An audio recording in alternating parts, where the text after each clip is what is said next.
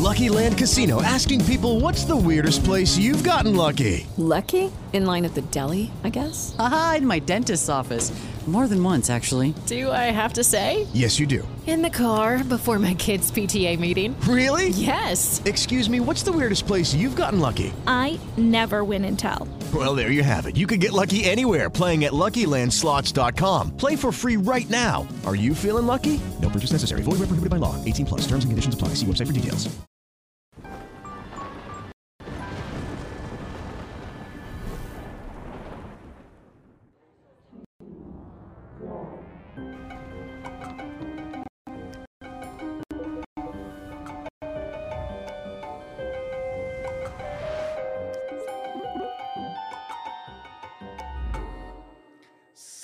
Salve, salve, amigos da ciência em todo mundo. Muito boa noite, muito bem-vindos a mais um Ciência Sem Fim. Hoje especialíssimo, hein? A grande Bibi tá aqui, Olá, boa noite a todos. Estou muito Um- feliz. uma das convidadas mais pedidas aí, ó. Tá vendo só? A gente traz, cara. A gente traz, a gente fala que a gente tá conversando e tudo, né? Então a gente traz. Hoje, galera, estamos aqui com nossa parceirona de sempre, a Insider Store. Então vão lá, QR Code na tela, link na descrição. E a Insider é o seguinte, galera. É uma camiseta, to- todo o material da Insider, né? É muito bom, é excelente. Eu uso a camiseta deles e eu sempre brinco e falo, brinco é de verdade mesmo. Eles fizeram a camiseta do meu tamanho, cara. Então vocês têm que dar moral pra galera da Insider, entendeu? Camiseta que não dá cheiro, camiseta que você seca super rápido, a camiseta também que você pode jogar ela assim, depois pegar, ela já se molda no corpo e vai embora. Então, Insider, toda a tecnologia aí em todos os produtos, visitem lá a Insider Store. Lembrando que a Insider ela tem aquele, aquela cobertura total do cliente, desde a pré-venda até a pós-venda. Eles têm toda a política deles lá. Se você não gostar do produto, você pode devolver em 30 dias. Tem toda a maneira de conversar com eles, ou seja, tudo aí direitinho com a Insider Store. Clique aí, vá lá e dê essa força, porque a Insider está com a gente aí desde, desde o começo. E um grande abraço para a galera da Insider, que são parceiros, são parceiro aqui, são parceiros, são parceiro da Bibi também, né? Também são meus parceiros lá no Física e Afins. Legal demais. E aqui, ó, mandaram um presente para você. Ah, obrigada. Especialíssimo. então tá aí, valeu, galera da Insider. Tamo juntasso demais, viu? É, temos emblema, né, Mulambo? Então joga aí na tela. Ah, Olha aí, ó. Olha lá, dualidade, onda, partícula ali atrás. Eu tô brincando. e eu quase que vim com essa camisa mesmo. Aí, eu tá troquei vendo? depois. Tá vendo só? Ai, eu adorei, muito obrigada. Gostou? Então, quem Gostei. fez foi o Gigalvão, né? E para resgatar é ciência e afins. É, física e afins. Sim, é física e afins. Juntou ciência É, sem tá vendo? Juntei os Física dois. e Afins. Física e afins, lembrando que o emblema ele fica disponível até 24 horas depois desse episódio. Aí você perdeu, por acaso, aí é lá no mercado de emblemas, onde você troca, você compra, você vende seu emblema. Combinado? Já sabe que para conversar com a gente é Sparks, 15 mensagens de 150 Sparks, aparece aqui na tela, ou Superchat. Superchat, lembrando que tem a nossa inteligência artificial super afiada, desenvolvida no MIT e importada direto aqui para os estúdios do Ciência Sem Fim. Então, já sabe, né? É, vintão e a gente lê. Não mande, por exemplo, um salve para Pelotas, que é a terra da Bibi. Não faz isso. Aproveita ali e manda uma pergunta aí, porque hoje vai ter muita coisa aqui para você perguntar. E tem o nosso clube de membros, né? Então, o clube de membros, você entra aí na nv99.com.br barra ciência sem fim e lá tem toda a descrição, tudo bonitinho. Lembrando que o membro Pica das Galáxias concorre ao nosso telescópio aqui da Celestron, o nosso famoso sessentinha. E uma coisa muito maneira, uma coisa muito maneira é o seguinte, vocês viram aqui que a nossa iluminação mudou, tá? A iluminação tá bonita, né? Fiquei mais bonito aí? Deixa aí nos comentários. O telescópio, ele tem um brilho. Com a nova iluminação que eu fui ver, tem um, um- um brilhozinho ali nele, legal pra caramba, galera. Então, virem membro, Pica das Galáxias já sabe que concorre ao Celestron 60 aqui. E Bibi, tem um outro presente pra você. Ah, vou sair cheia de É, vai presentes. sair, vem aqui, tá vendo? É, uma galera que já veio aqui, não sei se você conhece, o Philip Mid. Isso aqui é uma bebida chamada hidromel. Conhece hidromel? Conheço, conheço Então, sim. Que então tá legal. aí, eles, eles são muito fãs seu e mandaram aí é o, o Felipe, né? É o Ah, Felipe, que que, legal, é o da Felipe. Mid, e a, e a esposa dele é a Gabriela. Então, eles que fazem. A minha um- cara aqui, ó. Aí, ó. Foi um episódio super legal. Eles vieram aqui, Que contaram, massa. porque todo, tem toda uma ciência pra fazer E é esse uma coisa hidromel aí. medieval, né? Não é assim, o hidromel é de muito É, o tempo hidromel é atrás. daquela então. Mas eles estão numa, numa pegada de tirar essa. tirar esse rótulo Ah, de ser, desvincular. desvincular um pouco. Entendi. E ser uma bebida que você pode tomar todo dia, toda ah, hora. massa, já vou Na experimentar. verdade, o hidromel era a bebida que os vikings tomavam pra ir pra guerra, né? Então. Eu tipo, tô pronta pra lutar É, contra a aí, pseudociência, ó. então, né? vou isso tomar e vou lutar, então. É isso mesmo. Um abraço aí pra galera do Felipe Mid. Bibi, um prazerzão ter você aqui. Muito obrigado aí por ter vindo. Demais, Finalmente viu? deu certo depois de Finalmente. acho que mais de um ano de convite. Eu É, estou aqui. tá Olha, só? eu te trouxe umas coisas também. Opa! Na verdade, quando eu soube que eu viria aqui, acho que já faz mais de um ano, né?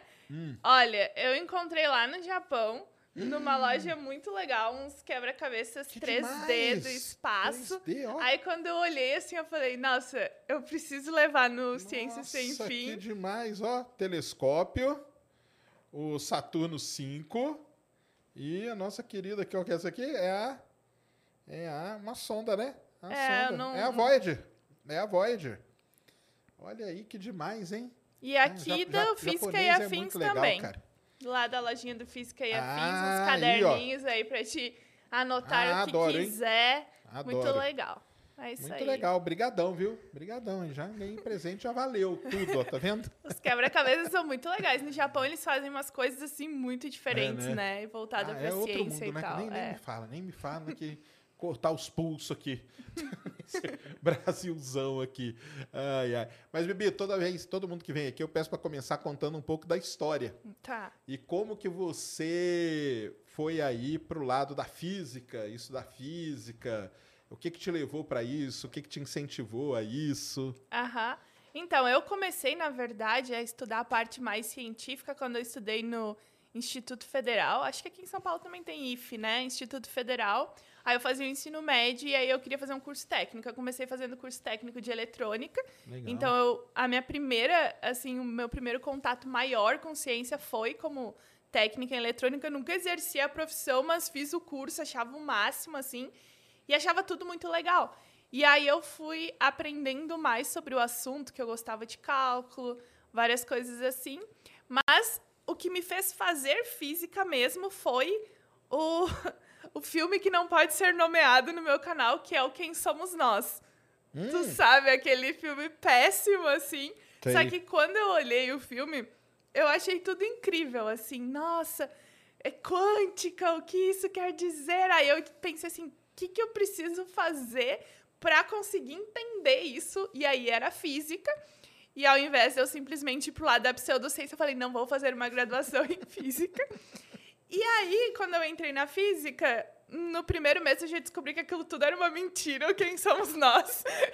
já destruiu toda a ideia que eu tinha, mas eu gostei muito de física, principalmente física de partículas, que é a área que eu trabalho e estudo e fiz toda a minha formação. Eu sempre fiz ah, física teórica de partículas, né? Legal. É, é interessante falar isso porque muita gente fala, ah, por que que tu escolheu fazer física teórica e não outra área, né? Tipo cosmologia, astrofísica.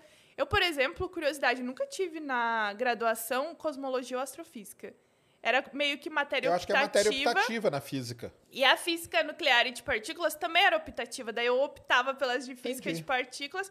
Eu vi um pouquinho nas aulas de física moderna, que o professor falava sobre o assunto, mas não é um assunto que eu estudei muito a fundo, assim. Então, acho que astrofísica, cosmologia estuda tudo que é grande. Eu tava Você lá no, pequeno, no né? pequenininho, né? E aí eu comecei a estudar. E também outro ponto importante é que o Brasil, ele meio que divide um pouco por regiões o que é mais forte dentro da física. Sim. Então, o Rio Grande do Sul, ele é muito forte em física teórica de partículas ou a parte de fenomenologia de partículas. Então, os grupos, é, tanto da universidade que eu estudei, que foi a FURG em Rio Grande, quanto a que eu fiz o mestrado da UFPEL, em Pelotas, os grupos são muito focados em Ah, é assim mesmo. física de partículas, a parte teórica. Lá em Rio Grande tinha física dos oceanos também e física médica, mas aí Por eu causa do o Rio Grande é uma das cidades Sim. mais importantes para quem quer. Aliás, você quer trabalhar, estudar coisa que tem a ver com mar, oceanografia, toda essa parte. Rio Grande é um dos polos. Não, muita do gente país. do Brasil todo vai fazer oceano lá na exatamente. FURG, então é um curso muito popular. E eles têm um navio que faz pesquisa, Isso. várias coisas. Aí, por esse foi outro motivo de eu fazer a física de partículas, acho que é a influência ali do meio. Sim, E com também certeza. porque quando eu comecei a aprender sobre o assunto, eu fiquei, tipo, encantada, assim. Ah, eu lembro até hoje que a primeira vez que, assim, eu pensei em física de partículas como algo maravilhoso foi o seguinte: a explicação que o professor deu era assim: ah, a gente sempre aprende na nossa vida ah, que os opostos se atraem, que os diferentes vão se repelir. Então, se a gente pensar no átomo, né? A gente tem ali os elétrons orbitando, o núcleo atômico. E o que, que a gente tem dentro do núcleo atômico, né? Os prótons e os nêutrons. Como que aqueles prótons, se são iguais, eles não estão se repelindo? Como que o núcleo atômico se mantém, Mantém ali, ali. coeso, né? Como que ele fica ali? E eu lembro que eu fiquei pensando assim, nossa, é uma explicação, tipo, Sim. uma pergunta tão simples que faz a pessoa pensar: meu Deus, eu preciso estudar isso. E aí eu falei: não, eu quero entender mais sobre esse assunto. E aí eu fui estudar a física de partículas. Eu É. sempre gostei muito, assim. Não, isso aí que você falou é legal, porque aí na, se, quando você, se você vai na URGS ali, a parte de buraco negro é muito forte. Uhum. Entendeu? E é o que você falou mesmo. O pessoal que é na área de astronomia, você quer estudar exoplaneta, é lá na Federal do Rio Grande do Norte. Pessoal, Aham. galáxia, tal, não sei o quê. Tem uma galera ali no Valongo, no Rio de Janeiro. Então tem cada lugar mesmo tem essa vira, né? Vira uma tradição, né? Porque ou tem um grupo, ou vem um professor que foi para fora e volta e ele desenvolve ali aquele grupo e tudo. Então você é assim mesmo. Mas ainda bem que a área de física tem área para todo mundo também, né? É. Então eu- aí é aquela área que você mais, mais gostar. E aí você fez graduação lá, mestrado você fez aonde? Então, eu fiz, na verdade, a graduação sanduíche. Eu Ah. fiz dois anos de graduação. A física, quatro anos, né? Aí eu fiz metade. Na verdade, outro fato curioso é que eu morava em Pelotas e eu queria fazer bacharel. E não tinha bacharel na Federal de Pelotas, era só licenciatura. Aí eu fui fazer na FURG, que tinha bacharel ou licenciatura. Que eu lembro que a pessoa, todo mundo entrava no mesmo e depois meio que ia separando o que, que ia seguir, né? A ênfase que ia fazer. E aí, quando eu estava no meu primeiro ano e meio, mais ou menos, ah, surgiu uma oportunidade de ficar dois anos em Portugal, na Universidade de Coimbra, com uma bolsa da CAPES, que hoje em dia não existe mais, e que era a bolsa de Programa de Licenciaturas Internacionais. Aí eu queria fazer o bacharelado, mas aí também surgiu essa oportunidade em Portugal, né? E era uma bolsa dois anos, tudo pago, e eu teria o diploma das duas universidades. E aí eu pensei, não, eu preciso. Ah, Você pensou ainda? Eu já tava lá. Não, e era tipo assim, ó, muito louco, porque e a regra era pessoas que estudaram em escolas públicas que não tivessem reprovado no curso, aí eram as pessoas que poderiam ir, que tivessem ali pelo Uma terceiro média, sem- tal. semestre. Tinha todos uns requisitos, É, né? aí eu era, tipo, uma das poucas que, que cumpria todos esses requisitos, que não tinha reprovado, que estudei em escola pública e tudo mais. E aí eu falei, não, eu vou. E o legal foi que, apesar de eu ter entrado nesse programa de licenciaturas internacionais, a faculdade lá em Portugal era bacharelado, não era licenciatura. Ah, entendi. Apesar de em Portugal o eles falam- programa era, mas isso mesmo. Aí quando eu voltei para o Brasil, sim, eu fiz as cadeiras da licenciatura. Aí eu fiquei com o título de bacharel em física lá de Portugal, da Universidade de Coimbra, e o de licenciatura aqui do Brasil. ah, legal. Então Porque foi- podia dar aula, né? Aham, eu dei aula um tempo de física no ensino médio durante estágios, dei aula Legal. naqueles cursinhos é, populares, Sei. né? O cursinho popular também como voluntária dei aula, dei aula particular, fiz muitas Legal, coisas assim. Que legal. E aí eu fiquei dois anos em Portugal e foi uma oportunidade muito legal. Inclusive lá eu descobri que, que o nível era muito pesado. Eu não sei como é na USP, né? Mas uma coisa que eu notei de maior diferença na graduação de física Portugal, lá em Coimbra, para minha, era que lá eles focam muito em aulas experimentais. Então, quase todas as disciplinas que eu fiz, por exemplo, física nuclear e de partículas, ondas e ótica, matéria condensada, tinha aula teórico-prática, que era resolver exercício e assistir aula, e os experimentos. Então, a gente tinha, em média, quatro professores por disciplina, quatro ou cinco, porque aí na, na aula experimental os grupos se dividiam. Então, uma semana tu tinha aula prática de resolver exercícios e outra semana tu tinha aula experimental. Entendi. E aí lá foi a primeira vez que eu tive que fazer relatório de experimento. Ah não. ah, não. Aqui na USP a gente tem, desde o primeiro A ano. gente tinha lá, na minha, no meu primeiro semestre, mas era uma coisa muito básica. Ah, não era assim. Aqui você vai, aqui vai acompanhando. À medida que você vai andando no curso e fazendo as matérias, sempre tem um laboratório junto. É, E aí você chega lá na frente, tá louca, que é caótico. é, a gente não tinha tanto essa parte, Entendi. pelo menos na minha época, não sei se mudou ou não. Mas aí eu cheguei lá e aí eu achava engraçado também que os relatórios tinham que ser escritos à mão. À mão.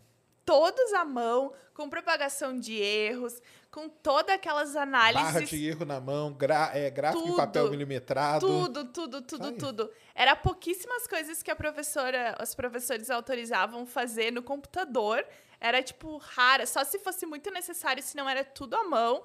E aí foi difícil também. A gente percebeu muito que foram 13 estudantes de física ao todo naquele ano, em 2010.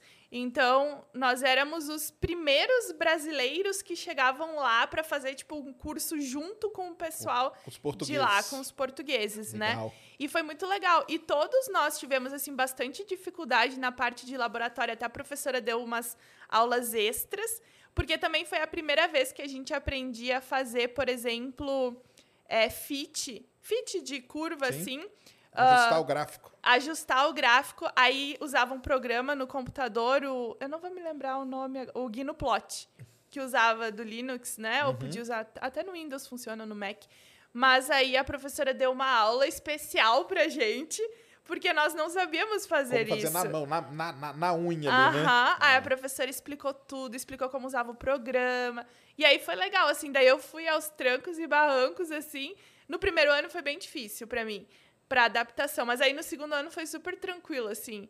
E aí depois eu voltei e fui fazer o meu mestrado na UFPEL, aí na Federal de Pelotas, com o meu orientador, ah, o Vitor, né, o professor Vitor, se estiver me assistindo, que eu adoro ele. E aí eu queria muito trabalhar com ele, porque ele é uma pessoa excepcional, assim, um pesquisador excelente, que pesquisa em várias áreas, que ajuda os alunos, que é, sabe aquele professor que está sempre ali te ajudando. Legal. E é aí- difícil, né, ter. Hã? É difícil ter, né? Um É professor pre- ter. mestrado. É, é, assim. mas ele é, e ele é muito foca... uma coisa que me ajudou muito da, da parte dele foi que sempre ele focou assim, vamos publicar um artigo. Então a gente vai fazer pesquisa de mestrado, pesquisa mesmo, e vamos fazer ah, uma publicação internacional, que vai ser muito importante para ti. E aí a gente trabalhou no mestrado para isso, aí, gente- aí eu tive minha primeira publicação internacional e foi muito legal. E aí foi quando eu também comecei a trabalhar com física ah, teórica, mais fenomenológica, eu posso falar um pouquinho mais se alguém tiver interesse também sobre as diferenças assim na área. Mas ele falou para mim assim, o que que tu gosta de fazer? Aí eu falei, eu gosto de física e gosto de programação.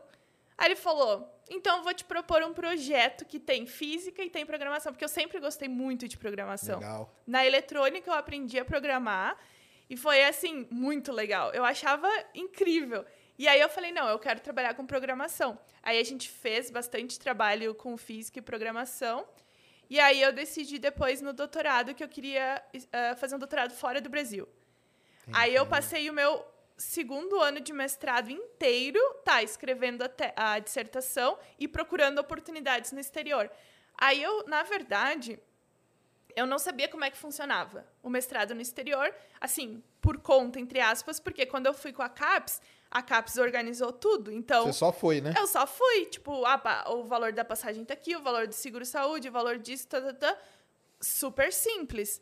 Aí eu lembro que no meu mestrado, o professor Vitor, ele falou assim: ah, tem uma escola de física. Isso é muito legal, que é uma dica que eu dou para todo mundo que está assistindo: é fazer escolas de física, conferências de física, tem escola internacional. Aí o professor falou assim: não, tem essa escola de física latino-americana do CERN. Então, o CERN, ele tem um... A cada dois anos eles fazem... Agora, na pandemia, eu não sei, mas era a cada dois anos uma escola latino-americana de física de altas energias. Aí, a América Latina, e aí no outro ano era Europa ou Ásia. Tipo, Entendi. eles, eles iam ficam intercalando. Aham. E aí, na época que eu fui, foi no Equador.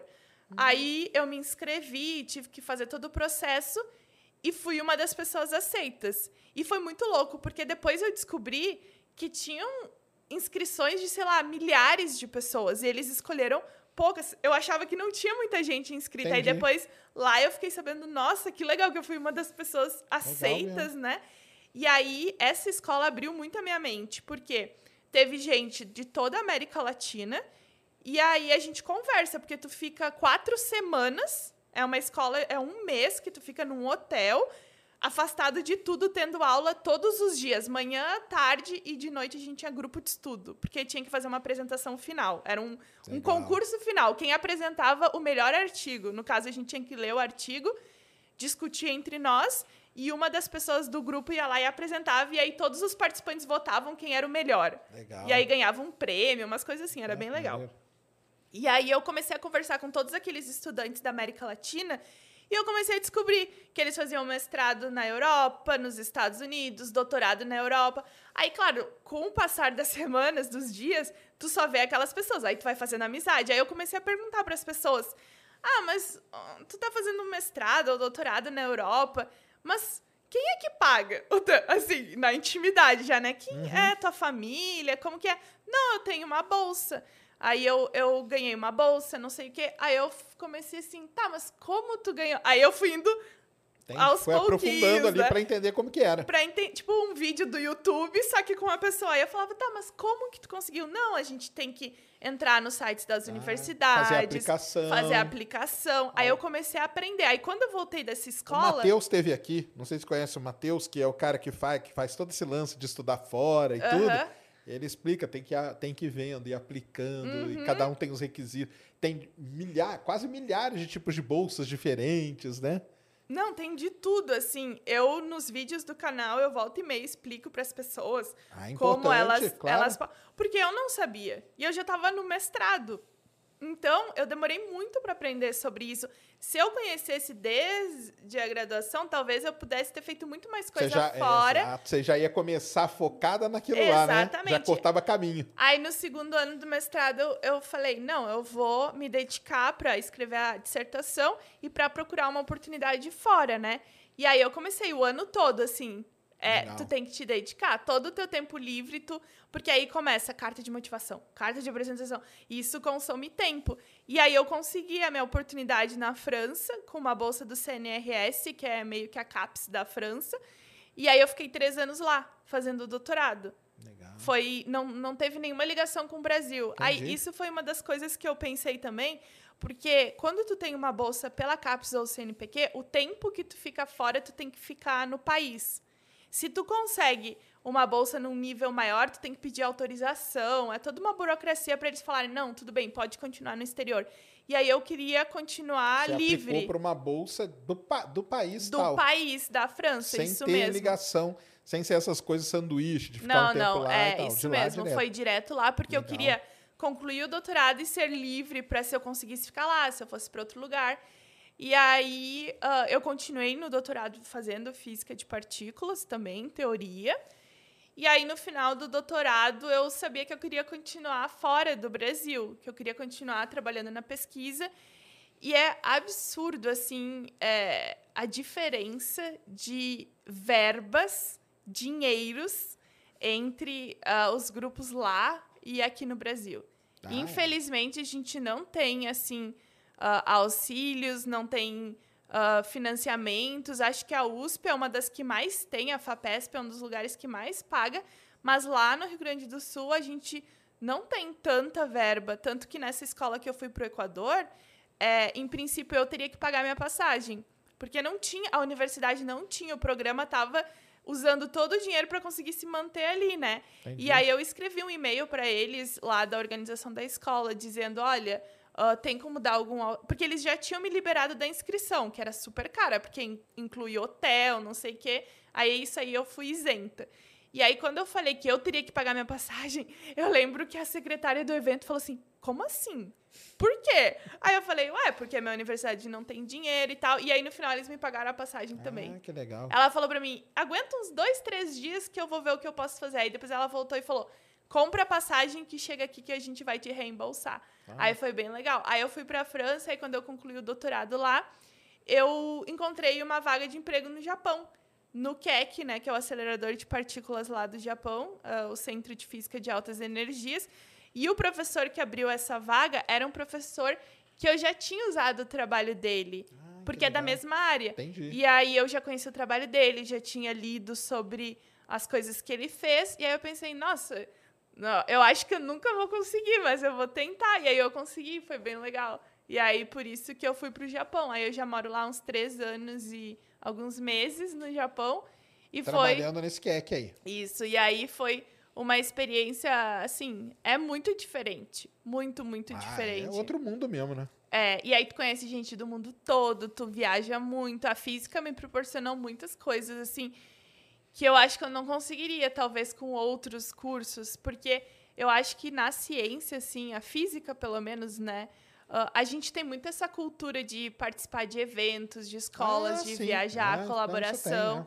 que outras áreas talvez não tenham essa, essa mesma cultura, assim. E aí a física me proporcionou, sei lá, conhecer países, viajar, bolsas de estudos, que eu não sei se eu conseguiria em outra área. Talvez sim, mas é que eu só conheço a física, né? Entendi. É, ah, não, na minha, na minha área aí, que é geologia, geofísica e tal, tem também.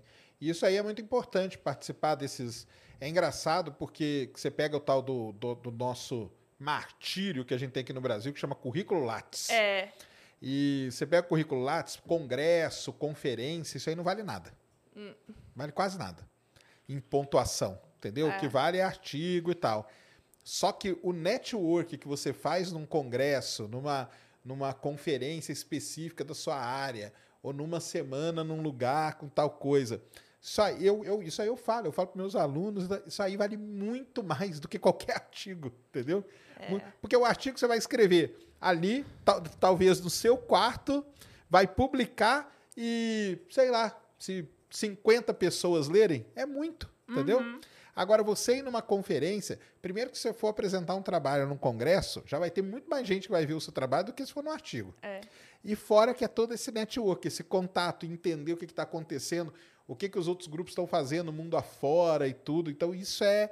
Isso eu acho meio um erro do Lattes, entendeu? De não. Tinha que dar mais ponto para congresso, para conferência, do que só artigo, só artigo também. Porque aí artigo aqui no Brasil vira uma fábrica de artigo, entendeu? Não é? O cara faz 50 artigos por mês, que é tudo um pedacinho de Não, nada. e tem uma outra, uma outra polêmica, digamos assim, nessa questão de artigos para quem trabalha com física, né? De partículas, a gente tem a física teórica de partículas, experimental e a fenomenologia, né?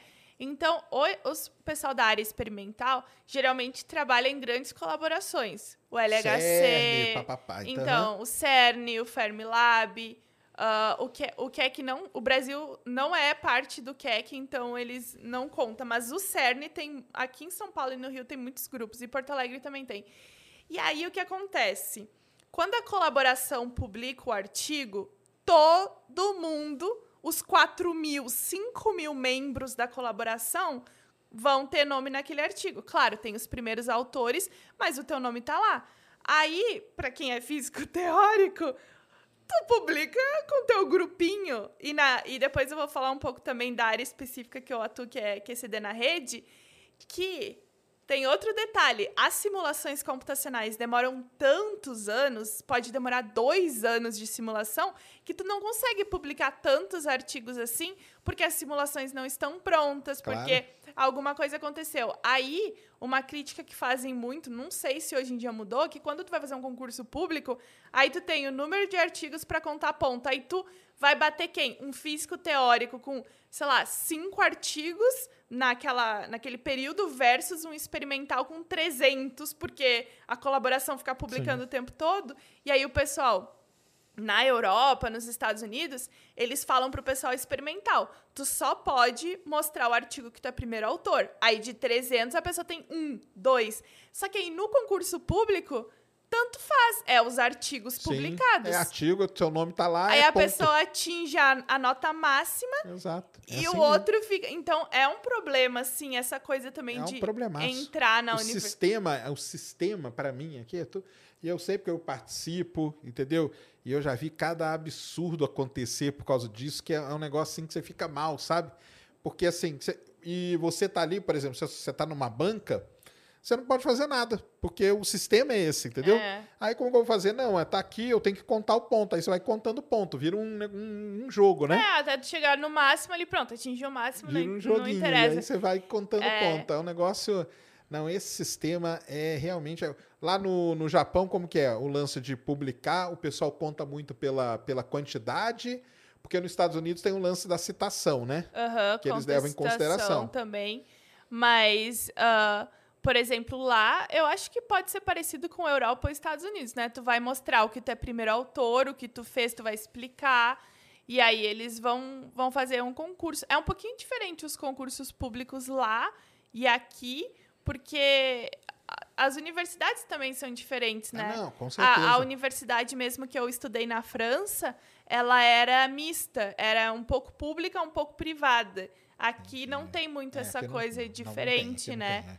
E aí lá também, por exemplo, ah, vai ter um concurso público para uma universidade, mas quem escolhe é tipo o como se fosse a CAPES daqui que faz uma banca e aí faz uma Entendi. seleção e aí ab- eles abrem vagas ah para esse grupo aqui ou para esse lugar aqui aí faz meio que uma coisa geral assim é um pouquinho diferente o sistema também o sistema de quando tu entra é, não necessariamente é para a vida toda tem a questão dentro do laboratório que eu estudei lá era um laboratório vinculado a uma universidade mista, então um pouco pública, um pouco privada.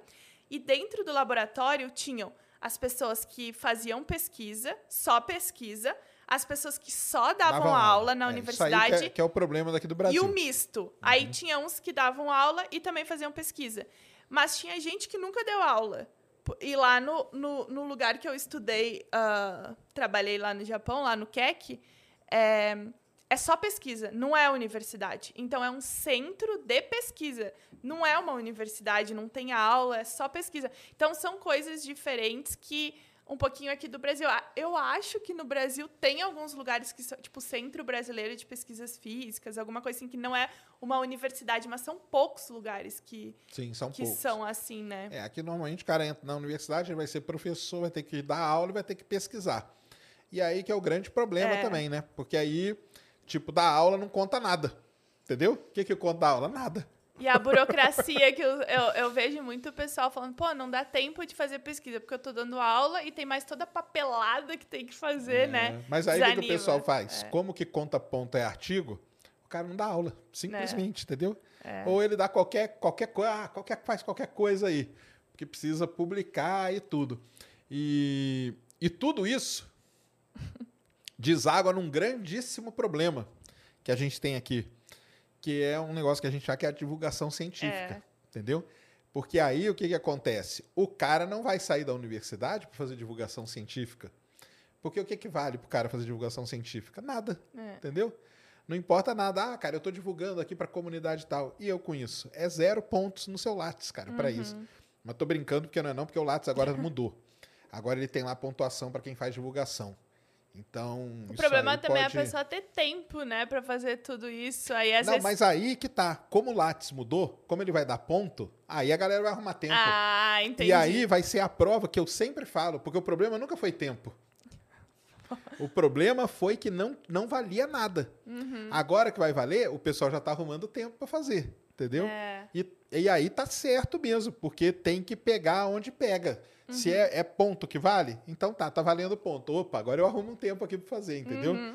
E, e esse é um gran, grande problema do sistema, ainda bem que começou a mudar agora aí, vamos ver, tomara que engatilhe aí. E lá no, antes da gente falar disso aí, você trabalha com o que especificamente? Tá, então eu trabalho com uma área dentro da física de partículas que chama QCD na rede. QCD na rede? QCD na rede é, o- é- é- é uma área muito legal. É assim, ó. QCD é cromodinâmica quântica. É uma parte que a gente tem dentro da. Ah, eu sei o que que é isso. É aquele cobertor que você compra, né? Aí você come cobertor vermelho, não é isso? Cromodinâmica Cromo quântica. dinâmico quântico, não é? Aí tem o amarelo que é quântico também, não é isso? Exatamente. e, tipo, a gente tem lá as quatro forças fundamentais da natureza, né? Força forte, fraca, eletromagnética e gravitacional. Eu, eu sempre trabalhei dentro do modelo padrão, que é o Beleza. que a gente tem a força forte, fraca e eletromagnética. Gravitacional não entra aí no, no modelo padrão. E aí, dentro do modelo padrão, a gente tem os quarks, que são as partículas que estão lá dentro do núcleo atômico. E, e essas partículas se comportam regidos, digamos assim, pela força forte. E aí tem algumas características, é, e isso chama QCD.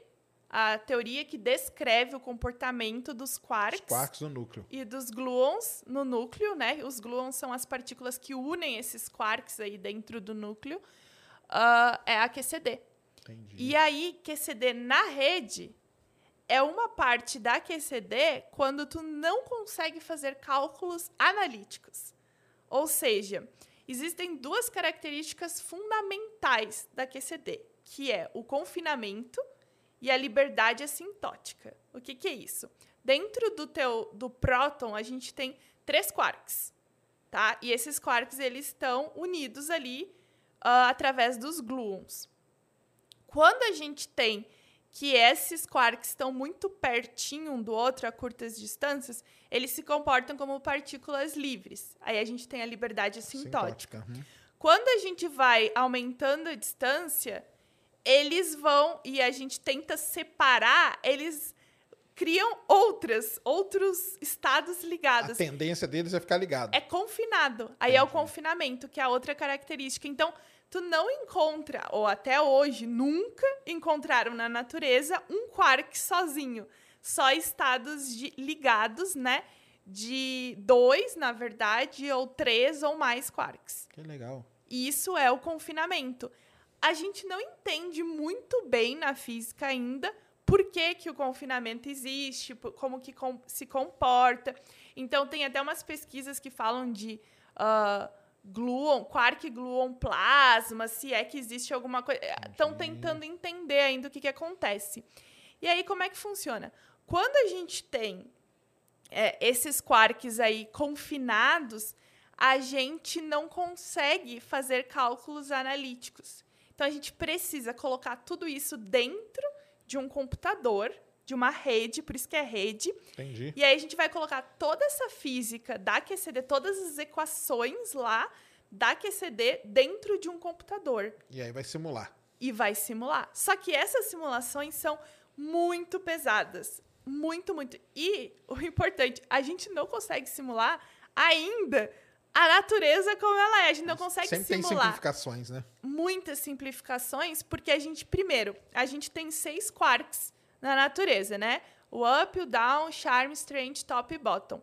A gente não consegue colocar todos os quarks na rede, porque, é- porque eles são divididos em três famílias, sendo que o up e o down são os mais levinhos, depois vem o charm e o strange, que estão no meio, e o top e o bottom, ah, que são os mais pesados. A gente, hoje, no dia de hoje, com a tecnologia que a gente tem, a gente só consegue colocar o up, o down, o charme e assim forçando um strange, que daí já é. E essas simulações para fazer, por exemplo, up e down, podem durar um ano, dois anos, Caramba. porque não é uma pessoa que faz em um computador. A gente tem os clusters, né? Os computadores, supercomputadores. E aí o que, que acontece? A gente tem as colaborações. Então, cada país vai ter a sua colaboração. O Brasil, infelizmente, não tem uma colaboração brasileira. Até onde eu sei, no Brasil só existem duas pessoas que trabalham com isso, que é na Unesp de São Carlos.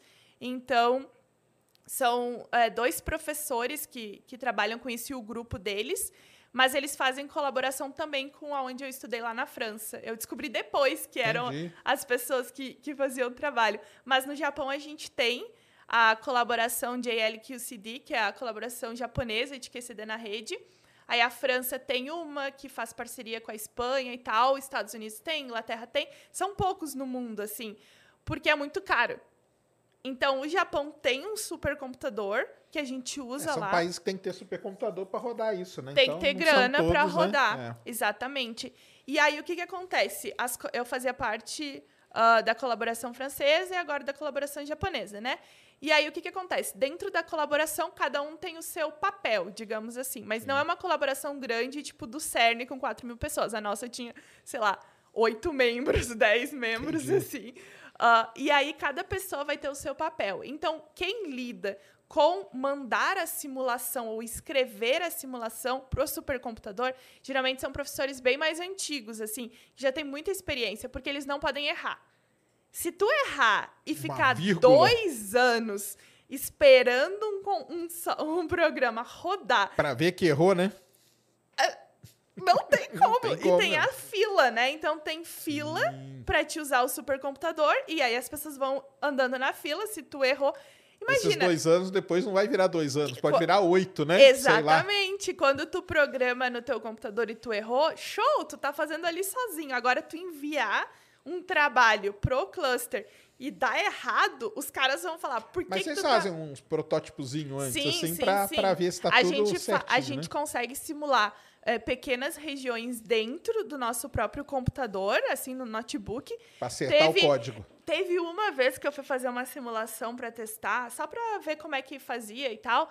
E eu usei um, um Mac, né? Com acho que era o- é, oito núcleos, acho que a gente botou.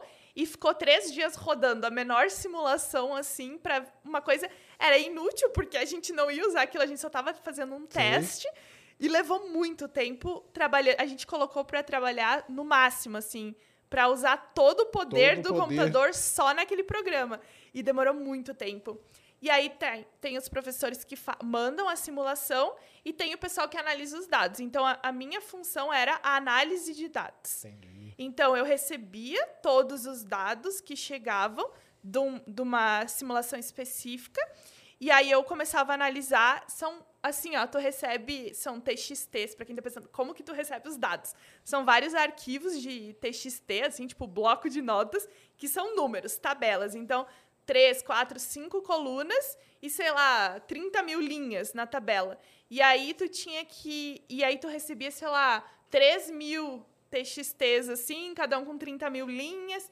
E aí, claro, tu tinha que escrever um código, tu tem que escrever um código para poder ler todos os TXTs para ver se eles, por exemplo, às vezes tu achava falha em um deles, em outro deles, aí tu tinha que reportar Passar uma exploração de dado ali, né? Um, Exatamente. Um né, que a gente Aí chama. tu tem que reportar a falha, daí eles vão tentar verificar o que, que aconteceu. Teve uma vez que eu reportei uma falha e eu recebi o arquivo corrigido, sei lá, seis ou sete meses depois. Caramba. Porque daí eles foram só naquela parte falar, poxa, tem um problema aqui. Daí eles arrumaram um problema. E aí eu recebi. Eu já tinha até meio que esquecido daquilo, porque eu, eu deixei aquele TXT de lado e fui usando os usando outros. né? E aí, depois de uns seis ou sete meses, meu chefe, olha, chegou aqui. Aí eu, ah, é, tinha até esquecido que eu tinha pedido aquilo ali. E aí eu fazia uma parte que dentro da física chama espectroscopia hadrônica. Ah, que É, legal. Isso é o que exatamente? Os hadrons, né, são então esses estados ligados. Então, o próton é um hadron, o nêutron é um hadron. É, só pra falar pro pessoal, o Hadron é o H do LHC, né? É, É, Larger Hadron Collider, né? aham, Então, exatamente. o Hadron é, uma, é o que Então- lá, lá é pra isso. de forma geral, a gente tem vários nomezinhos na física de partículas, né? Mas o hadron, então, é simplesmente ah, estados ligados. Então, a gente tem os mesons, que são estados ligados de duas partículas. Por exemplo, o pion é um meson, ah, então são duas, dois quarks ligados. Aí a gente tem ah, os baryons, que são três, ou seja, o próton e o nêutron são baryons, e também são hadrons.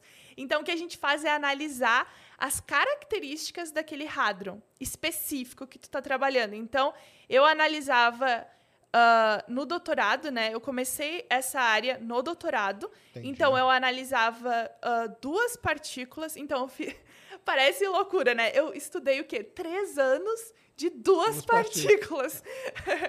As partículas fundamentais, né?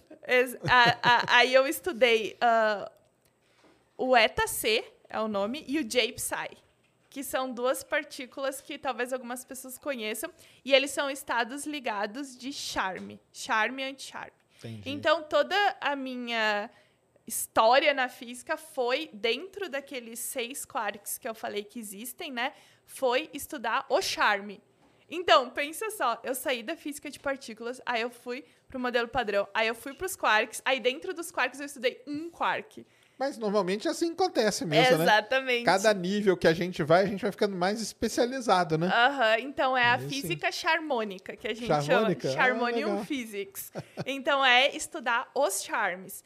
E porque os charmes, eles são partículas que são muito estudadas e que têm potencial de te trazer alguma novidade. Por exemplo, algum estado desconhecido, alguma física exótica. Física exótica é tudo que a gente ainda não descobriu na física, a gente fala é exótica, alguma nova física.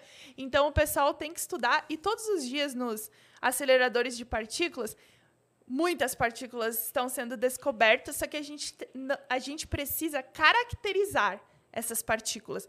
Então, ah, eu vi aqui uma partícula que a energia é essa. Ah, outra que é essa, outra que é essa, outra que é essa. Só que a maioria delas não é caracterizada. Por exemplo, o, o quark up, down, charme são caracterizados. Se tu, Entendi. se tu digitar agora no Google PDG, que é o Particle Data Group, é o resumo de todas as partículas que existem, que a gente já descobriu. Entendi. E aí vocês vão folheando o livro, pode ser o PDF ou as tabelas, e vocês vão ver, ah, a massa do elétron é essa, a massa do charme é essa, o decaimento é esse. Aí vocês vão começar a ver partículas que têm interrogações. Entendi. Eles colocam Não uma foram- interrogação porque não foram não foram caracterizadas. ainda. E aí não foram porque são difíceis, não foram porque a gente não sabe bem o que é aquilo ali. E aí o meu trabalho no doutorado era caracterizar ah, os estados excitados dessas duas partículas. Porque esse é outro problema. A gente tem os estados fundamentais das partículas, e quando a gente vai colocando energia, a gente vai tendo os estados excitados, que a gente chama 1S, 2S, 3S, igual aquele Linus Pauling, lembra na Sim, escola? claro. Então, o problema todo é que quanto mais energia tu tem nessa partícula, ou mais excitada essa partícula é, mais rápido ela decai. E, e mais difícil é para te conseguir separar os estados ligados. Então, se tu for procurar um gráfico de partículas do estado fundamental, primeiro estado, estado segundo, tu vai conseguir ver um gráfico que existe umas regiões de separação. Mas quando tu vai colocando mais energia, esses estados vão ficando mais excitados, tu vai ver um monte de pontinho, assim, pontinho, Não pontinho, pontinho, pontinho. separação. E aí o trabalho do, da QCD na rede é, através de simulações, tentar fazer a separação desses estados para poder caracterizar a massa, constante de decaimento. Porque se a gente não tem as informações das características dessas partículas, a gente não tem como descobrir coisas novas. Claro. Então, o meu trabalho do doutorado foi é, caracterizar essas partículas que eu falei, eta, C e J psi, o segundo e o terceiro estado-estado. E foi a primeira vez que alguém fez isso no mundo. Então, Legal. tipo, já haviam feito ah, o primeiro estado e o segundo, mas nunca ninguém tinha feito o terceiro estado-estado. Então, a gente, na verdade... E, na verdade, um grupo fez o segundo no mundo, que era um pessoal também que colaborou com a gente, mas já tinha feito há um tempo atrás. O, o fundamental é fácil, todo mundo faz, é facilzinho. E aí o segundo a gente refez para tentar confirmar o trabalho do outro grupo e o terceiro a gente fez pela primeira e aí inédito. Aí fez inédito também. E aí foi as nossas três publicações, eu acho, ah, que a gente fez ao longo do doutorado do passo a passo.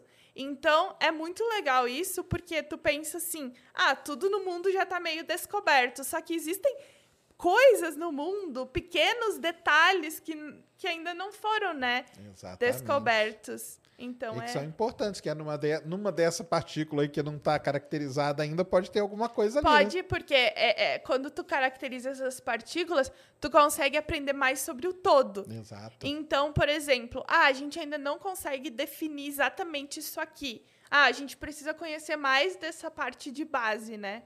Aí eu vou precisar ir no banheiro rapidinho. Pode Desculpa. ir. Não, não tem problema não. Só um.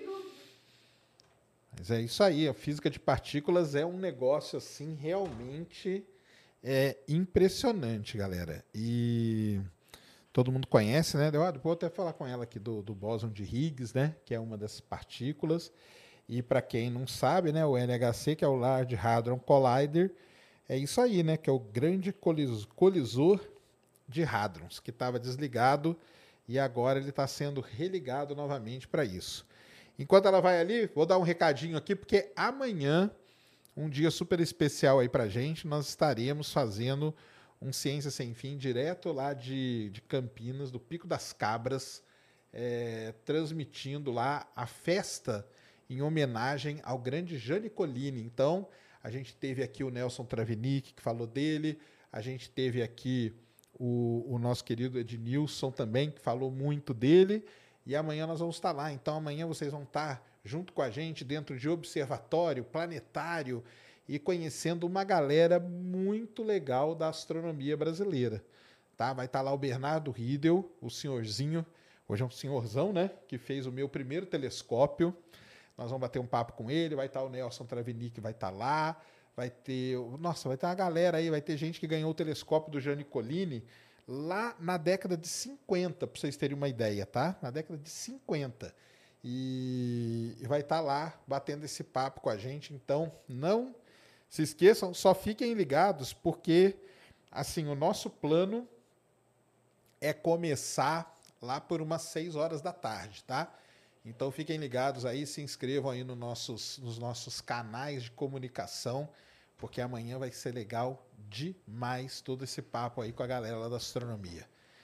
Show de bola. Mas então, é, mas é isso aí, né? A gente tem que entender, né, os, as partículas por conta disso mesmo, né? Eu falo, talvez quem sabe aí não tá uma, uma alguma coisa que dê pistas sobre matéria escura, Né? essas coisas desse tipo, Não, né? e tem também todo o pessoal que estuda a física além do modelo padrão, que é justamente para tentar descobrir matéria escura, energia, escura. escura. Isso é, é muito legal porque eu acho fascinante, né? A gente pensar que fazendo ciência, fazendo pesquisa, a gente consegue, tipo, revolucionar, né? Muitas coisas, é, graças, sei lá, à física de partículas ou CERN, a gente ah, criou a internet, né? O www, criado por físico, para poder se comunicar, né?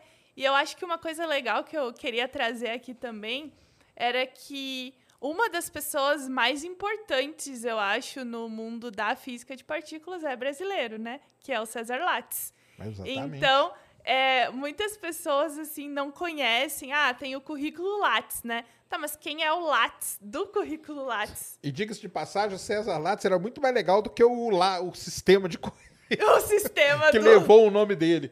Foi, coitado, mal homenageado aí nessa Foi. brincadeira. O César Lattes, eu, eu escutei falar dele assim um pouco no começo da graduação. É, eu sei que ele foi nominado né, ao Nobel, inclusive sete vezes, mas ele não levou o prêmio É. E- Nobel. E ele, era, e ele era meio revoltadão. No final, no final da vida dele, É. No ele final ele ficou um pouco. É. um pouco rebelde, assim. Falava mas... mal do Einstein. Falava, falava. Mas é porque eu acho que ele já tava assim mais velho. É, eu acho, já- já acho tinha. que ele revoltou, porque assim. Eu, eu tive a oportunidade no ano passado, ano retrasado, eu recebi o convite da Super Interessante para escrever uma matéria em homenagem ao César Lattes, que foi publicada no ano passado. A gente demorou mó tempão, porque eu fiz uma pesquisa muito extensa sobre o César Lattes.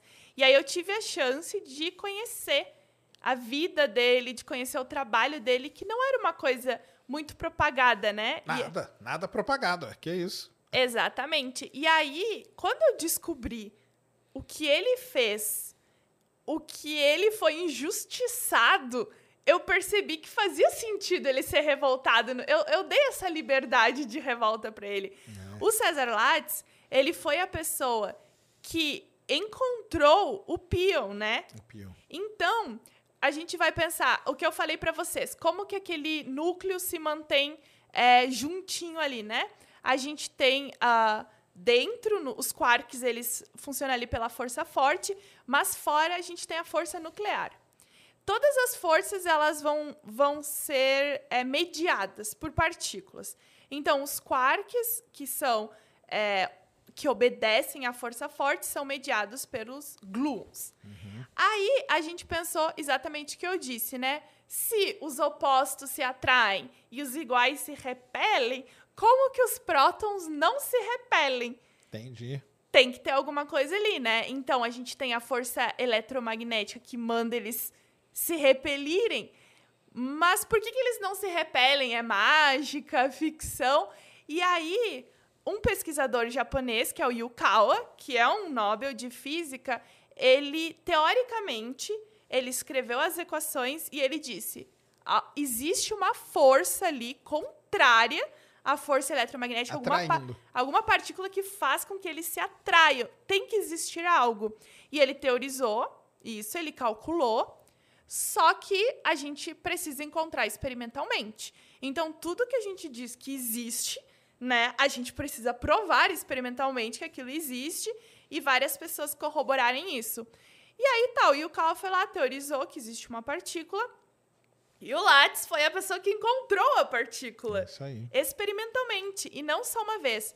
O que aconteceu? O Lattes, ele se formou com 19 anos na faculdade, nos primórdios da física no Brasil. Então, lá por 1934, mais ou menos, o Brasil decidiu que eles iam criar cursos individuais, porque a física antes fazia parte das escolas de engenharia. Então, a USP, antes de ser USP, ela tinha faculdade de filosofia, não sei Era, era basicamente a USP era a filosofia, que é ali, era ali na, na Antônio de Queiroz, que é a famosa briga que teve com o Mackenzie. Tem, tem isso aí. Era a Poli, né? Escola Politécnica, que aí tinha tudo ali, a física e tudo mais. E depois teve a separação e, se não me engano, a medicina, né? Aham. Era E aí assim. a fi, os, os estudantes de física, eles faziam parte das escolas de engenharia, não existia a física. Aí lá mais ou menos em 34, decidiram que iam criar Iam a separar, física. E aí eles importaram para o Brasil vários pesquisadores europeus, né? E aí eles decidiram, não, a gente vai criar um curso de física, então vamos trazer aí uns físicos italianos, eh, sei lá, russos, teve um monte de gente que eles trouxeram, né? E aí o Lattes foi um dos primeiros, assim, nos primeiros anos, ele foi e entrou na física. E é engraçado porque eu, eu amei tanto pesquisar o Lattes que eu fico divulgando sobre o Lattes, né? E ele falou que ele queria cursar física porque professores de física tinham três meses de férias e ele queria três meses de férias. Esse era o Lattes. E aí, com 19 anos, ele, ele se graduou e ele foi convidado para ser professor assistente, começar a fazer é, trabalhos experimentais e a for- é, estudar. é, física nuclear era muito forte naquela época também, por causa da guerra e tal, tinha muita pesquisa Tinha nuclear. muita grana, né? Muita grana grana. investida nessa área. E aí, o Lattes começou a fazer umas pesquisas com placas fotográficas para encontrar partículas. E aí ele recebeu um convite de um professor que tinha trabalhado no Brasil, mas que estava trabalhando lá em, em Bristol, na Inglaterra. E ele falou: Nossa, a gente está aqui tentando encontrar uma partícula ah, que talvez seja o pion para entender se o Yukawa estava certo e tal. Vem para cá. Aí o Lattes foi para trabalhar na Inglaterra recebendo 15 libras. Era tudo que ele tinha. Aí ele pegou um navio. E no navio ele conta que na primeira semana acabou a cerveja, que não tinha muita comida e ele ia receber 15 libras. Aí ele foi lá para Inglaterra. Aí ele chegou lá e foi trabalhar com o Cecil Powell, que é um físico que ganhou o Nobel, né?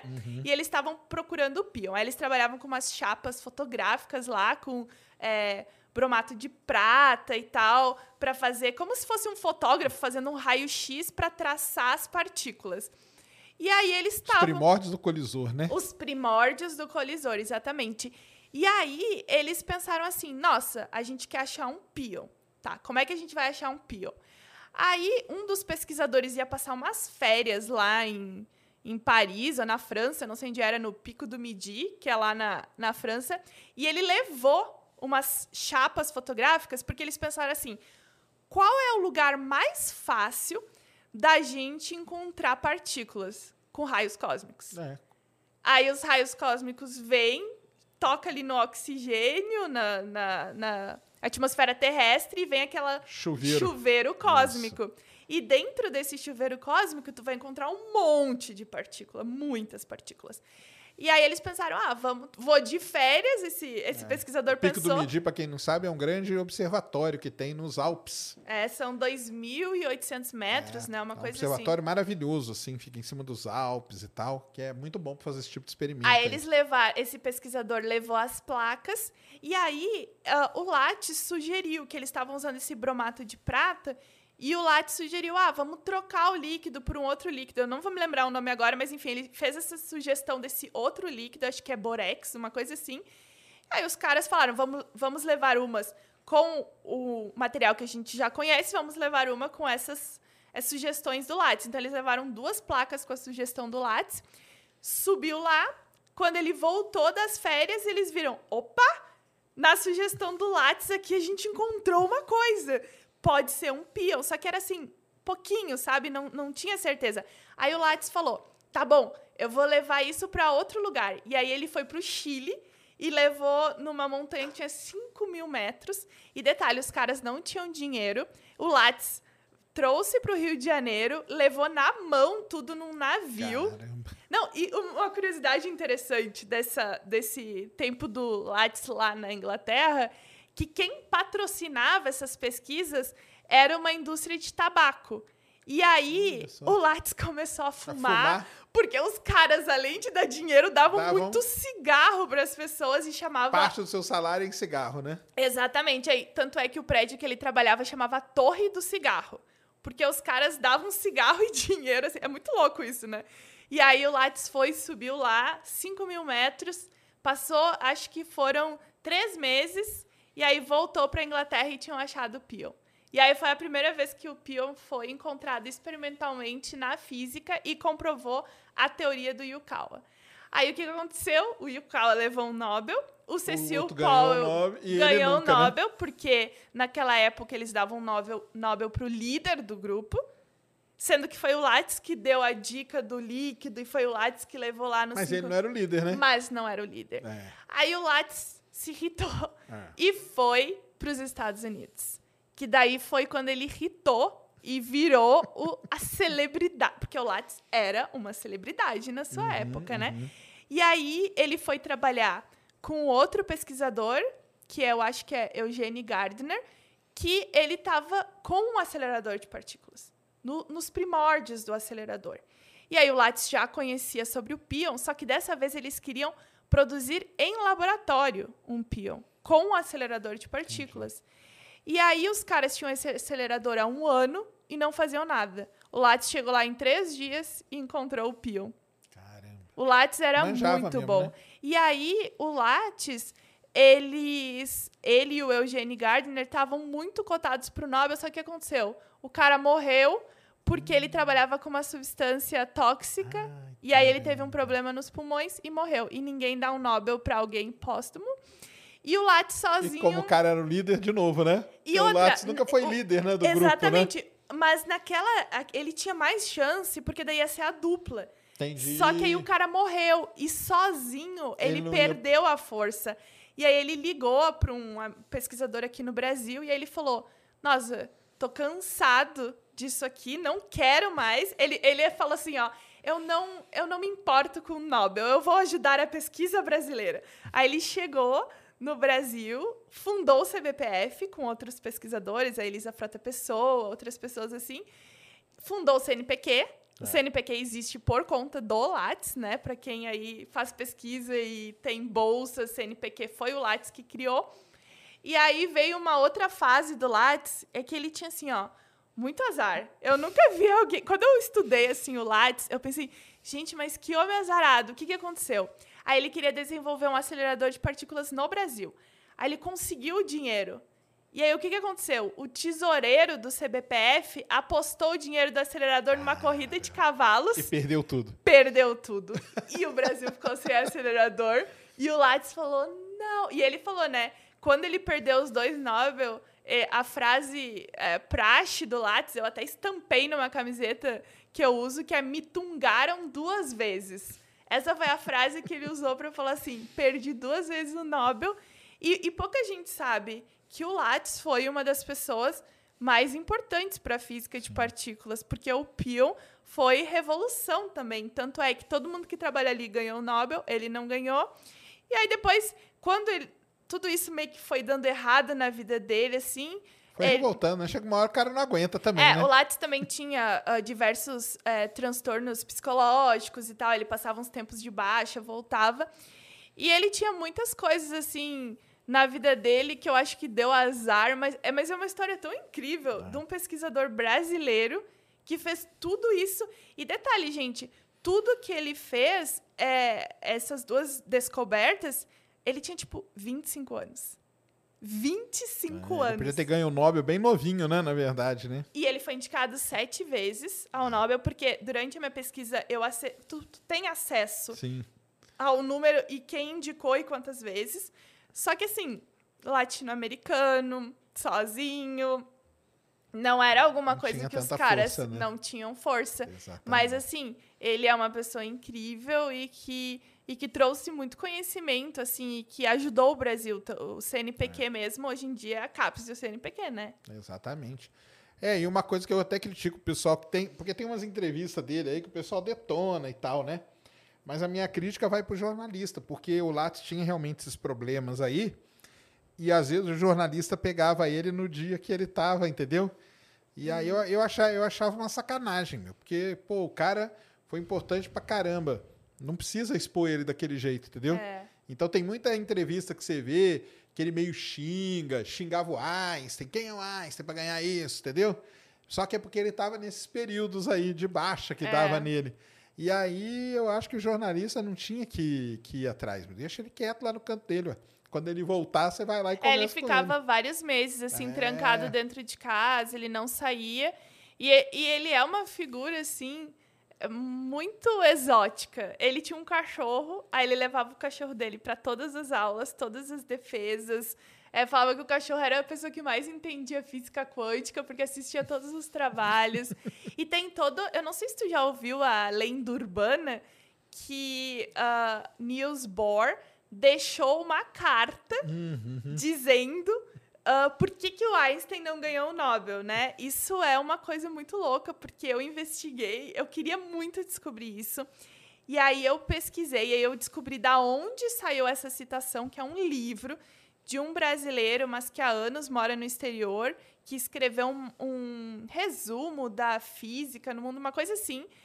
E aí eu procurei ele, eu procurei o museu lá do Niels Bohr, é, entrei em contato com todo mundo e tudo que eu encontrei foi que isso é uma lenda urbana.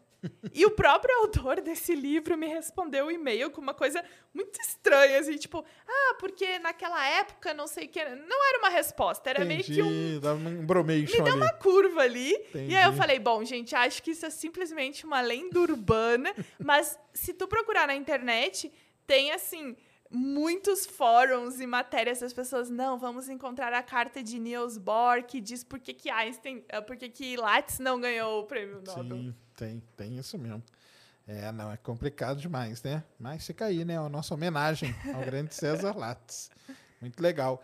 E aí, você estava lá no Japão trabalhando e de repente um dia você resolveu criar um canal no YouTube. Não, o canal no YouTube eu comecei lá na França, Ah, porque tá. eu queria falar sobre a vida Qual na que França. veio a ideia? A ideia era falar sobre a vida na França. É, a ideia no começo era falar. Tanto que o canal antes chamava França e Afins. França e afins? Talvez tenha gente aí assistindo que é desde o tempo do. França e Afins. E era o quê? Contando o quê? Sua vida Ah, como tipo, estudante vlog, lá na França. estudante e tal. Que e aí eu maneiro. comecei a receber muitos comentários assim: ah, por que tu mora na França? O que tu faz na França?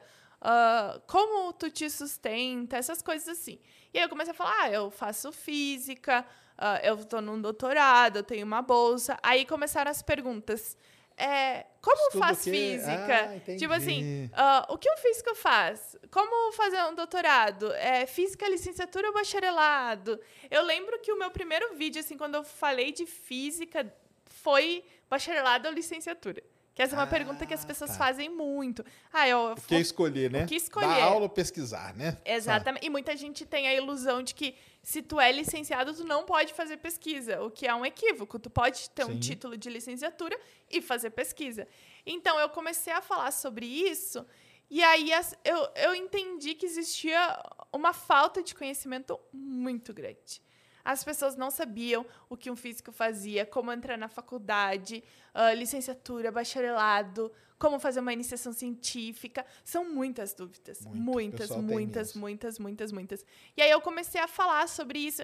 E aí, como o foco trocou tanto, aí o pessoal O falou. pessoal não perguntava mais da França, perguntava Aí da física. Exatamente. Aí o pessoal falou: ai, tu tem que trocar o nome do canal, porque tu já nem fala de França e tal. Aí eu falei, ai, como que eu poderia falar então? Tá, física e afins. Entendi, Entendeu? Porque assim eu falava um pouco da França, um pouco da física, um pouco da minha vida e, e fui falando. E aí, conforme eu ia fazendo vídeo, eu descobri assim que existia muita, muito desconhecimento, digamos assim. E aí eu não conhecia também outros canais ah, que explicavam a mesma coisa, assim, não no sentido da divulgação científica, mas no sentido de licenciatura ou Sim, bacharelado. Essas dúvidas clássicas, É, eram né? umas dúvidas mais de seguir carreira, porque divulgação científica já existia. Uhum. Vários canais já faziam divulgação científica de, ah, o que é um buraco negro, essas coisas. O, o teu próprio canal mesmo.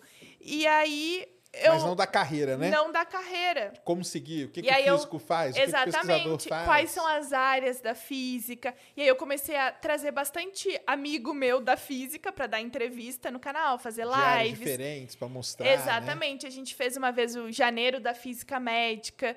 Depois o, a gente fez o da. Foi um fevereiro que era astrobiologia, astrofísica e astroquímica.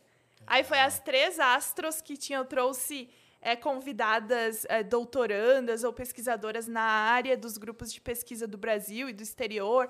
Aí o pessoal faz- fazia pergunta da física médica, a gente trouxe ah, uma pessoa especialista em física nuclear, é, física, é, radioterapia e outra em inovações na área de física médica para reduzir a parte do rádio e ter parte menos rádio, digamos assim. Entendi. Aí eu fui trazendo bastante gente e aí o pessoal foi gostando, o canal foi crescendo e tal. E aí que veio o vídeo que viralizou, né, do coach quântico e da psicóloga, que foi, na verdade, aquele vídeo que o meu canal deu a transformação, digamos assim. Aí outro ponto que eu fazia muita questão de trazer era tipo mulheres cientistas. Sim. Porque eu, na verdade, na época que eu comecei, o único canal de mulher que eu lembro que falava de física, principalmente na minha área mais assim, ah, teórica, não a parte de astronomia, cosmologia, mas da física de partículas, a teórica, era um canal chamava Bala de Canela, que eu acho que ela até parou de fazer vídeo, mas ela acabou o doutorado também, acho da USP e tal. E aí eu lembro, pô, é o único canal que tem, vamos, tipo, criar mais Precisa, canais, Tá né? a demanda aí. Exatamente. E aí eu comecei a fazer esses vídeos e o coach quântico e a psicóloga veio porque assim, eu recebi uma mensagem, um DM de um seguidor meu falando assim: "Ai, Bibi, é, faz um react desse vídeo aqui". E aí eu lembro que, na, assim, olha, eu sempre fui muito perdida do YouTube. Eu comecei a conhecer ah, canais de divulgação científica e de YouTube, sei lá, em 2018, vamos colocar assim, 2017. Antes disso, eu só usava o YouTube para ouvir música e para assistir algum, alguma coisa aleatória. Eu não tinha essa conexão, eu não era muito ligada assim com rede as tretas, social. as coisas. Não, os... não, não. Entendi. Eu era muito uma pessoa assim que eu não tinha muita conexão com o computador. Eu falava assim no. Mas quando você estudava lá, você, você estudava, vamos dizer, de, de, de a grosso modo, a parte quântica da coisa, Aham. né? Você nunca tinha ouvido Nunca. falar ne- nessas coisas? Nunca, nunca, Mas nunca. é porque você estava fora, né? Pode ser. E eu acho que lá não tem isso, né? Eu Como que é lá isso? Eu acho que tem um pouco assim, mas aqui parece aqui, mais aqui forte. é demais, né? É, porque Hum. Mas eu vou te falar por quê. Como que é quântica em francês? A palavra. quântica em francês, quantique. Ah, é? Então, a palavra quântica, eu falo isso em todo lugar, é uma palavra bonita pra caramba. É. Então, você colocar ela em tudo que é lugar. Pô, eu tô aqui com um microfone quântico, cara. Nossa! Uau! Entendeu? É um negócio que eu tô tomando aqui, ó, meu monster quântico. Quântica é uma palavra É. bonita pra caramba. São duas, né? Quântica e neuro. O neuro É também é. ah, verdade, esse é neuro, conhecimento, a pessoa fica, nossa, uma coisa assim. E o quântico, então, então eu acho que era por causa disso, porque como você estava fora, você tava meio desligada do, do movimento que tinha aqui. Não, e eu acho que eu era uma pessoa muito desligada das porque, próprias. porque você foi direto pro coach quântico, mas aqui a gente tinha o colchão quântico. É, eu não conhecia, O travesseiro Não quântico. conhecia. Não, não conhecia. Eu conheci o travesseiro da NASA. Travesseiro da NASA é famoso, do o grande Max eu não, eu não conhecia. Não, tinha o travesseiro quântico que você ia dormir, aí tinha umas bolinhas aqui, e é isso que a quântica faz. E, e travesseiro, esse negócio, fazia propaganda na televisão, meu. Na Ah. televisão, naqueles programas de madrugada que vem de Ah, coisa. Então é por isso. Eu não sabia. Então, eu acho que os seus, os seus seguidores eram do Brasil e viam essas coisas. E você tava lá na França, que não devia ter tanta, tanta loucura, né? Porque é a loucura que tem aqui, Eu né? tava, esse vídeo era o meu primeiro ano no Japão, eu lembro. Ah, tá já, Japão. era no Ah. Já, já era mais. Era 2018. Lá no Japão, então, nem devem falar disso. Uma, muito engraçado isso. Uma vez eu tava almoçando com meu chefe e ele é japonês, assim. Pensa numa pessoa que um dia me contou assim: ai, esse final de semana, passei o final de semana todo colocando os meus CDs pro computador. Aí eu falei, mas por que, que tu não usa o Spotify? Aí ele falou, o que, que é Spotify? Nossa. Aí depois, outro dia, ele me chamou pra. Foi muito engraçado. Ele me chamou assim, que ele entrou no Twitter criou um Twitter pra ele. Aí ele me chamou na sala dele e falou assim: Me conta uma coisa, como é que faz pra eu pagar o Twitter pra eu conseguir escrever mais? Porque eu, eu, eu tenho um limite É. pra escrever. Ele disse: Onde é que paga pra escrever mais? Eu falei: Não, professor, não paga. É assim Aí ele: Como mesmo. assim não paga? Eu falei: Não, o máximo é esse. Se tu quiser escrever, eu tenho que clicar aqui. Aí ele: Ah, eu achei que as pessoas pagavam. Então, outro dia ele me perguntou: O que é Netflix? É, então ele é bem assim, ele é muito assim de cozinhar, fazer jardinagem, mas ele não é muito ligado da internet. Aí a gente tava almoçando no refeitório e eu falei pra ele assim: Ah, ah, tu sabia que existe os terraplanistas? Eu comentei alguma coisa pro terraplanista. E ele parou de comer assim e ele me olhou e falou assim: Como assim? O que, que é um terraplanista, né? Um flat earther. Aí eu falei, tipo assim, não, as pessoas que acham que a... Aí ele ficou assim, pessoas que acham que a Terra é plana. Gente, isso foi, tipo, ano passado.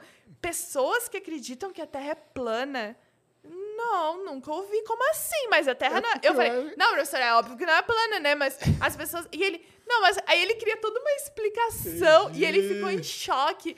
Então é muito engraçado é, que existe pessoa que não tem nenhum conhecimento que isso existe. Então eu era um tá pouco... fora- Eu era um Exatamente. pouco assim. Exato. E aí, quando eu recebi esse primeiro vídeo do coach Não, quântico... antes, só, só fala aí, como que é quântico em japonês? Ah, eu não sei como é que é Não? quântico em japonês. Ah, eu acho que eles devem falar, tipo, quantum, é, meio que Pô, num... mas quantum é bonito também. Quantum é, É, né? quantum é uma palavrinha bonita. Acho que eu vou usar quantum.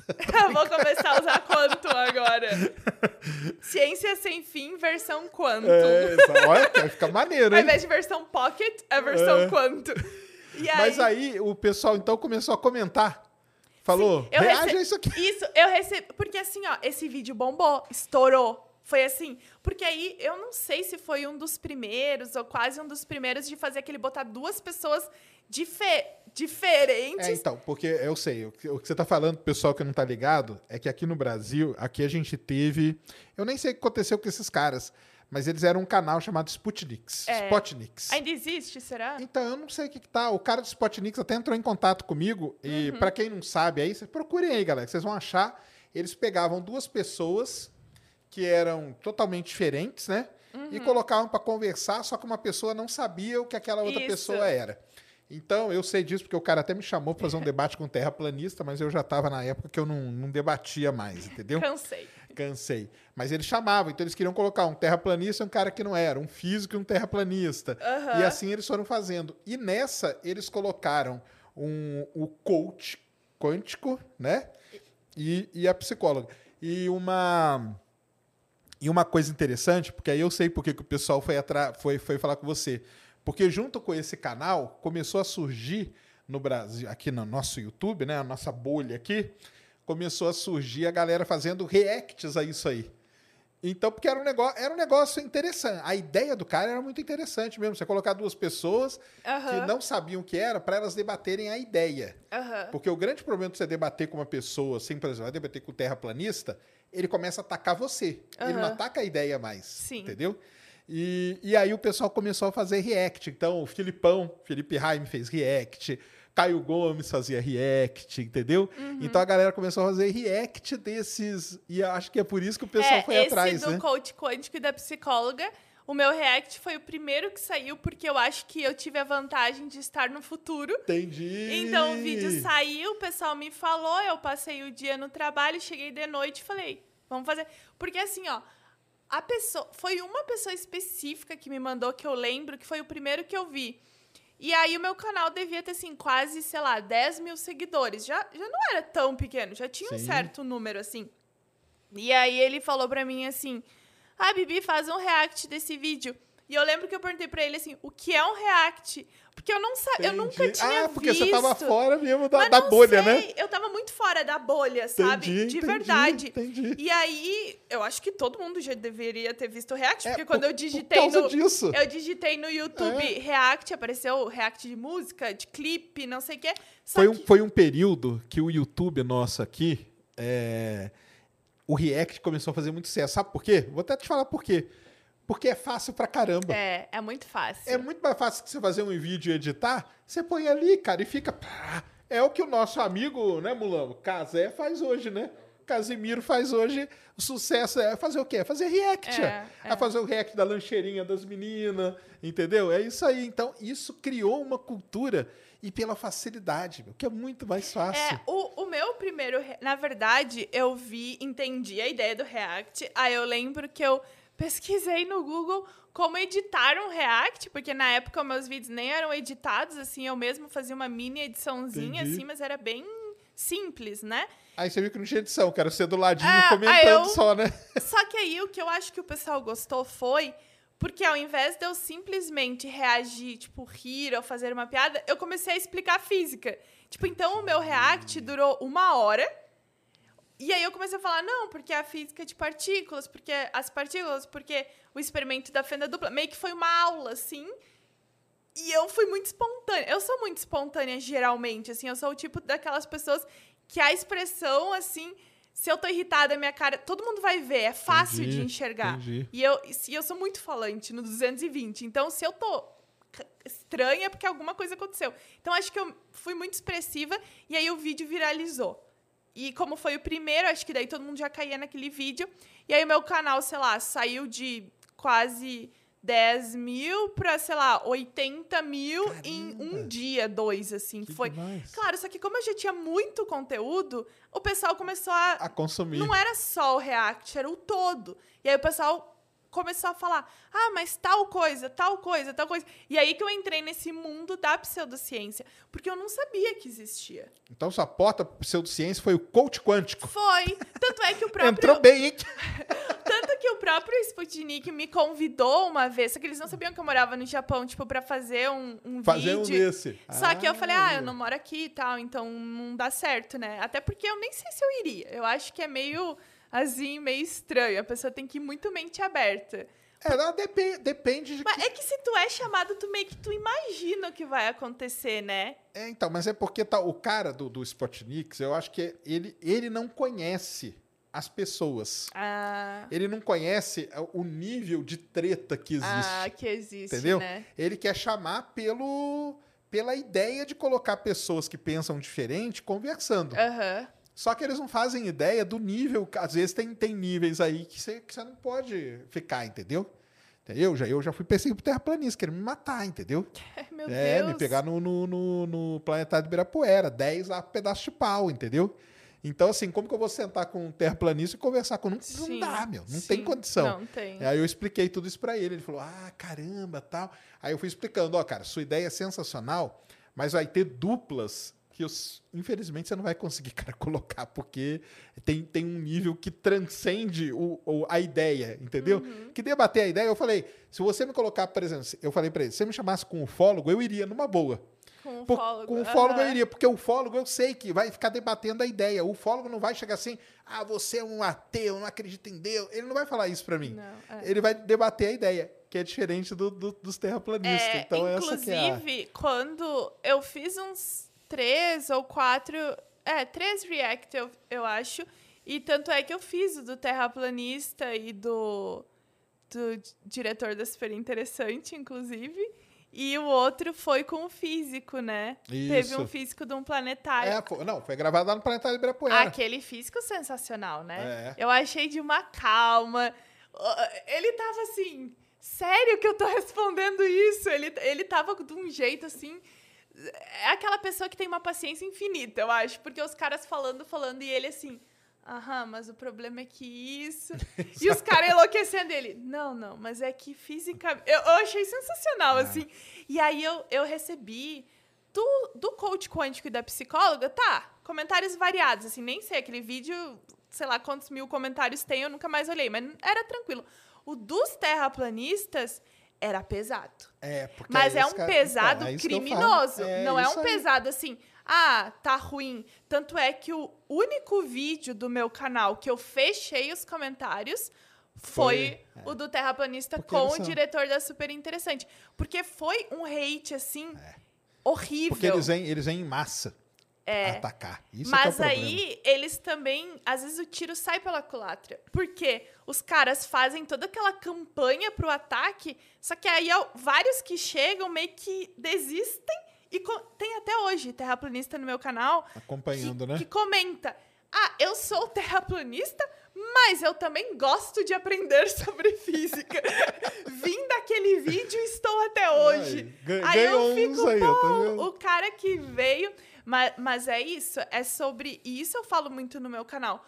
Até quando tu vai fazer um react, ou quando tu. React científico, assim, de explicar por que, que aquela pessoa tá falando uma coisa que, que não faz sentido, é tu nunca atacar a pessoa. É isso que eu, eu sempre É falo isso também. exatamente isso. Podem pegar todos os lugares que eu vou. Você nunca vai ver eu falando mal de um terraplanista, cara. Eu falo da ideia, entendeu? É, da, é a ideia.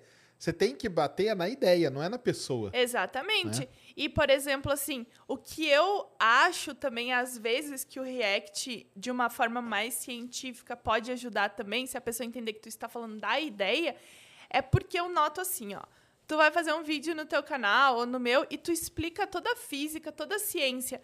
Mas a maioria do público leigo, às vezes, não consegue conectar o que tu explicou. Por exemplo, o que eu expliquei antes sobre o pion, sobre modelo padrão, sobre quarks, gluons, a pessoa, ela assiste aquele vídeo e entende aquela ideia. Mas aí ele vê um outro discurso de uma pessoa falando sobre o assunto, ela não conecta o conhecimento que ela viu naquele momento com o porquê o discurso daquela pessoa tá errada. Por exemplo, tu pode fazer um vídeo no teu canal explicando por que, que a Terra é redonda. Aí a pessoa vê o discurso do terraplanista, ela não conecta Sim. o que tu ensinou e ela fica confusa. É. Então, às vezes, o React pode ter esse papel de uma Confundir, ferramenta né? É. que pode a- ajudar, na verdade, se tu explicar o porquê Sim. aquele discurso está errado, é, é difícil explicar sobre ciência.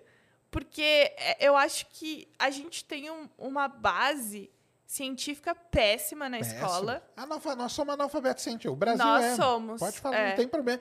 É, não é complicado mesmo. É complicado, entendeu? Porque, por exemplo, pega aí, eu falo várias vezes que você pega negócio da pandemia. Ah, porque o modelo do Imperial College, cara, você vai falar de modelo, cara. Metade da população não sabe fazer uma conta de, de média, cara. Como que você vai falar que tem um modelo rodando por trás do negócio, entendeu? É. Então, assim, realmente é muito complicado mesmo. É, e aí eu acho que, como já existe todo esse problema eh, de base científica, aí também o Brasil é um país muito forte de crença. Aí mistura a falta de base científica com a crença e com alguém que vende uma ideia, um produto. Tipo, os colchões quânticos, travesseiros quânticos. A pessoa acredita. Claro, porque aquilo vai ser a salvação dela. Né? Exatamente. é isso. Mas e o, o coach quântico? E que- quem que ganhou o debate do coach com a Ah, foi a psicóloga? psicóloga. Mas a psicóloga era muito boa, porque ela só ficava assim. Ela era, tipo, a própria psicóloga, que ao invés de debater, ela fica Ouvindo. e fazendo pergunta. Ah, e aí a sim. pessoa vai, Vai se enrolando. vai, vai, e se enrola, e se enrola, e se enrola, chega no ponto que não tem mais. Mas qual, qual que é a base do coach quântico? A base, na verdade, eu acho que de tudo que é alguma coisa quântico, é aquela ideia do experimento da fenda dupla. Hum. que. ah, Explica pra nós. Tá. Vamos fazer aí, ó. Prepara aí, Brunão. Vai o corte do experimento da fenda dupla. Que todo mundo me pergunta esse negócio. Eu não sei explicar, a Bibi vai explicar pra nós. Então, a gente tem um experimento que a gente queria entender a, a dualidade lá da onda-partícula. Aí a gente tem que quando a gente dispara um feixe de elétrons, né, por duas fendas, né? Primeiro a gente dispara uma vez, aí vê lá o comportamento de partícula. Para numa fendinha só, Numa você vê o que acontece. É isso aí. Show. Aí botou as duas fendas lá e vê que é um comportamento de onda daquele elétron vai se comportando como uma onda. Depois a gente coloca o observador entre aspas, que é o aparelho que vai medir, e ele volta a se comportar como uma partícula. E aí as pessoas falam: "Tá, mas o que que está acontecendo?" A treta é que o que propagam é o observador alterou a realidade. Só que as pessoas acham que o observador. É uma pessoa que tá ali vendo o experimento acontecer. Esse é o problema. Exatamente. Só que não é uma pessoa. É uma máquina, porque a gente tem a função de onda, né, na, na mecânica quântica. Essa função de onda ela vai descrever todas as possibilidades daquele sistema que a gente está trabalhando. E quando a gente faz a medida, ou seja, a gente colapsa a função de onda, a gente vai ter um resultado.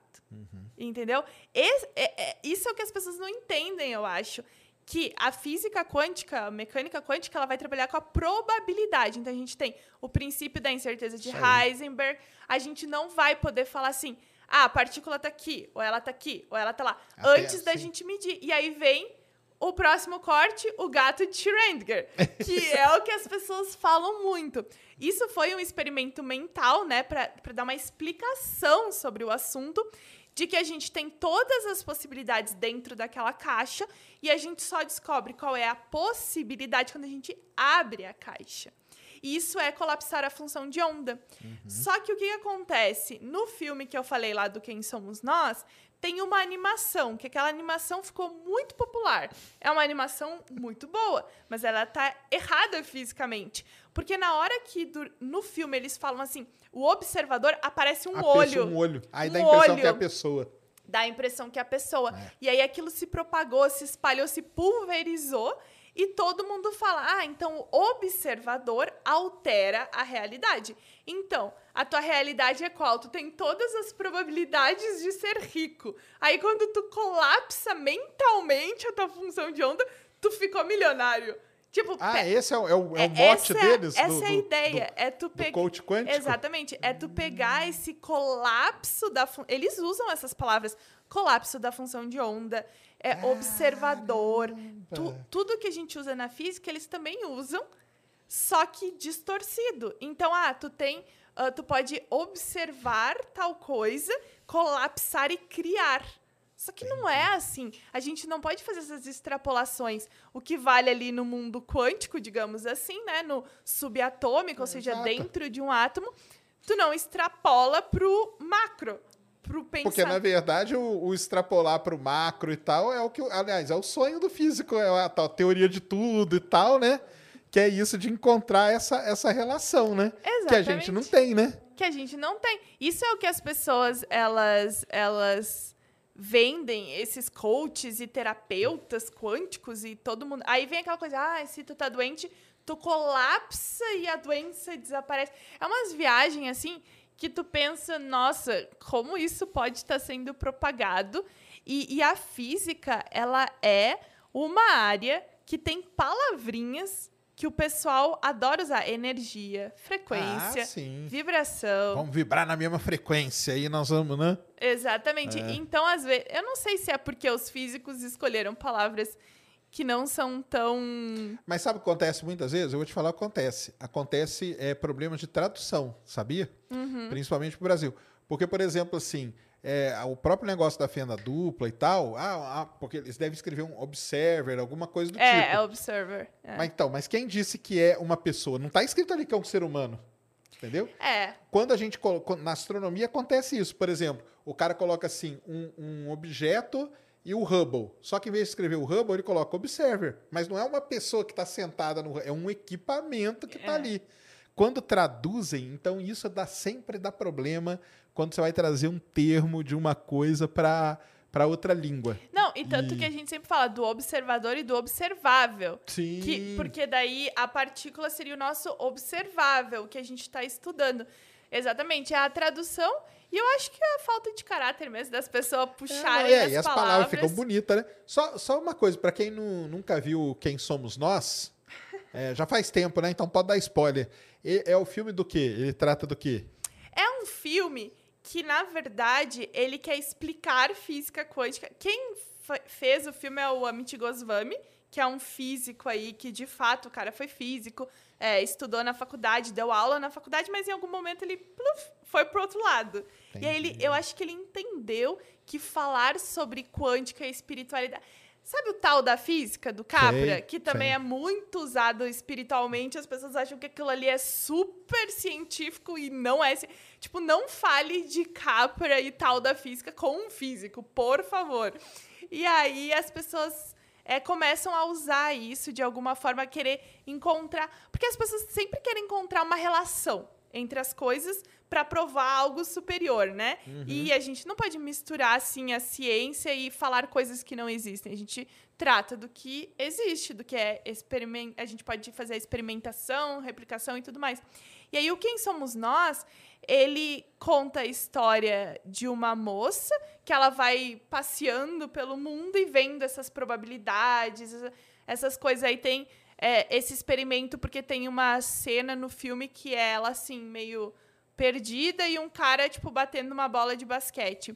E aí ficam falando, ah, essa bola de basquete pode estar em qualquer lugar, pode estar. Sabe? É meio que uma espécie de documentário Entendi. filme. E aí, quando eles falam assim, mas quando você olha, ela está apenas em um lugar, e aí o experimento da fenda dupla e não sei o que atrás. Nossa, aí vão misturando tudo. Vai Aí, por exemplo, aquela outra coisa do o espaço é não sei quantos por cento vazio. Então, se você tentar o suficiente, você pode atravessar uma parede e tal. Umas coisas assim, sabe? Entendi. Que, que não faz muito sentido. Ai. Mas aquele, esse filme, nossa, sucesso. Tem a versão 2, saiu no cinema. É, é uma loucura. E teve um cara nesse filme, coitado, que é um físico importante, sério, que foi enganado. Sabe, sempre tem um cientista enganado nos filmes. Aí ele, acho que foi convidado para falar sobre o assunto. Aí o cara falou, falou, falou, falou. Editaram, picotaram. Aí parece que ele tá corroborando com tudo que tá rolando. Ele escreveu até uma nota de repúdio depois falando: Não, mas eu, eu não falei isso. Aí os caras, não, falou, só que daí foi cortado. cortado e parece que ele encaixar. super Que ele concorda. concorda com tudo. Ah, imagina, a vergonha do homem até hoje, eu acho, porque esse filme tá por tudo, né? Tá louco. Então assistam aí, galera. Quem somos nós? Vamos lá, filme- Não, vai lá assistir pra entender. Ah, é muito tu- louco. o Tem no que- YouTube aí e tal, Então é. vai lá. ó. Quem somos nós? Assistam, porque vale a pena, hein? Vale a pena. e aí, então, o- os, os coaches quânticos, então, eles vão para esse lado aí do, do, do, do colapsar. É, então, você vai é. colapsar o e vai... que eles usam é o, o gato de Schrödinger, o colapso da função de onda e, e o experimento da fenda dupla. E aí é louco, porque eu acho isso deve acontecer na tua área também, das pessoas que são leigas, que assistem a um vídeo aleatório e vêm te ensinar, vêm te dar aula, vêm te explicar Ah, por que, que tu tá direto. errado, porque isso não é assim. É a mesma coisa. Aí o pessoal fala: Nossa, você é uma física muito materialista, está na Matrix. Não conseguiu transcender para enxergar a Ah, verdade. Entendi. A galera da Red Pill, da pílula. entendi. Red Pilados, que a gente chama. É a galera que quer sair. Tô sacando, tô sacando. Então tem o coach. E aí tem os terapeutas quânticos também? Tem, que, tem tudo que é, quântico. da, é, tem tudo quântico. Nós Tudo que tu imaginar na tua vida vai ter quântico. De alguma forma, as pessoas colocam quântico em absolutamente tudo, tudo. E o que de fato é quântico, assim, sei lá, quando a gente vai falar, por exemplo, de um microchip num celular, num Sim, computador, claro. que usa a tecnologia, o conceito da É, tipo, o que, que é o computador quântico, né? É reduzir tudo ali para as operações ficarem o mais rápido possível, o computador Exatamente. performar da maneira mais rápida possível. Aí né? as pessoas, essa parte elas não entendem, assim, que na verdade a quântica já tá É. na nossa vida, numa lâmpada, num, sei lá, num aparelho, no microchip e tal, mas as pessoas não veem isso. Quântico, galera, para quem não entendeu ainda, quântico é quando a gente lida com o micro, a o pessoal chama de microcosmos, é, o, é ali subatômico, para dentro do núcleo do átomo, entendeu? Que são as partículas que a Bibi falou e tal. Ah, quântica é só isso. Existem ali leis, né? Uma física, forças e tudo mais, que alguns pesquisadores ajeitaram tudo isso, arrumaram tudo isso e deu um nome de mecânica quântica, física quântica e tal. O contrário é a nossa querida gravitação, que lida com o que é muito grande. Então, lida com o que acontece com buraco negro, relatividade, todas essas coisas todas, que seria o oposto. E aí, relatividade é uma palavra até legal, né? Mas ela não é tão bonita como quântica, né? Porque já pensou Não se os é. caras pegam a relatividade? Não, mas aí tem uma outra coisa. Já vou dar um Ah. spoiler do vídeo que vai sair amanhã no meu canal. Ah, Que aí eles até usam... um terapeuta relativístico. Não, só, fal- só não, faltava. não, não, não. Eu, eu explico a famosa frase que o pessoal adora usar, que é o do Einstein, Deus não joga dados. Não sei se tu já viu que ele falou Claro, isso. ué. Deus não Que- joga dados com o mundo. É, Exatamente. Aí eu fiz um vídeo inteiro explicando por que que Einstein disse isso, o que que significa o Deus nessa frase, o que que significa... Porque o não jogar dados dessa frase... Primeiro que o Deus não é Deus, tipo, que a pessoa imagina um Ah, Deus... não. O Einstein tem várias frases. Ah, O Einstein falava assim: buraco negro é onde Deus fez a divisão por zero.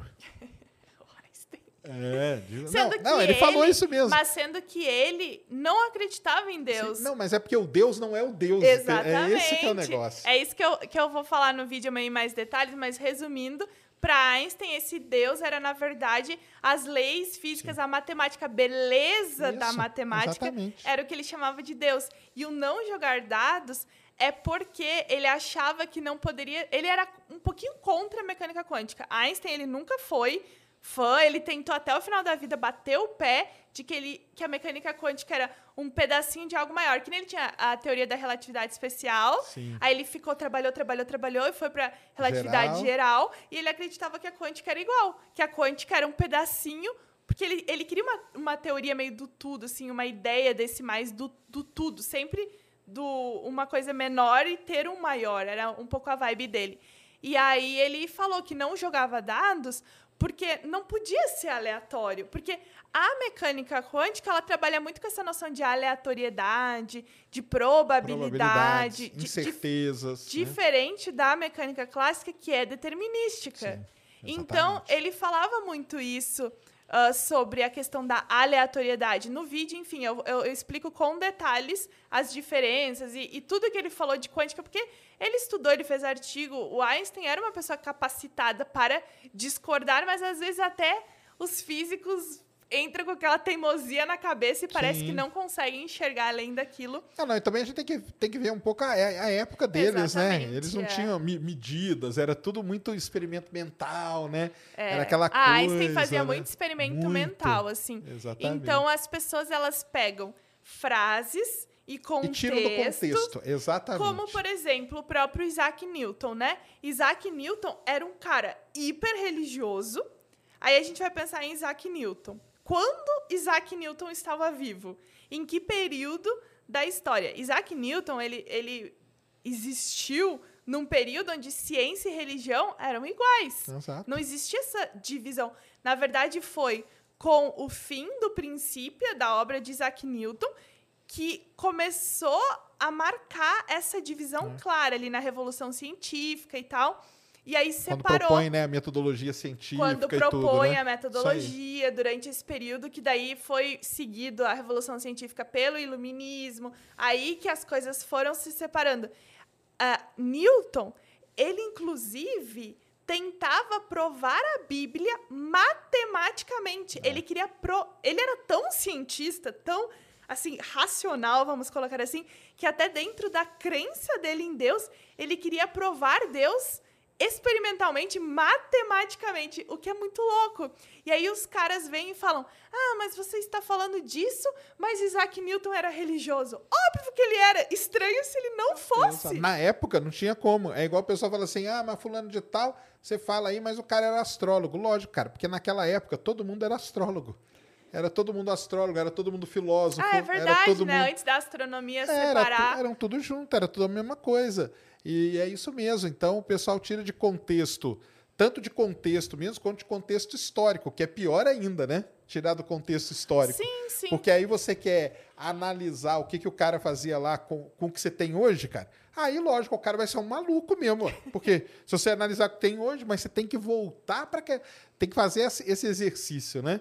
Se É. coloque lá onde o Newton estava, no meio lá do lugar, no, no país que ele morava, na época que ele morava, como que era aquela situação. Então, ele era religioso? Lógico, ué. Eu não tinha outra opção, nem tinha outra opção. Sim, se ele não fosse religioso, ele ia É. ser, sei lá, queimado ali, É. se ele duvidasse. Mas, mas é muito louco tu Que pensar. teve uns que, que, que Teve. até bateram de frente. Galileu, entendeu? Galileu, coitado, chegou na hora, teve que renegar o que ele tinha dito pra não morrer é. ali na Claro. Santa Inquisição, né? Então tem. E foi. Aconteceu. Giordano Bruno, né? Que foi um dos primeiros lá que foi queimado, porque começou a falar que tinha outros mundos por aí. Então, tem, sempre tem um ou outro que vai. Mas a, a grande massa ali era tudo, né? Não tinha como. Sim, então é, é interessante, é exatamente o que tu falou, essa questão da gente pensar em história da ciência, né, história das ideias em física, com os olhos da época, não comparar. Ah, mas como assim o cara queria provar a Bíblia matematicamente? Co- Newton criou o cálculo, então é óbvio que ele queria. É, é bizarro a gente pensar que na- antes dele a gente não tinha ali o cálculo diferencial, integral. Então é incrível que com tudo, todo o conhecimento da época ele conseguiu criar tudo isso. Não, é a inteligência de uma pessoa, né? Eu acho incrível. Assim. Não, e o próprio Einstein, né? Tudo que ele previu lá, a gente 100 anos depois consegue comprovar a onda gravitacional, o próprio eclipse, as coisas todas que a gente vai provando. E o Einstein ele sofre muito disso, como ele era um cara que fa- falava, né, tinha essas frases, o pessoal pega a frase e joga a frase solta ali. E aí a frase solta vira uma, né, um negócio meio Exatamente. e, Aí- e não entendem, porque aí a galera que fala, ela nunca parou para ler um livro do Einstein. Porque se ela ler um livro do Einstein, ela vai entender o que, que o Einstein chama de Deus. Então tem essa, Deus não joga dados com o mundo, o buraco negro é um de Deus, que não é Deus, é a natureza, são as leis, faz a divisão por zero. E tem várias frasezinhas dele que ele coloca o Deus ali, mas é isso, né? É. Então tem que... Eu acho que é, que é porque assim, a pessoa ela encontra o significado do jeitinho que ela quer, né? é a frase bonita, né? Então, pá, joga lá, né? no Facebook ali. Pô, aí- Nikola Tesla também é outro que o pessoal é o Quem? Nikola Tesla. Ah, o Tesla. Pô, Que- o Tesla, galera. É, são pesados, né? Porque toda hora. Ah, porque Tesla, Tesla, Tesla. Um dia eu falei no canal assim: ah, porque o Tesla era o rei dos pseudocientistas. Não que o Tesla era o pseudocientista rei, mas ele é o rei da galera pseudocientista. Porque se tu for entrar em qualquer canal pseudocientífico, os terraplanistas mesmo. Ah, amam o Tesla. Tesla, Tesla, Tesla, Te- tudo que vem uma frase assim que tem Tesla, eu digo, tá, pronto. né? Não podia ser outro. E teve um cara que outro dia, né, Mulambo? Aí em cima, aí no Flow, falou que o Elon Musk é a reencarnação do Tesla. Eita, será? Será? Tá, Polêmica. polêmica, polêmica, aí até parece. Coitado do Tesla, deixa ele quieto lá, cara. Deixa ele curtir a outra vida dele. Deixa ele ficar por lá, Deixa quieto. ele quieto no caixão dele. Não, mas é verdade, o Tesla, a galera, a galera pega, pega pesado com o Tesla, né? Que também, né, injustiçado, sabia muito mais inteligente que o Einstein, né? O pessoal fala essas coisas. Aí o pessoal muitas vezes pergunta assim pra mim, não sei se eu perguntar pra você, quem é melhor, Tesla ou Einstein? Eu falei, cara, assim, como você quer tá querendo comparar, cara? Não tem que comparar. Quem é Sim. melhor, Newton ou Einstein? Quem é melhor, Hawking ou não sei... Cara, não tem. O, o cara é bom naquilo que ele faz, né? Não tem que você vai comparar. Não, tem, não existe Não, isso. o né? pessoal, o pessoal gosta de criar umas intrigas, assim, inexistentes, né? Eu, eu gosto muito de estudar, assim, vida de cientista, o por trás também. Exato. Einstein era uma figura bem, assim, também diversa, né? Ele teve polêmica de divórcio. Sim. Ah, outro dia, eu, eu estudando, assim, Einstein, também a questão da própria foto, botando a língua, que o Einstein, na verdade, não era malucão. Ele tava, tipo, cansado daqueles fotógrafos. Aí ele pensou assim: ah, eu vou tirar uma. Vou fazer uma careta pra eles não publicarem a foto e me deixarem em paz. Só que foi Virou um a efeito foto mais, contrário. mais publicada do mundo, Ele né? tava saindo de uma festa, É, de, uma, uma coisa festa, assim, isso aí. entrando ali no carro, e os caras atrás dele, ele pegou e botou a língua, aí o cabelo assim bagunçado, e aí ele pensou: não, agora eu vou fazer assim, e esquecem de mim. E aí deu o efeito completamente contrário. Aí o Andy Warhol fez aquele quadro e tudo. E, o, e é isso mesmo, né? O Einstein ele virou uma celebridade, né? E ele não ficava meio assim, né? Uma hora ele meio que encheu o saco disso tudo, né? Que doideira. Então, aí o, co- o, Gostou do coach quântico? Coach quântico. Eu, eu- eu nunca parei pra ver esses coach quântico, não, porque eu gostava mais do travesseiro. O próprio travesseiro deve ser. Mas o que, que o travesseiro quântico Não, fazia? eles falam que é a mesma coisa, porque ali vai ter uma energia Ah. e que vai não sei o que e tal. É, tudo tipo assim. da NASA, não é uma coisa assim? É, É, mas o da. NASA, no, no- o, o da NASA, o pessoal. O da NASA, o pessoal falava que era um negócio que foi desenvolvido na NASA, mas não. Ah, sim. Mas sim. o negócio da NASA, se você vê o travesseiro, tem um pontinho ali. Que eu nem sei o que, que significa, mas o NASA não é a NASA. Ah, é outra é uma NASA. sigla. É uma sigla que Ah. eles fizeram para colocar, virar NASA e chamaram o grande Marcos Pontes para ser garoto propaganda e aí o negócio viralizou, né? Viralizou. E aí depois. E, então foi aí que você começou a entrar na batalha contra a pseudociência mesmo. É, e foi aí pelo, foi- pelo coach quântico. Foi quando eu comecei a descobrir. E aí a galera curtiu. E, e aí como que foi? O pessoal, porque você falou que você estava meio fora dessa bolha, assim, né? Aham. Que você não sabia o que estava rolando e tal.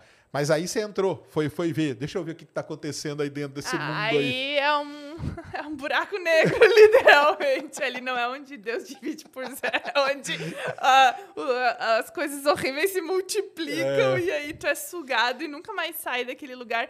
Porque aí tu vê a questão da pseudociência, não só o quântico, mas toda essa desinformação científica que existe, que tá em todos os lugares, porque assim, parece que tu nada, nada, nada, nada e sempre tá na beira, assim, sempre morre na praia, porque parece que as desinformações se multiplicam numa velocidade, sei lá, maior que a da luz, é impossível, passa a velocidade da luz, e a gente tá ali numa velocidade quase de inércia, assim, um negócio absurdo. E tu pensa, como que. Como, quais estratégias usar pra tentar, tipo, vencer tudo isso, né? É aí- desesperador. então, mas aí eu, eu até faço uma crítica. Já falei aqui com vá- várias que vieram aqui. O, eu vou te falar qual é a grande vantagem do- do- dos pseudocientistas, de qualquer área. Os caras são unidos pra caramba. São. Muito mais unidos que os cientistas. São. Os terraplanistas são. Então, é exatamente. Então, o que acontece? Um, um solta um vídeo, por exemplo, sei lá, um coach quando solta um vídeo, os outros, eles não vão lá e, e não fazem nada, eles começam a divulgar. E, e por isso que esse negócio cresce com a velocidade maior que a da luz mesmo. Porque a velocidade do cara seria da luz, só que tem milhares de pessoas divulgando aquele negócio É. dele. E no, no caso nosso, de quando você vai falar de ciência, pô, às vezes você tem que pedir pro cara, pô, cara, vai lá, divulga meu vídeo aí, não sei o quê, entendeu? Que para eles é natural isso aí. O cara posta, vamos lá, galera, vamos dar força para aquele cara ali. E isso acontece com o terraplanista, com os, com os, com os coaches quânticos, com os terapeutas e tal. Eles vão embora, eles vão propagando esse É. E negócio se muito defendem rápido. muito. Se, Se alguém defendem. criticar, eles aparecem. Tipo, isso aí, faz um mutirão pra ir naquele canal Exato. falar mal, dar dislike, denunciar o vídeo. E Então, é hoje muito foi louco. um, amanhã é o outro, todo mundo ajuda aquele outro, depois é o outro, e aí esse negócio. É. Por isso que você perde o controle. Mas eu, eu concordo com isso, essa questão da união, assim, por isso que eu acho que é, que é importante tentar mais unir a própria divulgação científica para que as pessoas possam compartilhar mais os outros canais. Mas é, é difícil. E também a pseudociência tem uma outra coisa, né? Respostas fáceis, Ah, é, simples. exatamente. Porque assim, se eu, se eu pergunto para ti, por exemplo, ah, o que é energia escura? Ou, ou existe vida após a morte? Ou os extraterrestres existem? Tá, tu vai responder de forma científica, ah, não sei, ou as pesquisas apontam. Aí o pseudocientista vai falar, não, existe o, o ah, a Área 51, a NASA, não sei o quê, estão escondendo a verdade, a gente aqui vai descobrir a verdade. E aí é um grupo super legal, porque quem é que não quer descobrir a verdade, né? Exata. E tem sempre o eles, né? O Eles, eles não te contam o que é, mas nós vamos te contar toda Quem a verdade. são eles, E não quem é? são os eles? Ah, Esse é que é o Não negócio. é o quem somos nós, quem são quem eles. são eles? Aí, eu tenho que fazer esse filme, ó. Quem são eles? Porque eu também penso isso. Poxa, existe uma conspiração mundial de países que se odeiam, de todos os cientistas, para esconder. Qual é a moral de esconder essa verdade? O que, que a gente ganha com isso, Exato. né? E eu até brinco e falo o seguinte, cara, se os pseudocientistas soubessem as tretas que tem no mundo acadêmico, eles jamais falariam um negócio desse, cara. Que a gente Por- esconde a verdade. Exatamente, né? porque uma, o, tem grupo aí que a melhor coisa que ia ter era saber que o outro estava escondendo. Não ia precisar do pseudocientista para contar. O grupo rival iria lá e Claro, contava porque, na hora. assim, as pessoas pensam, ah, os cientistas vão esconder a verdade. Nossa, o que o cientista quer é rapidamente encontrar alguma coisa pra publicar e ganhar um prêmio, ganhar um dinheiro, ganhar Na frente do outro grupo. É, teve até um escândalo. Lá no CERN mesmo tem Era isso. que tem a, na, do, do, do- do- do dos grupinho. experimentos ali, Sim. né? Do Atlas, do, Do tal. Alice, É, aham. do Alice, que eles ficam uma briga violentíssima. Claro, pra tentar descobrir a, a colaboração, publicar. Teve, inclusive, o escândalo, não sei se tu lembra, foi tipo em 2000 e... Não sei se 2012 ou 13, do neutrino mais rápido que a velocidade da luz. Aquele Esse, medido lá na Itália.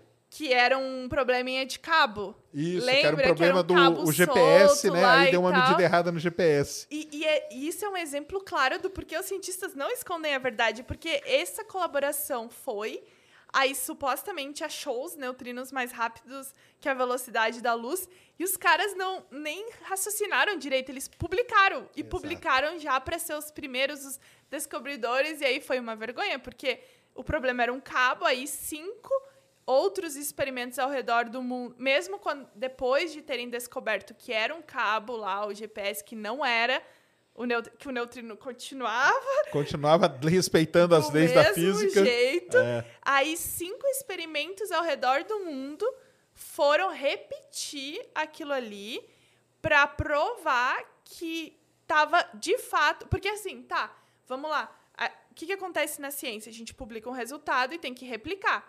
Então, até na própria cosmologia, astrofísica, alguém. Ah, eu vi tal coisa. Aí todo mundo vai lá e quer ver também. É. Foi o caso da Focina, nosso, em Vênus. Ah, é de verdade. Teve a 2020. polêmica, né? É, ué. O grupo foi lá que achamos fosfina em Vênus. que Fosfina é vida. A única jeito de produzir fosfina ou é uma indústria que produz ou é um negócio biológico. Então, se você descobriu fosfina, você descobriu vida. É verdade, eu lembro que todo mundo começou a falar, né? Aí, só que você tem que pôr os dados. Cadê os dados? Dá os dados aí. Aí você punha o dado, o cara ajustou um polinômio de grau 15, sei lá quanto, entendeu? Que, ou seja, o cara estava ajustando o ruído do, do experimento e aí a focina apareceu. Tanto que os caras tiveram que tirar o trabalho, se retratar. E, e o dia da apresentação do eu acompanhei ao vivo, até transmiti a, a apresentação. Foi uma, uma colaboração também e foi uma apresentação simultânea em vários locais do mundo. Porque saiu na Nature, entendeu? O trabalho e tudo. Depois tiveram que se retratar. Uma confusão que deu esse negócio da focina, que é outra prova de que porque os cien- os cientistas não vão esconder, não tem como, porque vai Não. ter gente ali. É, é- é o desespero de postar. O do neutrino também. Tanto que os dois chefes do experimento se demitiram. Exato. Porque a vergonha foi tão grande. Aí eles falaram: o da fosfina deve ser isso. Todo mundo foi lá tentar e descobriu que estava errado. Aí replicou, não deu certo. O do neutrino também. Foram. Ah, foi o cabo. Mas mesmo eles dizendo foi o cabo, cinco outros grupos foram lá repetir e falaram: é, não tem como. Todo mundo aqui provou, até o diretor do CERN na época falou: nossa, olha, é a primeira, uma das primeiras vezes que grupos tão rivais, entre aspas, trabalham todo mundo em colaboração em prol da ciência. Vamos ver o lado positivo, estamos todos Exato, juntos. E aí ele exato. fala: é, agora acho melhor esquecer esse assunto, deixa pra lá. Mas aí os caras se demitiram e até hoje essa história continua, Essa história né? continua. Essa história foi, eu, tenho, eu fiz vídeo disso aí. Foi um negócio, foi ali na Itália que eles mediram naquela montanha lá. Eu esqueci o nome da montanha agora. Que é onde eles medem os neutrinos lá. O da Focina, o da Focina até que terminou legal, porque eles tiraram o artigo, os pesquisadores se desculparam e tal, e falaram, ó, agora nós vamos pegar mais dados para ver se a gente tira esses ruídos e tal. E tá rolando isso ainda, eles estão coletando dados e tal. Beleza, né? Con- Continuou e seguiu. Então, mas a pseudociência, ela dá essa dá essa, vamos dizer assim, essa resposta rápida, né? E às vezes o que a pessoa mais quer, né? Às vezes nem é a resposta rápida, às vezes é a resposta que a pessoa quer ouvir, É, né? exatamente. Pirâmide, como pode, cara? 3 mil pessoas carregar aqueles blocos? Não, veio uma nave e fez. Pô, é lógico, é muito mais óbvio, né? O cara atravessou a galáxia, o que, que eu vou fazer naquele planeta? Eu vou pôr uma pedrinha em cima da outra e construir a pirâmide, não é? Uma, Exatamente. Os alienígenas do passado. alienígenas né? do passado. É por isso que esses negócios fazem sucesso pra caramba. E, e a gente, quando vem com a explicação, é, pô, é chato pra caramba. É chato, É né? chato Comparado demais. Tá ao- aqui, cara, ó, tem esse artigo aqui, ó, 30 páginas, entendeu? Aqui é onde o cara desenvolve toda a matemática, aqui é onde ele faz tudo e prova o contrário. O quê? Ah, eu não vou ler esse negócio não, cara. A explicação do outro é muito mais legal, né? É, porque eu acho que é isso que acontece com essas informações falsas. Porque a gente sempre ah, elas parecem muito bonitas, muito fáceis, muito entendíveis. E quando um cientista, na maioria das vezes, por exemplo, ah, quando eu falo sobre física de partículas, modelo padrão, os quarks, eu sempre digo assim: até hoje, o que nós sabemos é os quarks são as menores partículas, partículas fundamentais, não que são indivisíveis. Assim, até hoje o que sabemos é que o elétron é indivisível. Eu sempre falo até hoje, porque e se amanhã a gente descobrir uma coisa diferente, se o LHC encontrar alguma coisa, se o LHC receber mais um upgrade e chegar numa velocidade Uma um- energia uma maior energia de que centro de consiga, massa. né? Os caras estavam em 7 TeV de energia de centro de massa, aí foram para 14 TeV. Aí daqui a pouco eles vão para mais energia e vão conseguir descobrir mais coisas. E aí se eles falam assim, não. Por exemplo, os próprios quarks, né, que eu falei que são os mesons e os baryons, ou seja, dois quarks e três quarks. Eu lembro quando eu estava na faculdade que os professores falavam: "Não, três é o máximo. Baryons". Só que a gente já descobriu hexaquark, pentaquark. Isso. Aí tu pensa assim, eu lembro na faculdade do professor falando, não, três é o máximo. Aí, tipo, dois anos atrás, encontramos pentaquarks. Eu fiz até vídeo, revolução, porque é que nem assim, ondas gravitacionais. Ah, não vão achar, não vão achar. Pô, acharam. Nossa, foi revolução. É. Pentaquarks pro pessoal da física de partículas ali, que a gente sempre achava que três era supostamente o máximo, achar cinco, seis é revolução.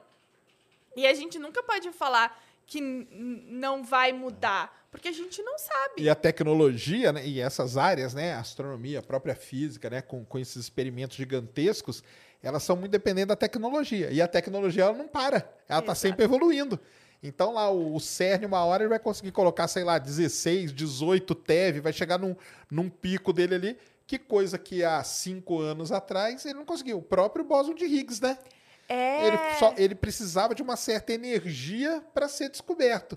Quando chegou naquela energia, bom, os caras acharam. Antes não tinha nem como achar, Não. né? Mas o legal da física, que eu acho, até que eu falei do Lattice, do Yukawa, o próprio bóson de Higgs, é que a maioria disso a gente já sabe que vai acontecer. Sim. O próprio Yukawa, lá em, acho que foi em 37, ele teorizou tudo, escreveu tudo à mão, as contas, e falou: não, tem que existir uma força, e essa força é mediada por uma partícula com essa energia, com essa massa.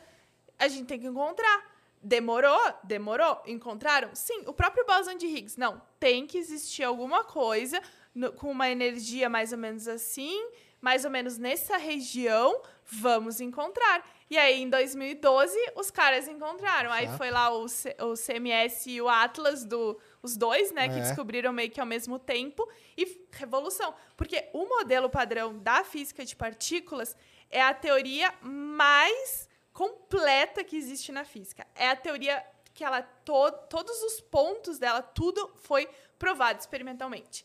Então, hoje em dia na física, ela é o mais sim, completo em termos de experimentos e tal. Obviamente, ela não explica tudo. A Sim. força gravitacional, ela não explica, né? Uhum. Aí, então, por isso que existe essa ideia de a teoria do, de unificação, Unificação das coisas. forças, né? A Isso. teoria de unificar as forças. O próprio Einstein tinha muito essa ideia e, e a gente não consegue unificar ainda. Aí existe, né? Física além do modelo padrão, nova física. Dentro da própria física de partículas que eu falei do confinamento, tá, mas por que que acontece o confinamento? Mas a gente não sabe exatamente por que que acontece. A gente sabe que acontece. Existem hipóteses, existem linhas exploratórias. O próprio experimento da fenda dupla. Por que que isso acontece? Existem interpretações Sim. do experimento, a interpretação de Copenhague e outras tantas. Sei lá, acho que existem mais de cinco, assim, algumas mais aceitas, outras menos, mas existem interpretações. E as pessoas têm que entender que a ciência.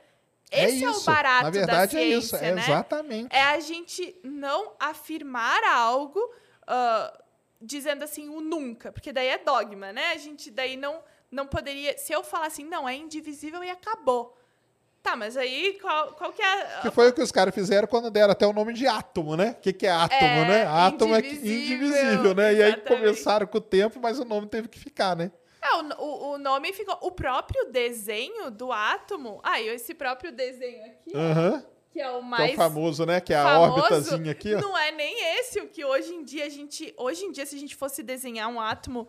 Ah, a ideia desse átomo é meio que como se tu pegasse um spray e passasse um Entendi. spray assim meio que circular. Não é um negócio igual um sistema planetário, Não é, é um assim negócio. perfeitinho. É, se a gente for procurar, por exemplo, ah, núcleo atômico, átomo, imagens. Porque é uma representação gráfica de algo que acontece, mas a representação gráfica não necessariamente. Ela geralmente simplifica. Simplifica. Simplifica, aí, né? isso mesmo. Então, o próprio o próprio esse núcleo atômico, o átomo, quando a gente vai ver um desenho mais é, real, entre aspas, é meio que uma sprayzada, assim, porque é um monte de partícula e dentro do próprio núcleo ali dos prótons, não tem três quarks que a gente chama que são é, os principais, que são eles que dão essa carga mais um, porque cada um deles vai ter uma carga é, um terço ou menos dois terços.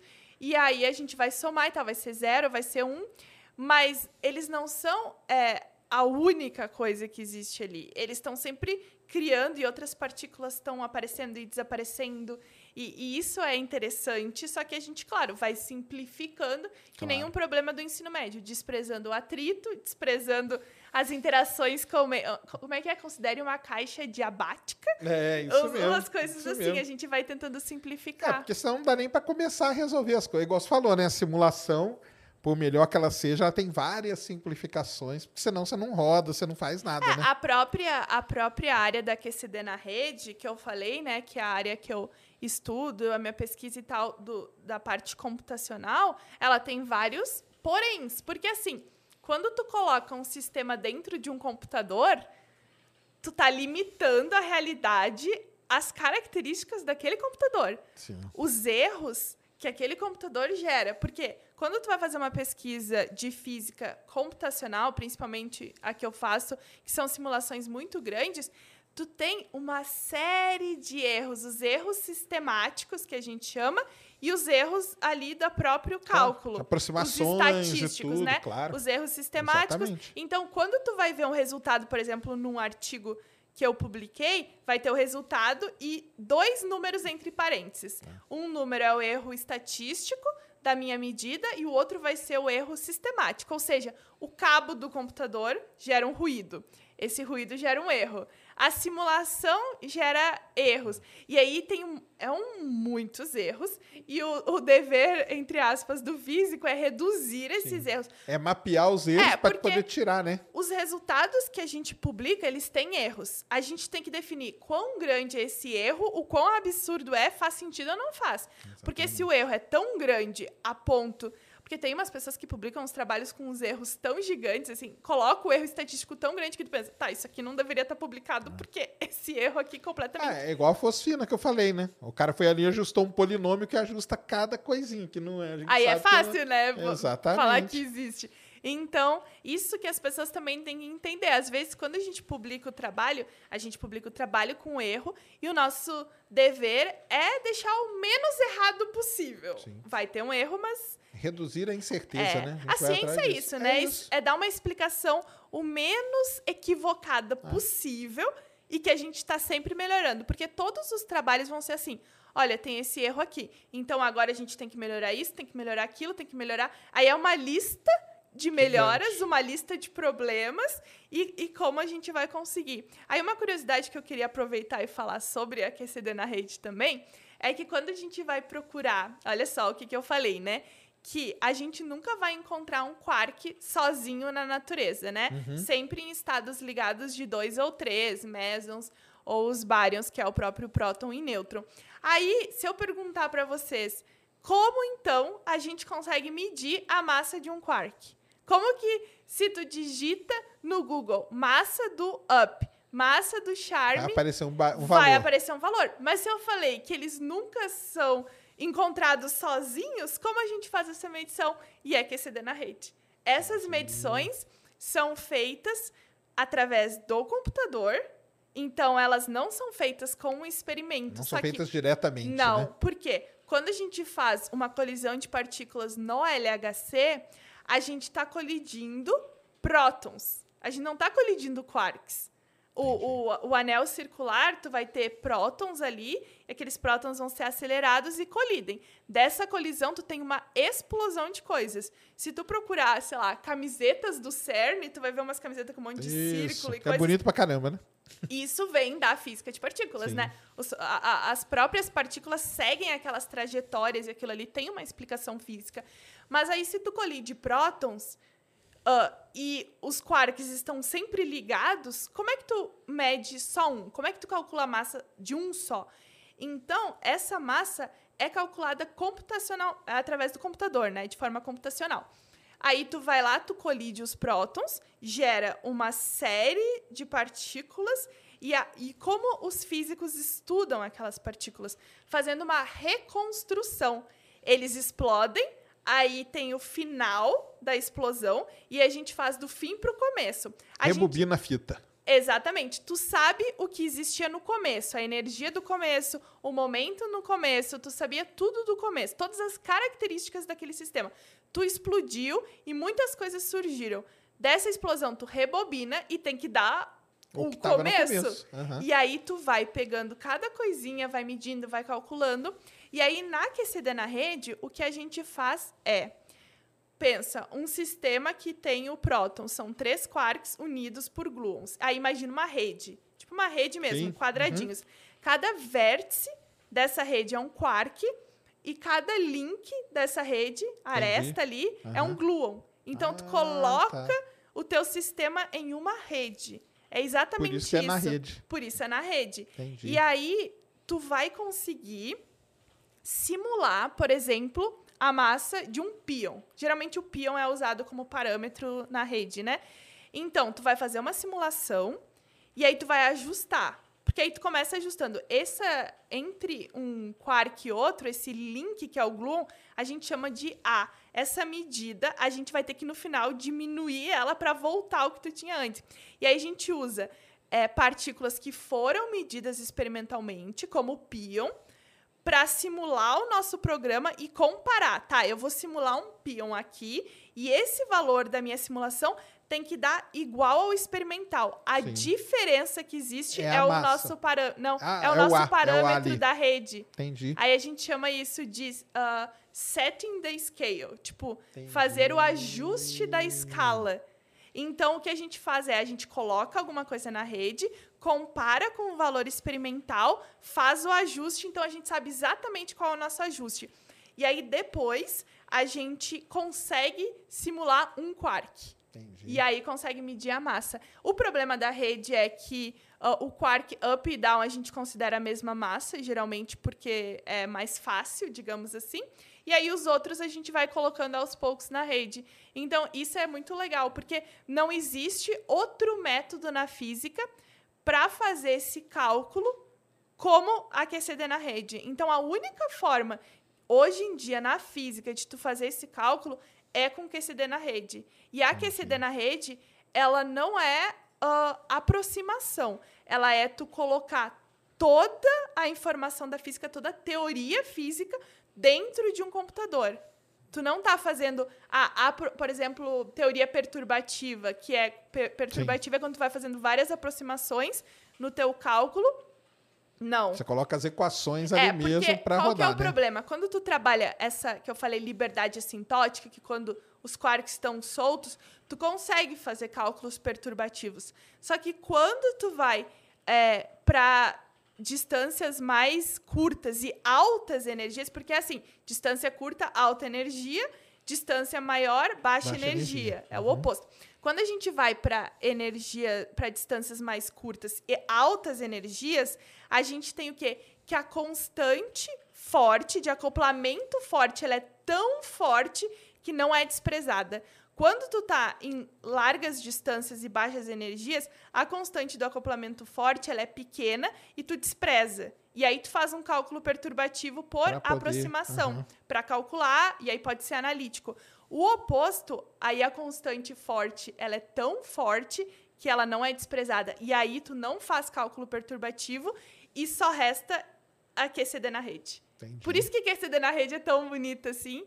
Enfim, que- mas é, eu acho que é muito interessante porque as pessoas, talvez que. que até as que estudam física, ah, por não conhecerem, essa área não é tão divulgada assim, então as pessoas não pensam assim, ah, mas como é que o quark foi medido? Como é que tal coisa foi medida? Como que ele E- foi medido se ele não tá sozinho, né? E, então e a QCD, uma... a QCD na rede, ela também serve para, por exemplo, tu verificar se o, o que foi encontrado no experimento Sim, pra bate verificar, né? Para verificar. Ela serve como verificação do experimento também. Então, várias partículas que foram encontradas experimentalmente, a gente coloca na rede e verifica. Ó, a teoria diz que tem que ser esse valor. Aí o experimento vai lá e encontra. Porque QCD na rede é física teórica. O LHC é física experimental. Então, a gente faz na teoria, ah, tal o próton. Teoricamente, o próton dá esse valor. O LHC achou esse valor? Show! Então a gente tem aí o que? Reproduziu, comparou, tá legal. Achei essa outra partícula aqui. Mediu ali, deu certo, continua. Se não deu certo, por que, que não deu certo? É um estado excitado, tá misturado com outro, o cálculo. Ou um modelo que tá O errado. modelo preci né? então, precisa a, ajustar. a própria QCD na rede serve como uma validação e verificação da própria QCD. Então, é uma área bem legal, assim, dentro da física. E é computação pura, assim. Tipo, a pessoa que quer trabalhar com isso. Você é, programa em quê? Python? Eu programo, vamos lá. Comecei no técnico em C ou C++, Ah, tá. no mestrado Fortran, e no doutorado eu fazia C e Fortran, porque tem aí um outro problema. Quando tu trabalha com pesquisadores mais velhos, Ah, você tem que saber Fortran, porque eles só sabiam Fortran na eles época. só sabiam. E, e outra coisa, na física de partículas, alguns pacotes que a gente usa, ou bibliotecas, ou algumas. ah, é, bibliotecas e Uhum. pacotes geralmente, estão em Fortran. Então, a tua opção é colocar o C para ler, ou o Python para ler, ou escrever em Fortran, que às vezes é mais fácil, porque as bibliotecas são tão grandes, já foram verificadas tantas vezes, que se tu for traduzir elas, tu vai levar muito tempo. Aí é um doutorado inteiro para traduzir É mais bibliotecas. fácil aprender, né? E É, vai aí embora, eu né? comecei ah, a fazer Fortran, aí eu usava Fort... o mestrado todo eu fiz Fortran, depois no doutorado sei Fortran e no pós Python. Porque eu achei o Python mais fácil. Tipo, C eu gosto de programar em C, mas ele tem muita, muito detalhe, é uma linguagem muito rebuscada quando tu vai É, programar. para simulações assim, grande, de grande escala, o C equivale. O Python, acho que não. O Python é mais para uma análise, né? É, eu faço mais a Ah, parte de faz análise. né? Aí tem que é. ser Py- Python análise para fazer ah, biblioteca para gráfico, Isso. porque daí Ah, já não, aí é o sai os aí tá gráficos bonitinhos. os Eu gosto muito do GnuPlot também. Entendi. Eu adoro. é, eu não uso Linux, mas o GnuPlot eu acho fácil. Porque às vezes tu, tu vai fazer algum ajuste assim para conferir que tá tudo certo. Python, às vezes, ah, vou ter que programar tudo aqui. Aí o GNU tu joga ali uns dados, ele meio Ah, que é, já faz o faz, é. gráfico É rapidinho. mais direto mesmo. Eu acho legal, assim. Então, são mais ou menos o que eu uso. Todos os programas que eu uso, eu escrevi. Alguns eu escrevi com algum é, colega de trabalho, mas a maioria é meu mesmo. Então, a gente tem muito isso dentro da, da física, pelo menos na minha área, das pessoas escreverem os próprios códigos. Ah, existe alguns que um ou outro pesquisador meio que fez uma coisa mais geral, mas geralmente para essa análise do fit, de fazer o gráfico, tu escreve o teu código. Mas é bem tranquilo assim. O pessoal É. que gosta, eu acho que muita gente imagina que físico teórico fica no papel, na caneta. Não, acho que nem fica no papel, não. Acho que o pessoal pensa que o físico teórico fica assim em casa. Ah, tipo, olhando Viajando, pra né? cima e pensando. Até vi- vira a luz divina que vai, né?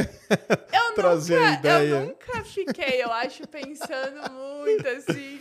Mas Não, é isso. porque o teórico é isso, né? O teórico é você simular e tal, e não ir para pro, pro experimento em si. É isso que a galera É, tem que e entender. tem também aí a outra parte que eu acho que.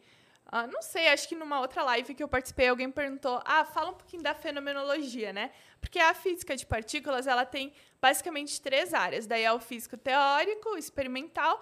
E o fenomenológico fica meio que no meio, ele faz a ponte entre o físico teórico e o experimental. Porque assim, geralmente físico teórico entende teoria, mas não entende experimento e vice-versa. Porque daí, o que, que acontece quando a gente faz alguma coisa teoricamente?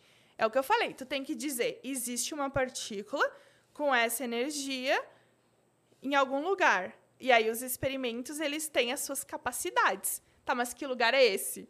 Então, se o físico teórico não conhece os experimentos, como que ele vai saber onde procurar? Porque como que os físicos no LHC procuram coisas? Eles fizeram um experimento que gastaram milhões por anos, Pra vários países, pra assim, né? ficar tipo, não, eu acho, não sei, minha filha disse que por aqui, o meu cachorro falou que, não, a gente não pode gastar dinheiro à toa, né? Porque ficam em cima da- dos experimentos. Então, os físicos teóricos fazem vários cálculos, os fenomenológicos começam assim, hum, na teoria tem isso, vamos ver o que, que existe por aqui. Aí a gente indica para os experimentos, publica um artigo através da publicação de artigos, né? A gente diz, olha, eu acho que tal coisa, baseado nos meus cálculos, o achismo não é da cabeça, tá, gente? É baseado nos É, sim, cálculos, no sim. trabalho.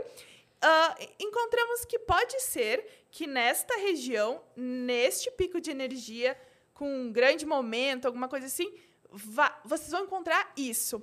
Aí os físicos experimentais vão ler os papers, os fenomenológicos cruzam os dados, e aí eles colocam para rodar. Então, Que aí já, já meio que fecha né, a busca deles para aquela região. O cara não precisa atirar para todo lado, ele já foca ali. Ah, falou que é nesse. Então vamos procurar aqui em algum lugar aqui a gente acha, né? Até para a própria, quando o LHC mesmo foi ter o upgrade de 7 para 14, já tinha um monte de coisa que eles eles que simplesmente eles sabiam eles que tinha que sabiam. ser no 14, né? Eles já começaram a fazer, eles falam o run, né? Run Isso, 1, as run roda- 2, isso. aí vai rodar o experimento. Agora ele foi ligado de novo, né? É. Ele tava desligado, agora ele ligou Eu acho que ele novo. fez dois run e agora vai fazer. É porque assim, gente, cada run que ele faz, cada vez que o experimento roda, são assim, teras e teras e teras de dados que os caras ficam três, quatro, até hoje estão analisando do um run.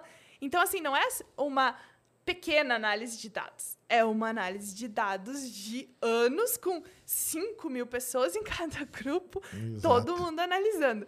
Então, quando eles vão ligar o experimento, eles não vão ligar por ligar. Não. Eles já vão. Ah, tem uma lista de coisas que cada grupo, cada subgrupo vai procurar.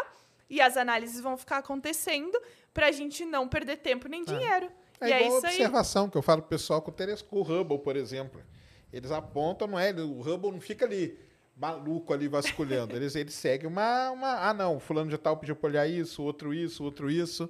Que aí o caso do LHC, os na verdade, né, para o pessoal até entender, esses grandes experimentos que rodam pelo mundo, o LHC é um, o LIGO e o Virgo de onda gravitacional é outro. Esse aí que eu esqueci o nome agora, do lá da Itália, dos neutrinos, é um outro grande experimento. Tem o Fermilab Tem o também. Fermilab, tudo. Eles, eles rodam baseado no trabalho da galera da, da teórica. Uhum. Eles que dão o norte, aonde procurar as coisas, vem da galera teórica. Porque senão o cara ia ficar chutando ali para todo lado, né? Então a galera teórica dá o norte para eles e eles, opa, então nós vamos aqui, vamos aqui, vamos aqui, e aí nas rodadas é que saem E as aí os- coisas. o pessoal pergunta muito assim: Bibi, o que é melhor? Ser físico teórico, ser físico experimental? Eu falo, gente, qualquer um. Tipo, todo mundo ali tem que se ajudar. Se É, um não existe, Tem o que outro. ver qual área que você se, se encontra, né? É, se tu gosta mais. Porque assim, no final, todo mundo tá fazendo análise de dados. Seja o meu dado teórico, seja um dado experimental. Claro, tem algumas pessoas que trabalham em experimentos de física de partículas que de fato vão mexer na máquina, vão ajustar a máquina, vão tocar ali. Eu não toco, eu só fico no meu computador. Com- As pessoas falam assim: faz um vlog do seu dia Faz um. de trabalho. Vai ser chato pra Sou caramba eu aqui na frente do Exato. computador. Toma um café, computador. Toma um café, faz uma reunião, computador, vai no banheiro, toma uma água, come, computador, uns, umas uns gráficos na tela, números, números, números. Às vezes o pessoal olha e fala, mas é isso? Tipo, tu mostra assim, não, olha aqui, o- a foto do buraco negro é linda, tu vê uma foto. Aí fala para um físico teórico, mostra alguma coisa, a pessoa mostra assim uns picos. Aí a pessoa, Não, mas na é astronomia isso? tem isso também, ó. Na astronomia é só isso. Tanto que tem até o meme, que é a expectativa, é ver foto e tal. Realidade é aquele monte de gráfico, que é espectro, Isso que é não sei o mesmo, quê. É é só isso, cara, que o exatamente. cara vê o dia inteiro. Diz que, na verdade, foi aí que foi minha, minha grande frustração com a astronomia, quando eu vim estudar. Foi isso, entendeu? Era muito imaturo, eu queria ficar observando, na hora que o astrônomo fica vendo aí esse monte de, de, de- de gráfico aí, ah, isso eu não quero pra mim, não. É, porque e hoje gente- vejo mais do que os caras. A gente imagina que a pessoa da cosmologia, astronomia, sem conhecer, a gente imagina tá todo dia ali no telescópio. É, sobe a montanha e tal, e fica lá, e tem a imagem do, do Edwin Hubble, né, com aquele cachimbão, e sentado e observando. Cara, não tem mais nada disso. É, igual, igual a parte de física. É. As pessoas acham, nossa, que incrível, você vai ficar fazendo vários... exper-" Não, gente, eu nem trabalho no experimento. Meu é o centro, centro de teoria, tá todo mundo... Aí, aí também rola a pessoa, tá, mas essa teoria aí é, é só uma teoria ou é de fato Ah, algo também? Aí tem que explicar, exatamente. não, gente, teoria, foi feito experimentos, é baseado em conhecimento.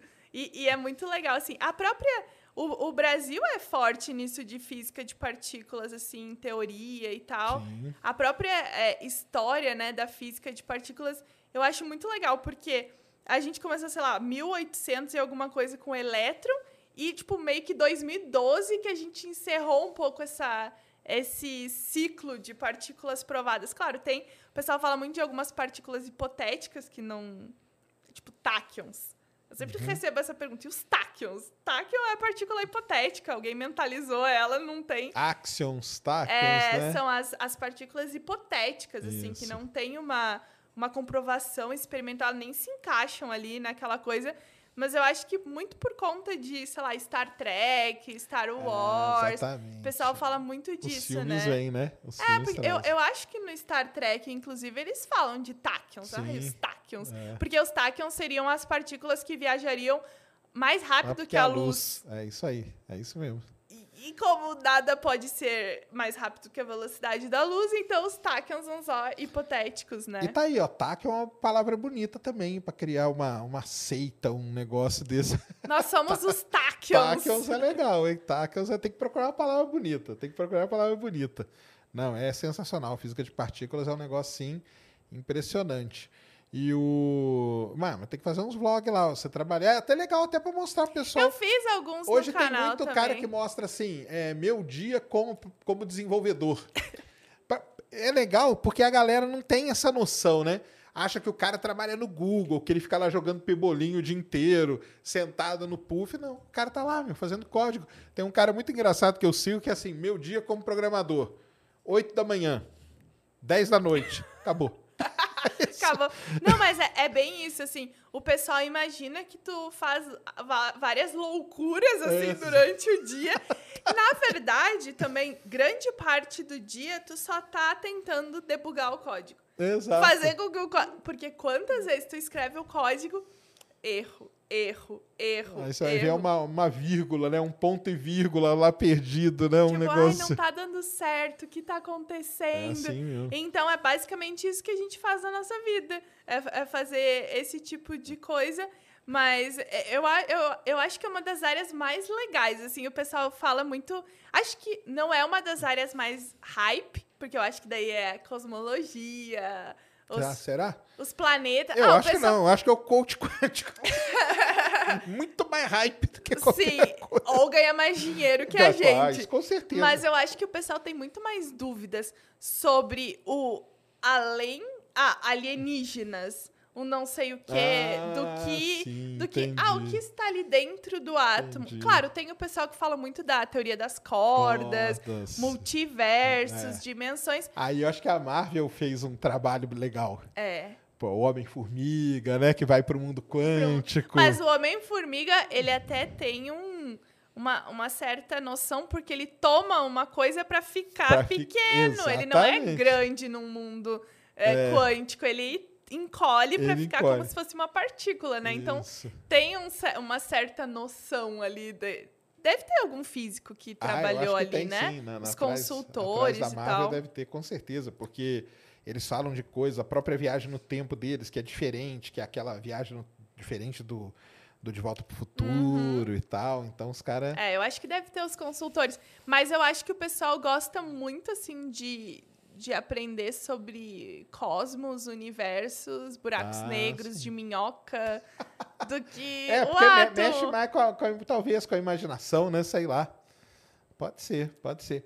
Mas aí, mas aí você tem um lado aí que bate os pseudocientistas. Aí você pode fazer os vlogs, né? Que você faz, né? Exatamente, explicando a física quântica, por quê. Exatamente. Agora eu quero pegar e fazer uns vídeos explicando essas coisas que nem eu falei. Ah, se Deus. é, como é que é? Deus não joga dados. Ah, Aí eu isso já é se- legal. eu já Pegar frases, né? Pegar frases. E- eu, e já, explicar. eu já separei algumas coisas assim que eu quero fazer.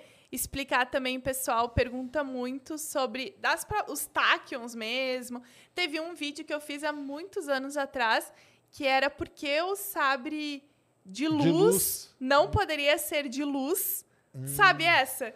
Por causa que o lá no Star Wars, né, tem o sabre de luz, porque seria a interação dos fótons, né? Mas pela própria física, os fótons eles não interagem uns com os outros. Porque essa é uma diferença. A QCD, que eu falei que é a cromodinâmica quântica, ela fala sobre essas partículas pequenininhas e a diferença entre QCD e QED, que é eletrodinâmica quântica, que aí estuda, tem fóton e tal, é, a diferença clara é que os mediadores da interação da QCD, o gluon interage com outro gluon e o fóton não, interage, interage. com outro fóton. Então, o correto seria um sabre de gluons e não sabre de, de fótons de luz. Claro, só que o gluon não seria luz, né? Aí seria Eu um sempre, eu sempre chamei de espadinha laser. tipo isso, sabe? Então, é, é, foi um vídeo que eu fiz há um tempão, assim, falando isso para as ah, pessoas. mas isso é legal, porque você pegar filme de ficção, né? Eles têm muita dessas, desses conceitos que passam ali, né?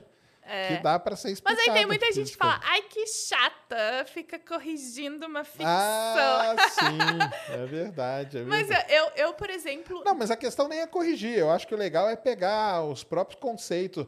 Por exemplo, tem esse negócio assim, ah, o Homem-Formiga, ele viaja para o mundo quântico. Hum. Então ele vai lá e fica pequenininho e tal, e não sei o quê. E no mundo quântico ele encontra coisas ali e ele fica perdido lá. Porque aí depois ele só vai ressurgir anos depois. Só que para ele, ele pensou que tinha passado cinco minutos. ah, da... Mas passaram sim. Uhum. cinco anos, entendeu? Até ele chegar. Tanto que ele volta e ele não sabe o que, que tá acontecendo. A noção do tempo também, até aquelas coisas de quem vai pro espaço, Exato. quem volta, Eu acho que relatividade é- e que tal. não- não é corrigir o que o filme fez, mas é explicar que, mesmo que aquilo ali é um filme que tem o seu exagero, a sua arte, tudo, por trás tem uma coisa ali que, que, que faz um pouco de sentido. Exatamente. O cara ter ficado no mundo quântico, para ele passou 10 minutos e para o mundo normal passou 5 anos e ele não viu nada daquilo acontecer. É. Então tem essa, essa ligação Eu fiz toda. alguns vídeos, assim, eu expliquei o Dark, a série Dark, o pessoal gostou Ah, bastante. sim. Teve um que eu fiz há bastante tempo atrás também, falando que existia de verdade científica no Rick and Morty. Do- Sim, tem muita coisa legal ali tem. que é ciência. Os caras fazem um trabalho muito fantástico, né? Sim. Teve um outro anime que me recomendaram que eu ainda não vi, que é o Doctor Stone, que falaram é um anime japonês que fala de ciência e falaram que é perfeita, que as explicações científicas são assim preciosas Acho que o que Dr. Stone é aquele que o Castanhari falou aqui, né? Que ele gostava de assistir. eu, eu que recebi é bastante recomendação do pessoal. Eu ainda não É. comecei a ver, mas eu quero assistir porque falaram não, tem que ver porque as explicações são É. perfeitas, é ciência, deve ser alguém da ciência, Que tá vários por trás, né? cientistas que Tá por trás, escrevem os roteiros. é. Porque aí as, as pessoas podem aprender ciência de uma forma divertida, de uma forma mais lúdica, né? Que é aí que é o, é o certo, né? Porque É. aí a pessoa vai fugir. Porque é aquele negócio que a gente tava falando, né? O cara vai pro, pro lado negro da força. Porque lá é mais legal, entendeu? É. Lá é divertido. É. É. divertido pra caramba.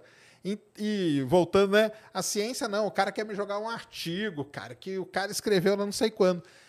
Que aí é que é o grande lance. Se a gente consegue transformar a ciência, que é um negócio pesado, complicado, mas numa coisa divertida e que a pessoa fala, caramba. E aí, quando a pessoa vir, aí você mostra para ela, fala, ó, isso aqui é para te mostrar, mas por dentro o que está acontecendo, É. né?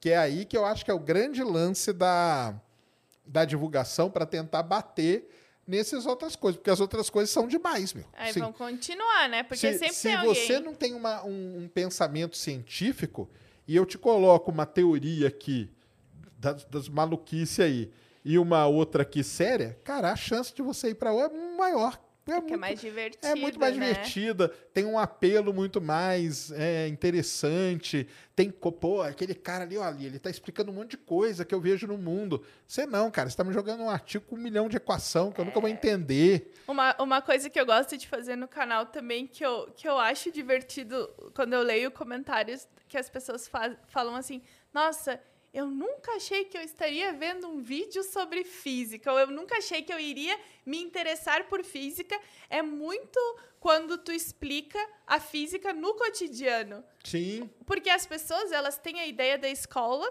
de que a física é uma coisa muito distante. Eu não tenho, porque é, eu não sei explicar, mas quando a gente pensa na física, às vezes ela não é palpável. Quando tu fala uma estrela, tu vê uma estrela, uma nuvem, ah, um planeta, tu pode às vezes comprar um telescópio, observar, tu pode é diferente. Mas quando tu fala um átomo, uma partícula, uma É radiação abstrato, né? eletromagnética, a pessoa fica assim: "Tá, mas eu não tô, como é que eu vejo isso?" Tem gente que acha que tu pode tem que olhar ser palpável, né, pra pessoa às vezes ter que Exatamente. entender, né? E, e quando a gente não entende, por exemplo, na escola ou com alguém, por que, que a física é palpável, aí distancia muito. Aí eu Exatamente. gosto de, por exemplo, fazer uns vídeos bem aleatórios de, por exemplo, ah, por que, que o protetor solar funciona, explicar a radiação eletromagnética, o espectro eletromagnético. Ah, o 5G vai nos matar. Ah, o, o- o próprio que eu faço às vezes algumas coisas que envolvem é, aparelhos estéticos, infravermelho, é, depilação a laser, tudo isso e as pessoas ficam. Nossa, o, o da depilação a laser é fantástico. Eu fiz o vídeo explicando assim, através dos gráficos, dos comprimentos de onda, o como a pessoa poderia entender se aquele equipamento sendo oferecido numa clínica de estética iria funcionar. Entendi. E, e o pessoal gosta muito, porque aí a, a pessoa, ela se sente também, assim, com conhecimento. Eu, eu sei, por exemplo, que eu quero fazer esse procedimento que é caro. Eu preciso aprender se vai funcionar ou não, porque ninguém quer gastar dinheiro Uhum. numa... co- Tá, sem, sem falar, não de pseudociência, mas quando tu vai comprar um Sim, produto, entendi, assim, pra claro. tua vida, uma geladeira, um fogão, nanana, tu vai pesquisar. Então, a pessoa vai fazer lá a depilação a laser. Se ela entender sobre comprimento de onda, sobre o espectro eletromagnético, sobre os tipos de laser e que existem trabalhos científicos que investigaram isso, elas não vão cair numa furada. Quando a pessoa oferecer um serviço, ela vai falar: tá, mas qual que é o tipo de laser? Daí ela vai no artigo que eu mostrei que tem foto, tem tudo bonitinho. Isso aí. Ela vai ali, tem cinco, seis tipos. Uns são bons, outros não são tão bons. E essa é uma dúvida que as pessoas têm. Até no- nessa coisa de estética tem luz pulsada, laser, o que funciona, não funciona. E o pessoal adora. Muita gente falou pra mim assim: nossa, foi muito bom esse vídeo, porque agora eu consigo entender O que que o cara quer dizer, o né? que, que ele quer dizer, se aquela máquina funciona, como ela funciona e se eu vou investir meu dinheiro naquilo ali.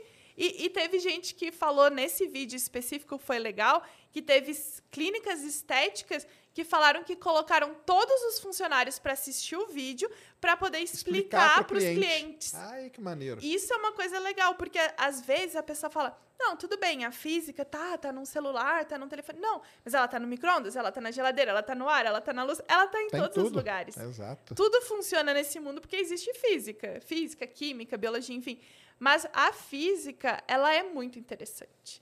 E, e às vezes a gente não consegue na escola ver o quão interessante ela é, o quão útil É, ela porque é. na escola o cara tem que fazer o aluno passar no vestibular, né? Então tem que pegar a É. apostila ali, hoje do exercício 15 ao 30.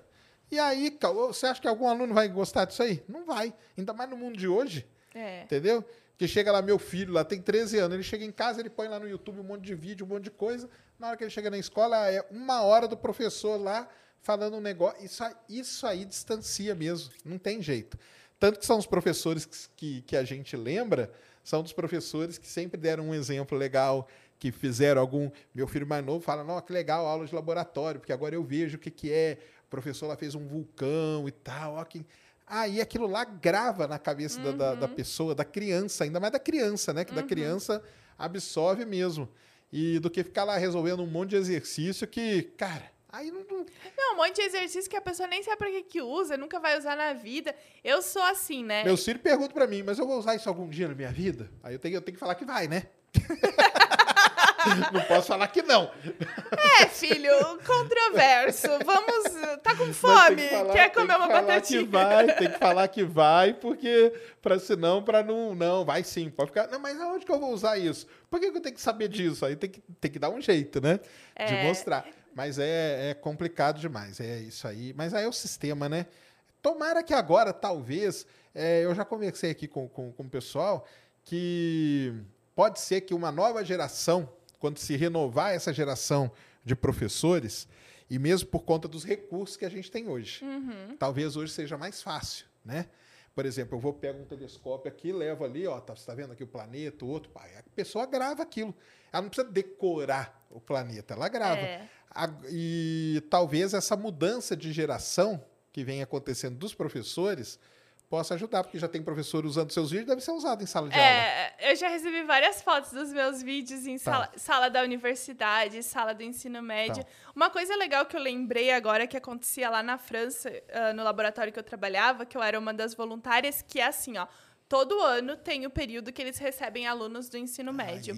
Aí, são grupos pequenos, não é, por exemplo, ah, uma turma inteira. Não é tipo assim, o dia de visitação. Você pega quem tem interesse. É, durante, durante o ensino médio, tem um ano, eu não sei exatamente na França que ano é, mas enfim.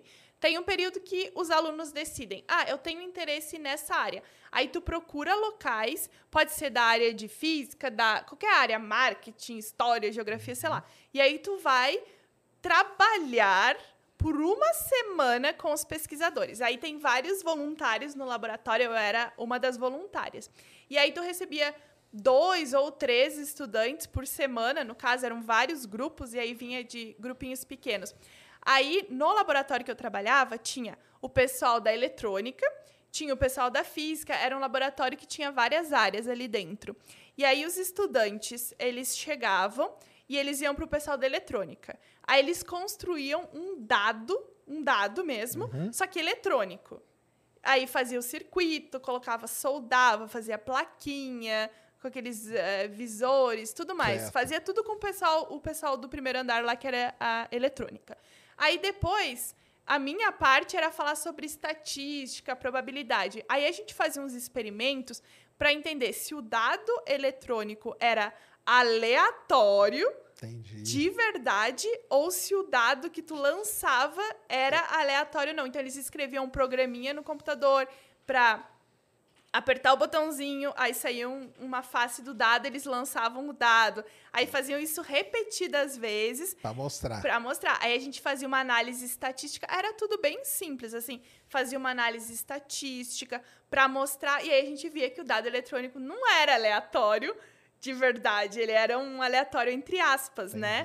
Tinha Ah, um viciozinho ali. tinha um viciozinho. E- Só que isso, eles passavam uma semana. Aí depois a gente fazia até uns experimentos, tipo Gedanken, assim, experimentos mentais, para ver se o teu cérebro era aleatório mesmo. Aí a gente imaginava, assim, uma professora que criou esse, esse trabalho, a gente ia seguindo. Aí ela falava: ah, imagine que você tem um guarda-chuva, abriu esse guarda-chuva e tá chovendo.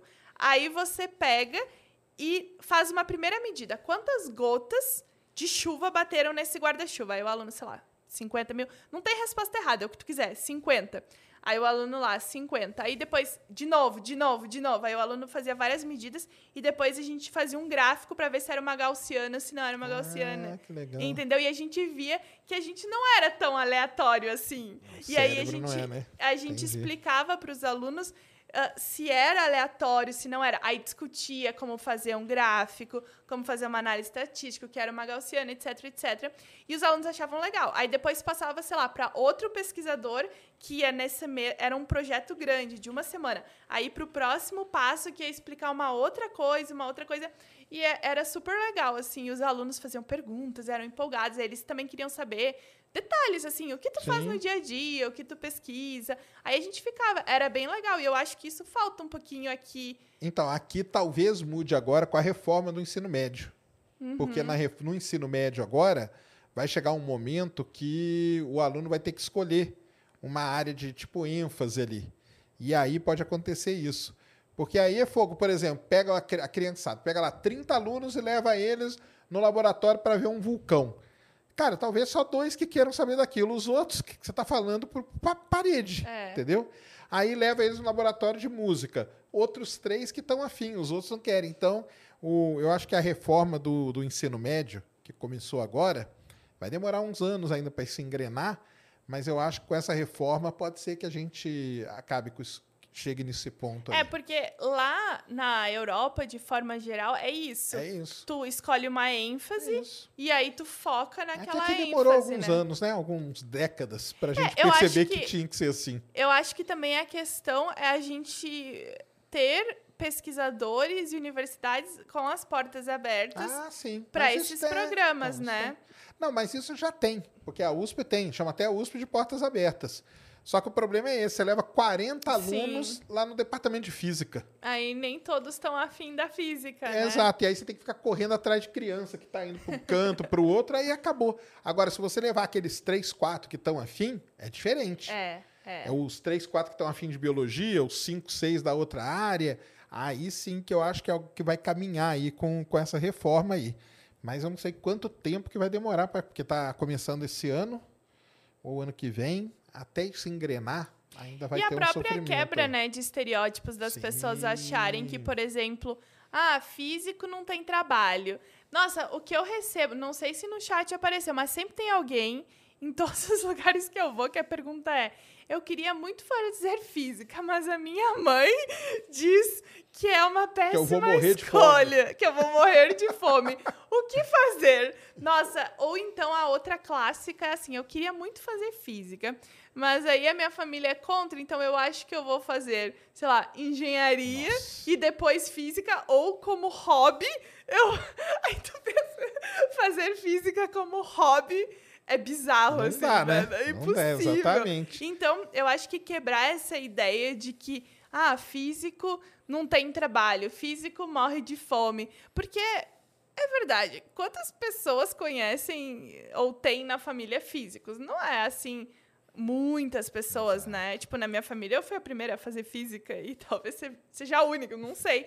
Mas eu Em conheço gerações é, ainda eu deve conheço ser, né? muitos físicos porque é a minha bolha de. Hoje Claro. em dia tu fala, tu conhece físicos? Sim, centenas deles. Mas aí, de repente, se eu vou falar assim, ah, tu conhece historiadores? É, não tanto, porque não é a minha bolha. Aí tu vai na bolha de historiador, todo mundo conhece. E é isso, é também popularizar as carreiras de uma forma geral, assim. Porque se a gente não vê, a gente não sabe o que eles fazem. Aí o físico, ah, a única opção é ser acadêmico? Não. Tu pode trabalhar em empresas, tu pode trabalhar com essa parte até de computação. Tem um museu muito legal no Japão que ele chama hum, Team Lab.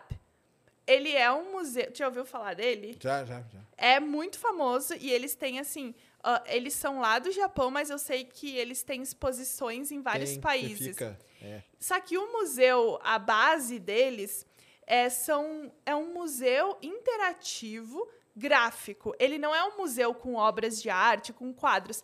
É só luzes, gráficos e sensações e coisas é, diferentes. É difícil explicar, mas no YouTube tem vários vídeos aí do Team Lab. E aí, uma coisa que eu achei interessante quando eu visitei o museu é que na entrada eles listam várias profissões Que, a pessoa, que que aquilo ali são pode pessoas fazer. que trabalham naquele museu. Exato. E tem e na entrada das salas, salas que fazem jogos de luzes, tem uma placa com a equação matemática usada para criar aquele, Aquele efeito. ali. Aí tu olha aquilo e tu pensa, é matemática, sabe? Então tu vai ter físicos, engenheiros da computação, matemáticos, que tu vai entrar numa sala, tu vai ter uma sensação de luzes, uma experiência com luzes que foi derivada de uma equação matemática. Aquilo ali existe porque a matemática existe.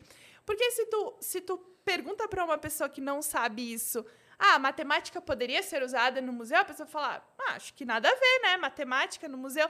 Aí quando tu vê uma equação, tu entra naquela sala, tu experiencia aquilo, tu, tu fica maravilhado. E, e isso é uma coisa que eu acho que o Japão também faz muito bem Ah, não, com certeza. de trazer essa e a lista dos profissionais. O Team Lab, eu sou muito fã daquele lugar. Tenho até um amigo que trabalha lá. Eu falei, nossa, eu queria muito trabalhar no Team Lab também. O dia que eu quiser mudar de área, eu vou para esse Já lugar. sabe onde que é, né? Porque é isso. é ciência aplicada em um museu. E o museu faz muito sucesso. E eles têm, pelo mundo todo, exposições. Tem uma outra exposição que eles fazem que é música, que é taiko, que é um- uma é, música específica do Japão com tambores Sei, e taiko, tal. aqueles tamborzão, legal Isso, né? caramba. Aqui no Brasil também tem grupo de taiko. Aí eles têm uma apresentação que é um grupo famoso de taiko do Japão com o Team Lab. Então, eles tudo que eles vão tocando vai aparecendo criações de luz e efeitos luminosos e tudo isso é matemática, gente. Tu- Mas aí eu vou te falar por que, que tem isso lá. Porque lá eles já estão com o tal do STEM É, na veia, né? E Uhum. que, na verdade, você colocou o Taiko aí, eles, na verdade, já tem o STEAM, né? Que eles colocam o A de artes ali no meio. aham, science, technology É. e tudo. E o artes está ali. Então, aqui não, não vai ter como. É. Eu acho que o STEM aqui para pegar vai ser muito, talvez só num lugarzinho ou outro, entendeu? Porque é uma quebra muito grande isso aí, entendeu? É uma quebra muito É a grande. pessoa entender que a gente tem é, ciência em tudo, né? As artes também são Também, as artes fazem parte de tudo É, também. Eu né? acho. E as pessoas entenderem. Eu sempre bato na tecla. Física está em tudo, em tudo. Outro dia eu estava assistindo um vídeo, eu acho, de uma pesquisadora brasileira, uma professora brasileira, que ela trabalha a- analisando obras de arte com física. Então, é experimentos de física que vão analisar obras de arte para ver qual é a idade, se as questões é, de re- refazer aquele quadro, né? Entendi. E, e é muito legal. E se pro- as pessoas procurarem, né, física e obras de arte, elas vão encontrar, assim, e é muito legal. A física tá em tudo. O exemplo que eu também dou, um vídeo que eu fiz que foi sobre maquiagem. Aí a pessoa vai pensar assim, tá, por que que tu fez um vídeo sobre maquiagem? Aí no vídeo eu explico que nos aceleradores de partículas, eles usam técnicas para analisar partículas que a gente pode analisar maquiagem. Então, é, tem um, um dos artigos que eu usei que eles analisavam componentes tóxicos em batons. E aí, se tu for ver na seção de agradecimentos, eles agradecem a um acelerador de partículas que tem na Turquia, eu acho. Era um, um paper turco. E aí eles agradecem, porque os físicos de lá fizeram a análise do material, mandaram para os outros pesquisadores Entendi. que eram da engenharia, química, uma coisa assim. E aí eles conseguiram fazer toda essa questão da análise de vários batons, componentes tóxicos, explicar várias coisas. E foi no acelerador de partículas. E lá no Japão também. O KEK, né, que é o acelerador de partículas que eu trabalho lá, eles fazem análise de medicamentos, análise Ah, é de material, material Que biológico. é isso? É, É o nosso, isso. é o nosso É Sirius, Sirius, né? É o nosso Sirius aqui, ué. O Sirius a gente roda tudo, tanto que aí na pandemia o pessoal rodou coisa aí, é proteína, é tal, eu, a gente usa na área de petróleo para analisar rocha. Isso aí sim, isso aí o, pô, é o que mais hoje é o, é o top da tecnologia a serviço de tudo E mesmo, muita né? gente não, não consegue É. juntar. Então, eu acho importante também o trabalho dos cientistas de mostrar: olha, a gente tem ciência em tudo. Tudo aqui é ciência e tudo pode ser conectado. O experimento do Sirius, o outro acelerador, várias questões e trazer a ciência para mais perto das pessoas, Uhum. né? Para desconstruir um pouco a ideia de que Ai, que. Pra mim, sempre que alguém pergunta o que tu faz, aí, ah, sou física. Aí, primeiro, não tem cara de física. Aí a pessoa pergunta, hum, como é a cara de física? Dois, é louca. Ou três, tem que ser muito inteligente. As pessoas também têm essa ideia de quem é cientista tem que ter uma inteligência É. fora da, da curva, assim, tem que ser uma pessoa brilhante. Não é, as pessoas são esforçadas. Tu É estuda, verdade. te esforça, erra, acerta, cai, E levanta. às vezes também a gente achou, né? A gente a- se encontra. Eu acho que é, é, a gente se encontra talvez mais, mais rápido que os outros, entendeu? E a gente se encontra naquela área ali. Mas é isso mesmo, o Sirius, tanto que eu falo pessoal, vai visitar o Sirius. Ele, ele fica aberto, lá tem a, a visitação e tal.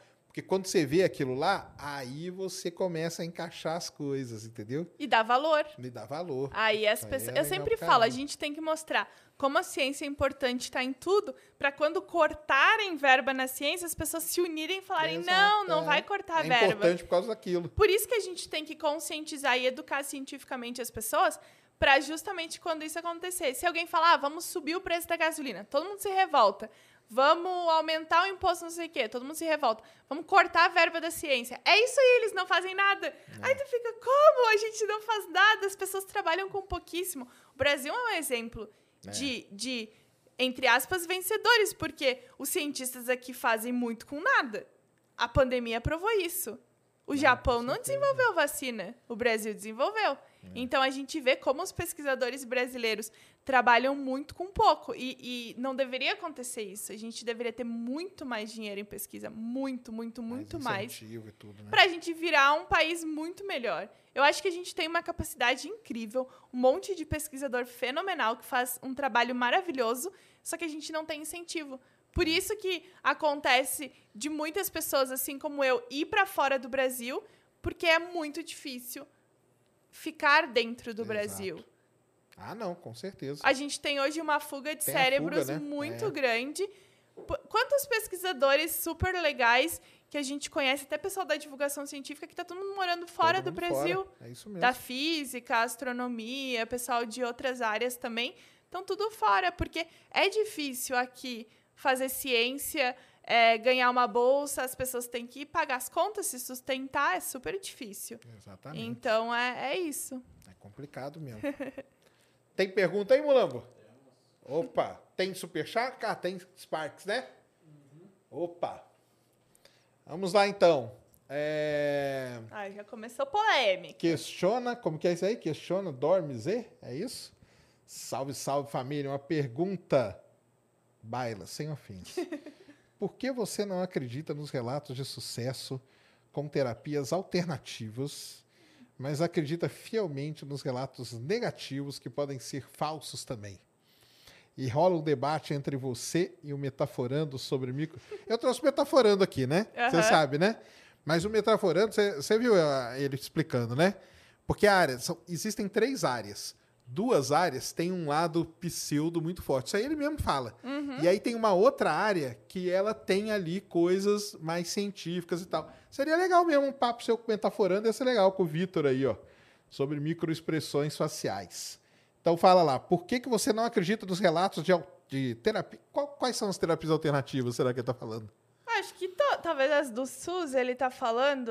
A questão é assim: relatos. Ah, será que é homeopatia, essas É, coisas? eu acho. É. Relato de sucesso não é evidência científica, né? Assim como relatos negativos também não são evidências científicas. Então, não é que eu não acredite, é que eu vou atrás dos artigos científicos e faço vídeos baseados no que os artigos científicos mostram. Então, se os artigos científicos fazem estudos e mostram que tal prática não funciona, não importa que mil pessoas digam que funciona. Se a gente colocou num ambiente controlado e viu que não tem nada ali, não tem. Aí é Exatamente. isso. Mas quais outras, alterna- outras terapias que tem? Ah, tipo homeopatia, aromaterapia, é, por exemplo, Cromoterapia. cromoterapia. Tem cromoterapia? Eu nem sei, chutei. Tem, Tem? tem a, sei lá, a própria constelação familiar, barras de ah, nem axis, falamos da constelação, hein? teta... ri- Deve ter alguma Nem, pergunta vamos, por nem aí. falamos da constelação, mas hein? é, é isso. Ah, tá. E o Metaforando? Vem aí conversar com o Vitor. Não? Tá. Passa aí para próxima, Mulambo. Vamos deixar para o Tá destino certo, tá decidir. certo. Tá certo. Ah, questiona de novo. Outra pergunta. Olha, Uma pessoa daqui de a casa. mesma pessoa tá escolhendo a dedo a pessoa aí pra gerar polêmica, Uma né? pessoa daqui de casa acha que você debocha de quem trata Uma com terapia. pessoa aqui de casa. Meu, o amigo do meu É. amigo disse. ah, Ela me pediu para te perguntar como você quer respeito. Não, mas pera palavras. da- Não, mas peraí, porque eu acho que ele tá misturando algumas coisas aí. Ele tá, ele tá falando ali, debochando das crenças alheias. E. É porque o negócio é o seguinte, né, cara? Terapia alternativa é um negócio que pega muito na fragilidade da pessoa. Na vulnerabilidade. Na vulnerabilidade. A pessoa tá ali num certo, num certo nível que ela é o negócio da pílula do câncer, entendeu? Que aquela galera tomar. Cara, se você chegasse para aquela galera lá e falar assim, cara, coma um pedaço dessa mesa, o cara ia comer. Come, entendeu? Porque ele come. não, tem, ele não tinha outra opção na vida dele. Entendeu? Agora, é, isso aí, eu não sei se tá, tá ligado muito em crença, você acha? Acho que sim. Eu acho que crença e fragilidade. Porque a terapia alternativa, ela vai pegar na fragilidade. A terapeuta quântica é uma terapia alternativa. Qual? A terapia quântica. Ah, tá. Terapeuta, coach quântico. Ele vai pegar a fragilidade da pessoa Exatamente. e vai tentar vender alguma coisa. Se a pessoa quer acreditar, por exemplo, amigo ou amiga, ou pessoa que mora na minha casa que não sou eu, mas eu estou pagando para perguntar. Se tu acredita, quer usar, tu sabe que não é ciência, show, paga, vai, use e seja feliz, é isso.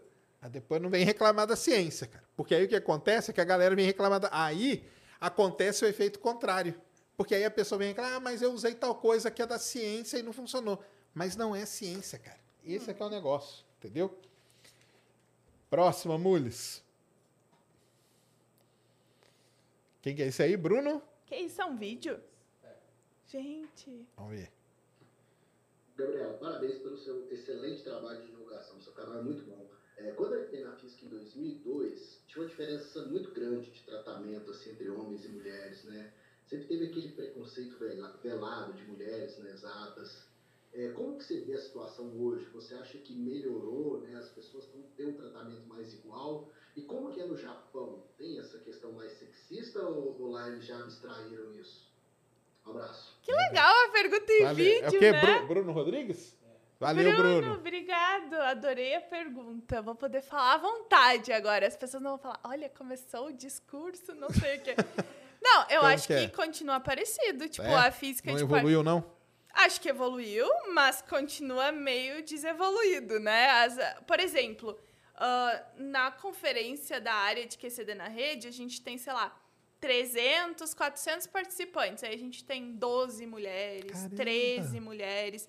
Então, eu acho que existe mais incentivo, existe mais uma discussão sobre ah, precisamos de mais mulheres na ciência, precisamos inserir, mas ainda não chegamos lá. E no Japão também, Japão super sexista. É? Te- eles têm muito. O meu chefe mesmo, ele tem. Ele criou, né? Ele é super assim, trazer mulheres, mostrar que existe ciência. Então ele tem um, uma vez por ano, ele recebe ah, várias meninas de diversas escolas japonesas. E aí ele convida pesquisadoras eh, de sucesso, assim, para mostrar, pra conversar com essas né? meninas, para incentivar. Então ele organiza. Teve uma vez que ele trouxe uma pesquisadora francesa das ondas gravitacionais Ah, e tal, legal. super famosa. Aí ela deu uma, um seminário pro pessoal da física. E aí depois ela deu um seminário para as meninas criançada. que foram lá, só menina. É um dia só para Entendi. menina e tem é, muita discussão. Na, a- na própria comunidade de sociedade de física japonesa tem discussão de ter mais inclusão, que o número sobe, mas não é aquela coisa assim. Ah, e tem muito machismo. Eu vou começar a falar, o chat vai subir. Ah, mas é que pode fazer o Enem, não faz porque não quer. Ah, é porque elas não gostam de física. Ah, Mas tem alguma área da física que você acha que tem, tem uma, uma presença mais feminina? Tem alguma? Ou você acha que, que é um problema geral, assim, não dentro sei, da... assim, eu acho que física teórica, pouco. Porque física teórica é considerada, assim, uma área bem difícil, dura. Aí, talvez, um pouco física médica, talvez. Porque, assim, Sim. a questão dessas áreas é os cursos, tipo, considerados femininos. Aí tu vai ver, biologia tem um monte de mulher, química tem um monte de mulher. Aí vai pra física, engenharia da computação, tem pouca, estatisticamente, quando tu vê o todo, Sim, claro. pouca. Vai ter gente que vai falar, ah, mas na minha turma tem cinco. Tá, mas é na tua turma, na outra não tem nenhuma. Ah, é. Então, é difícil isso. Eu acho que tem um incentivo, mas que precisava... Precisava e ter precisava mais, ter né? educação das pessoas de entender o contexto social e tal. Então, Exatamente. Valeu, Bruno. valeu, Brunão. Bruno.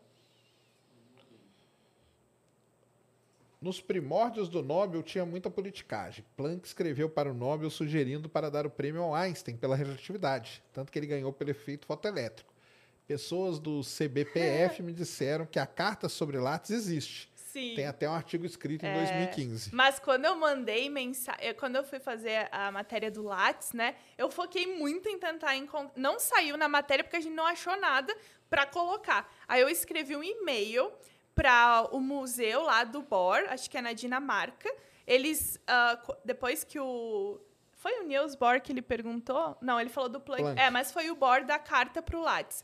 E aí eles recolheram todos os pertences e tal, é tudo catalogado no museu. Inclusive a pessoa do museu me respondeu: Vários brasileiros mandam a mesma pergunta. Não encontramos carta nenhuma. Isso não existe. É de um livro. Depois fala pro. Ô, Bruno, depois se tu quiser me manda um DM, alguma coisa assim, que eu te mando o nome do livro exato de onde saiu essa, essa possível carta e não tem fonte nenhuma. É fonte vozes da minha cabeça.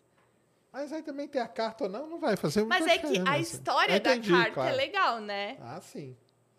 Ele foi indicado, né? Pela carta, por um cara, né? Foda, né? Brunão Souza. Salve, salve, família. Beleza, beleza, Brunão. Brunão. Bibi, muito prazer. O papo rendeu muitos cortes. Ah, é porque o Brunão é o cara dos cortes Ah, nosso aqui. legal, obrigado. Mas fala das casas e banheiros inteligentes no Japão. Como funciona o trabalho com colisores? Tem alguma meta? É igual que qualquer trabalho de pesquisa, mudes, né, de Sérgio. Amanhã vai ser de mar, amanhã vai, daqui a pouco eu vou falar de novo. Tem um evento histórico amanhã, é, né? amanhã tem. Como que é lá o Japão, né? Aí quando você, você fez o canal da França e afins, e no Japão o pessoal não pergunta, não? Porque no Japão deve ter questão pra caramba, o pessoal deve saber. Sim, é, eu não falo muito sobre Não? assim, faço alguns vlogs e tal, mas pessoal não- no meu canal gosta mais de Ah, outras da coisas. física assim. mesmo? É, Pô, eu o- ia lá perguntar do Japão, porque é Não, isso aí, eu né? fazia às vezes uns vlogs, aí meu editor que tá vendo aí vai Sim. concordar. Ele falou, pô, toda vez que bota um vlog diminui um monte as views, não sei o que. Eu Entendi. falei, ah, então não vou Ah, fazer é mais porque o vlog. público perder meu- gostou. Eu faço Certo. muito nos stories, assim, do Instagram e tal. Entendi. Mas ele tá falando do. Das casas e banheiros inteligentes, como É, que é? Sua casa é nossa, inteligente? É. É? O banheiro é, uma, é um upgrade na vida. É mesmo? tipo, nossa, o vaso abre sozinho. O vaso falta falar. Só... Se Ele brincar, fala, fala, né? às vezes. Ah, é? Mas, tipo, tu aperta o botão, sai jatinhos de água quente, fria, pressão, tu Caramba. escolhe temperatura. Ah, a melhor coisa que tem, sabe o que que é? Que revoluciona a vida de uma pessoa? É sentar em um vaso aquecido no inverno. Isso deve ser bom mesmo. Aí tá frio, aí tu senta bem quentinho Nem assim. dá vontade ah, de sair. Não, já dorme. Que demais, hein? Ai, ai. E como que é o trabalho com colisores? Se tem uma meta, ele perguntou, É. né? Acho que a meta é a gente continuar descobrindo o máximo de coisas que. Mas é como qualquer outro trabalho, assim. O, o é, porque trabalho de lembrando, pes- né, Bruno, que ela não trabalha com o colisor, né? Ela trabalha com o resultado que vem do colisor, É, né? mas, mas quando a gente visita, assim, Sim. um acelerador e tal, o pessoal tá trabalhando normal na frente do computador, tem as suas metas para publicar artigo, para Acho que também, como tu vai. Não, é porque é igual no observatório, É, né? Igual você falar. falou, tem É. o cara, o técnico do observatório, tem o técnico do colisor que vai lá, vai mexer nos eletroímãs, Uhum. né? Mexer naquelas coisas todas, igual no observatório tem. E tem os pesquisadores que ficam ali, né? Muito bom. É igual qualquer trabalho, Brunão, basicamente. Valeu. Ah, legal. Tem. Tem? Mandou, Ned? Opa. MRPA Android, é isso? Vintão. Boa. Quero atuar na área de computação quântica. Qual roadmap preciso seguir? Eu vi também que a área de Quantum Information Science. Uso C, C++ e Python. Mas o que preciso aprender na visão de física? O que ele precisa aprender para trabalhar com Não, computação? então vamos lá. Ele está falando aqui, ó. quântica, qual, né? Hum. é, qual o roadmap para computação quântica? Eu acho que. Na Mas lembra, verdade. vamos explicar o que é computação quântica pro pessoal, porque aí o pessoal deve estar pensando também que. Sim, É. quântica não existe, agora tem um computador quântico, né? Então, gente, um computador quântico é um computador que vai. Aquela ideia do zero ou um ao mesmo tempo, né? Que a ideia é fazer cálculos mais rápidos, a, a questão da própria segurança de dados, de aleatoriedade, que é o único que faz os números aleatórios, senhas e tudo mais. Então, isso é legal. Mas, assim, para trabalhar especificamente com computação quântica, acho que pode seguir várias carreiras. Pode ser física, engenharia, biologia, até medicina. Agora eu, eu descobri que os computadores quânticos estão tentando simular ah, partes do nosso corpo para Eu- poder fazer pesquisa também. Então, eu acho que Até astronomia. Eu acho que, a, que o, é, eu acho que né? o grande, o grande tchan da computação quântica vai ser que essas simplificações que você faz nas simulações hoje, elas vão ser muito reduzidas. Vai ser quase uma realidade. Então, equações mais complexas, Hum. É, mais que rápido, lidam com né? mais efeitos físicos ali, que hoje a gente tem que tirar alguns e tal. talvez, igual na, na astronomia, tem aquela simulação é, magneto-eletrodinâmica, lá com o pessoal, hidrodinâmica, né? Magneto-hidrodinâmica, que é a formação de estrela e tudo, os caras têm que simplificar um monte de coisa. Talvez com a computação quântica, isso aí não precisa, igual você falou, né? O corpo humano, talvez tentar reproduzir cada vez mais os então, já, processos. Já tem várias pesquisas que é para tentar evitar teste em animal também, para evitar Sim. fazer tantos testes em animais, tu faz primeiro ali no computador, descobre um monte de coisa e depois no próximo. Eles chamam de pesquisa é, in sílica. Antes do in vitro, in vivo, in sílica. Isso. Mas não sei, continua programando. Acho que no Coursera tem alguns cursos. O que, que, é o também. Quantum? Eu vi que é a área de Quantum Information Science. Informação quântica. É, Deve né? ser alguma coisa do tipo que a gente falou, de análise de dados ou criptografia, alguma coisa assim. É isso aí. O Rafael Liberato mandou vintão também. Boa noite. Boa noite, Rafael. Bibi, poderia falar um pouco sobre a sua Passou pelo MIT? Então tá bom. Falar um pouco sua treta com o Arthur Petri. Ai, envolvendo, envolvendo todo física quântica. as pessoas perguntam isso. Você toparia uma entrevista Prepara com um corte. Aquela, né? É Bruno, né? Dos cortes. Prepara Brunão, o corte. Brunão, Brunão, Brunão Souza. vai lá. Dedo preparado. Não. Foi a treta do, do negócio do, do vídeo da Cycor e tal. E aí ele entrevistou a mulher e a gente fez o vídeo, eu e o Caio, e falou que, tipo, era legal. Tem o quê? Não, tá beleza. Você toparia uma entrevista com ele se ele te chamasse no podcast dele? Ué, chama ele. Taja preta. Fia, aí, Petri, chama a Bibi, cara. Conversa com ela, Tem que Tem, você não defende a liberdade de expressão? Tem que ouvir todo mundo, cara. É, não, é verdade, tem que ouvir todo mundo. Você não precisa concordar 100% com a pessoa, né? Não precisa. Ixi, aqui mandou um japonês aqui, ó.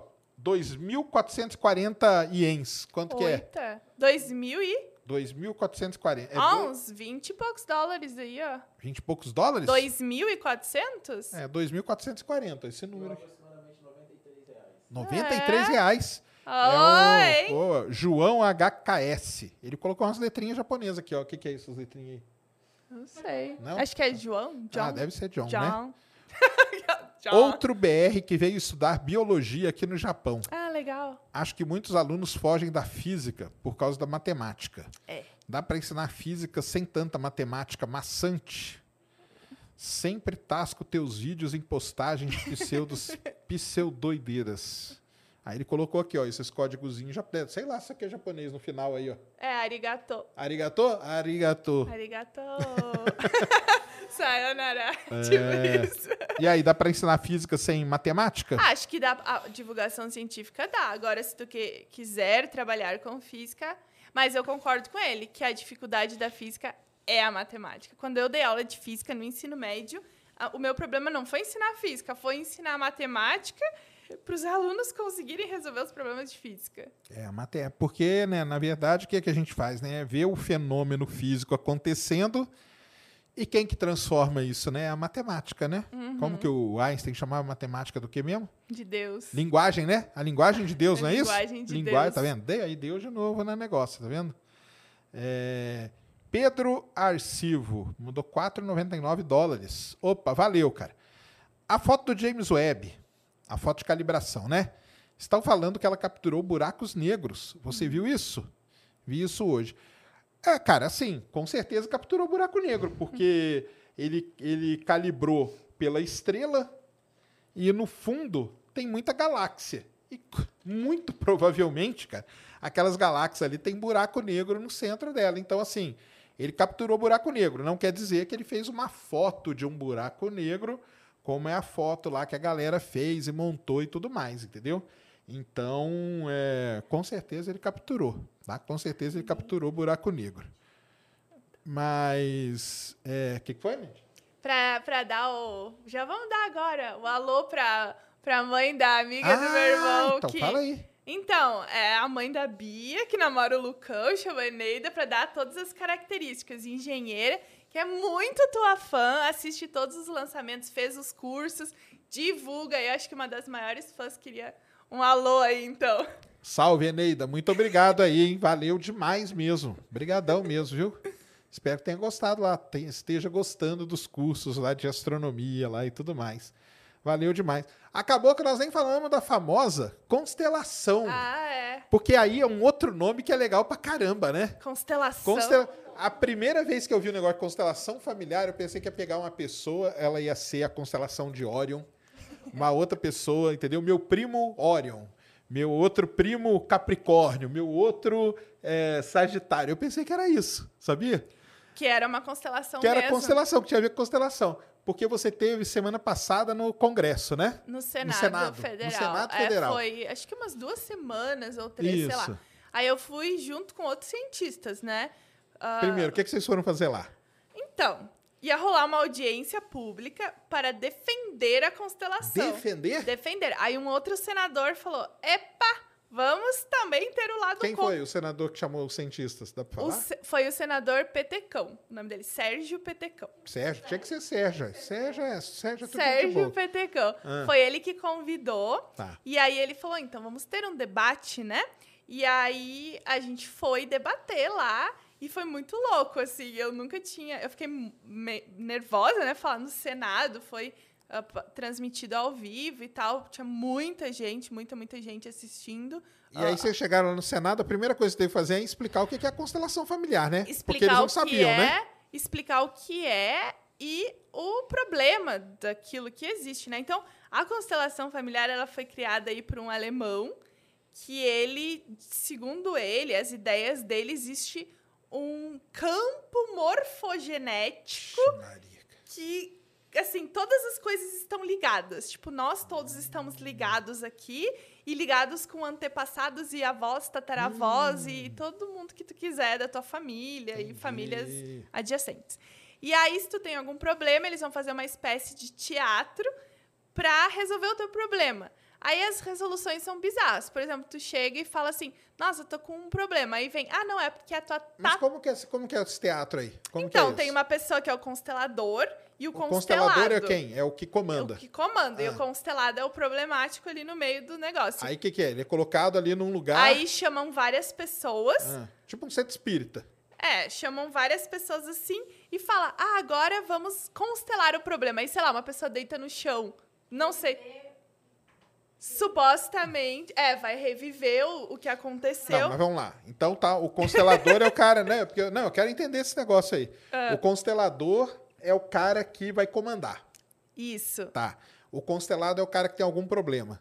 Aham. Que tipo de problema que seria? Ah, qualquer coisa, por exemplo. Passou algum trauma É, eu, eu passei um trauma, tá dando problema na família. Eu, por exemplo, é, não consigo engravidar. Qualquer, co- qualquer Tá. Beleza. problema da tua vida. Aí chamam quem? Chamam pessoas que não são ligadas a você. É. Outras pessoas. Outras pessoas. Tipo, num dia, vai um monte de gente num lugar, aí fala, você Ah, aí, um vem centro aqui. mesmo, tipo um você centro aqui, espírita mesmo. você aqui. Junta todo Entendi. mundo numa roda E aí essas pessoas fazem o papel do quê? da mãe, do pai, de um feto abortado, Caramba. de um Ah, tataravô que já morreu. E aí as pessoas começam a atuar como se fosse um teatro, mas não existe um roteiro. mas Uma aí eles pessoa. estão falando o quê? Então, o que vier na cabeça. Tipo, se nós dois tiver aqui alguém falar, faz alguma coisa, de repente eu olho pro lado. Aí, por que que tá olhando pro lado? Aí o constelador vai interpretando e dando significado pros gestos, mas da cabeça dele, entendeu? tá. Então ele pode falar, ah, a pessoa olhou pro lado porque, sei lá, a Bibi olhou pro lado é porque ela tá braba com o Sérgio, entendeu? Tipo, Mas você, o- essas pessoas que estão ali, ah tá, elas estão fazendo o papel de alguém da família. Por Isso. exemplo, o cara ali faz o papel da, da mãe, vamos supor, do, do cara que tá ali no meio. isso. Aí o cara faz algum, algum gesto, alguma pô, tô de saco cheio de estar nesse Isso. negócio. Aí o constelador fala, ih, ele fez assim. Isso. Ah, E, vai aí- dando ah, significados. Só que são coisas esdrúxulas, assim. Por exemplo, ah, uma pessoa que é, sei lá, homossexual. Vamos supor, ah, eu sou uma mulher lésbica. Ah, é porque a minha mãe desejou muito um filho homem. Aí eu nasci lésbica. Entendi. Aí eu tenho que perdoar a pessoa. Então, so- por exemplo, o próprio criador da técnica dá um exemplo que ele recebeu um, um caso de um, um advogado que queria se suicidar. Aí ele descobriu, de alguma forma, que a tataravó do advogado envenenou o tataravô para ficar com o amante.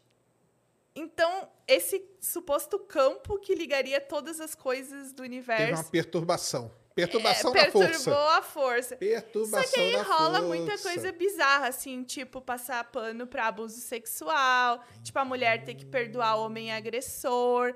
Isso tá na justiça, isso tá no SUS. E as pessoas são submetidas a isso. Então, por isso que a minha briga contra essa técnica. Não, mas aí o que, que eles estão fazendo? Eles estão eles estão querendo que a constelação familiar seja seja legalizada, legalizada e autorizada como, como- uma Ah, prática.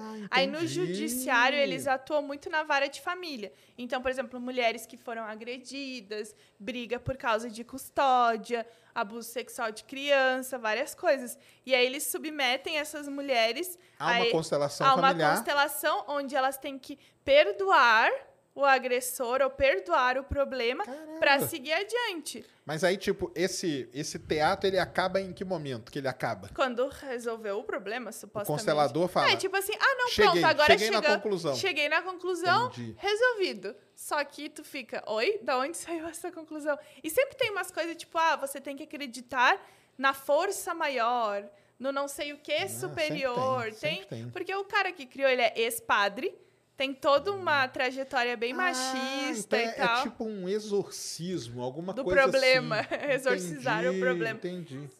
É, tipo uma seita, é. É, então, eu, eu, eu já fui ufólogo, né? Durante muitos anos, Uhum. na verdade. E teve uma época que ficou muito famoso um negócio chamado hipnose regressiva. Uhum. Porque era assim, se você teve um contato, na hipnose regressiva a gente ia achar ia ter certeza. Na verdade, por que, que eles usaram isso? Porque a hipnose regressiva ela seria uma maneira de comprovar a existência de ET. Porque você, pe- Ah. entendeu? Ah, você não vai mentir. Você pode estar mentindo para mim, ó, eu vi um ET. Mas Mas, na hipnose regressiva não, não ia ter vez. Esse negócio virou meio moda, entendeu? Numa época ali, na década de 90 ali, levar o, o abduzido para fazer hipnose regressiva. E começou a fazer e tal. E na Inglaterra, se não me engano, a justiça começou a usar também hipnose regressiva para ser prova tal. Depois isso aí foi tirado. Aham. Não, não- não durou muito tempo. E o que, que acontecia na ufologia? Olha só que coisa. hein? Você pegava uma pessoa que era supostamente abduzida e levava ela para fazer uma hipnose regressiva. Isso aí eu até conversei com o Alberto aqui, até contei para ele isso. O, o, ca- o médico ia lá e fazia a hipnose. E aí não descobria nada. Mas descobria coisa pra caramba. Porque descobria que, na verdade, era tudo um trauma de infância e tal que a pessoa teve. Então, às vezes, a pessoa ela tinha sido abusada sexualmente. Só que o pai ou a mãe que fez o abuso chegou para a criança e falou assim: Ó, quem veio aqui foi um ET te visitar. E a pessoa ficava com aquilo na cabeça, certeza que ela tinha sido Gente. visitada por um ET, entendeu?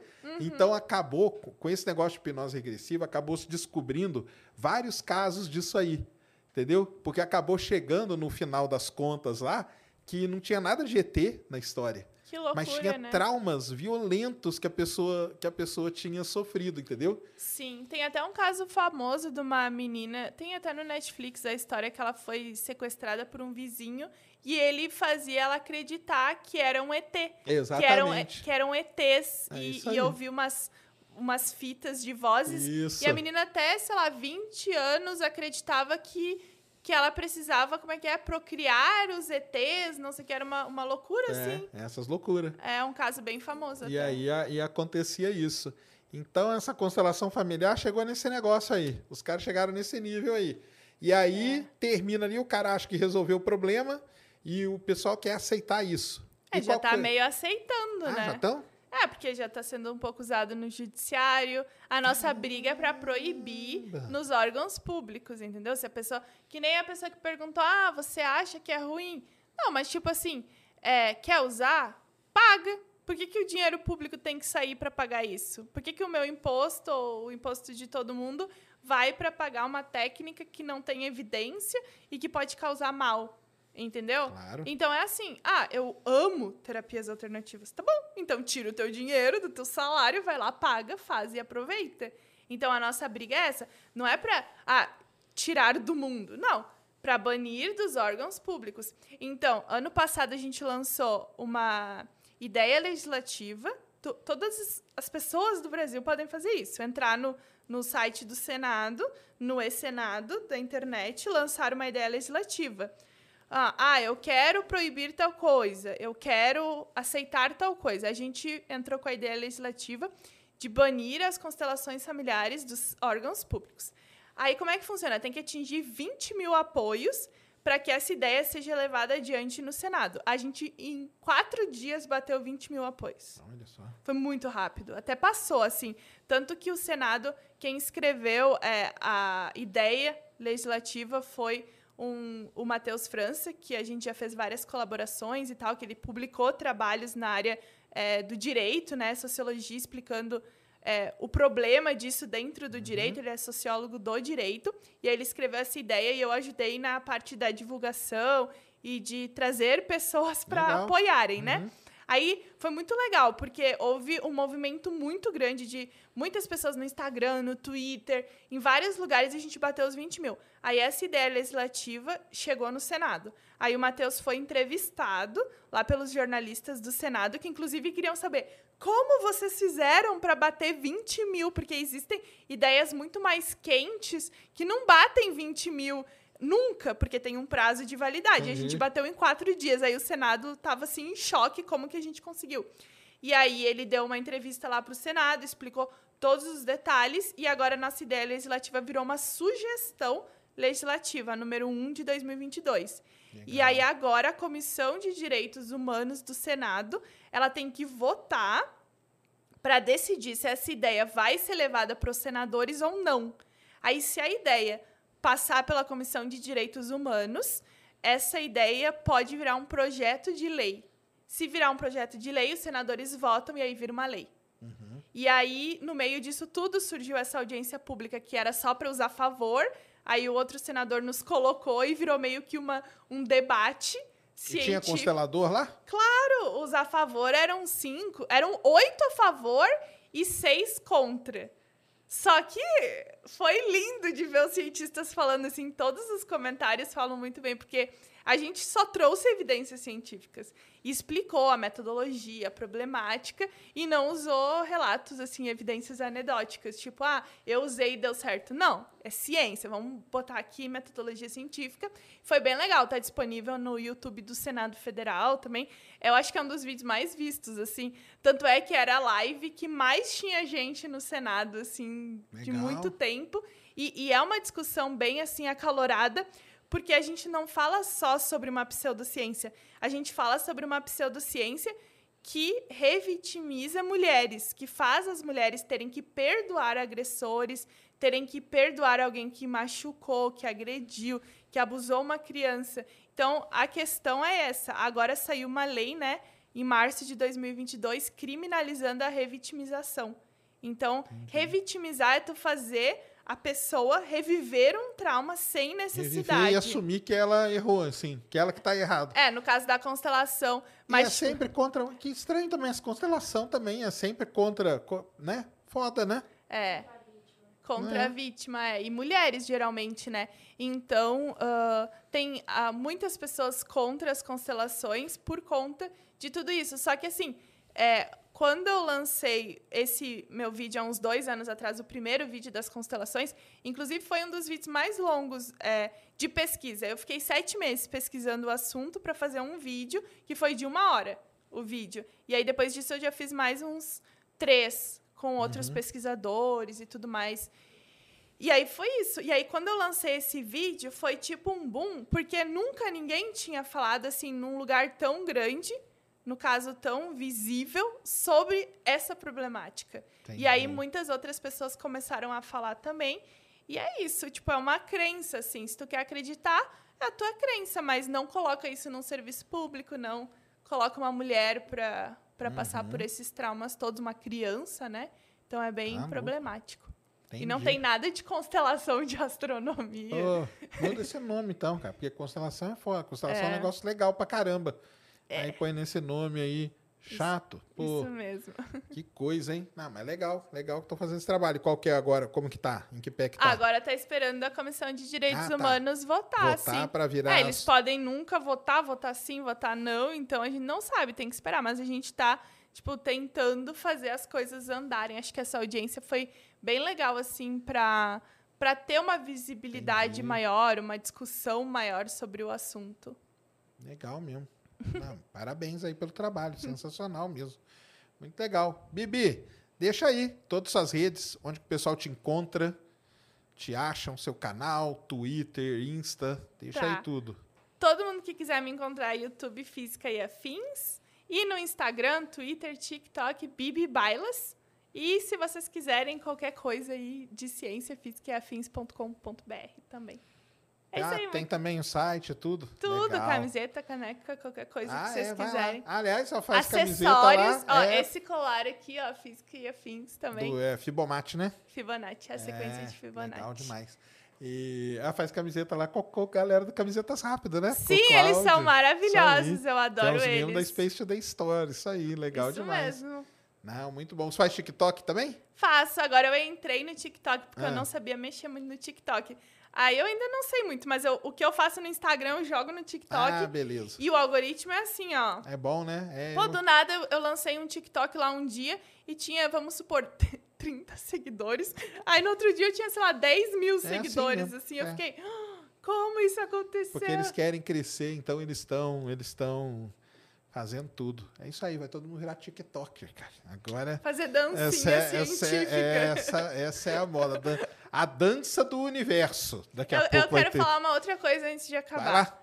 Eu quero agradecer muito o convite, a presença e falar que eu gosto muito do teu canal e que de todos os canais que divulgam ciência e que são canais grandes, o teu canal foi o primeiro a indicar o Física e Afins. Ah, que isso. Um dia do nada, assim, várias pessoas. Ah, vim pelo Space Today, vim pelo Sergião. Aí eu fiquei muito feliz. Muito Ah, obrigada. Legal demais. Eu que agradeço.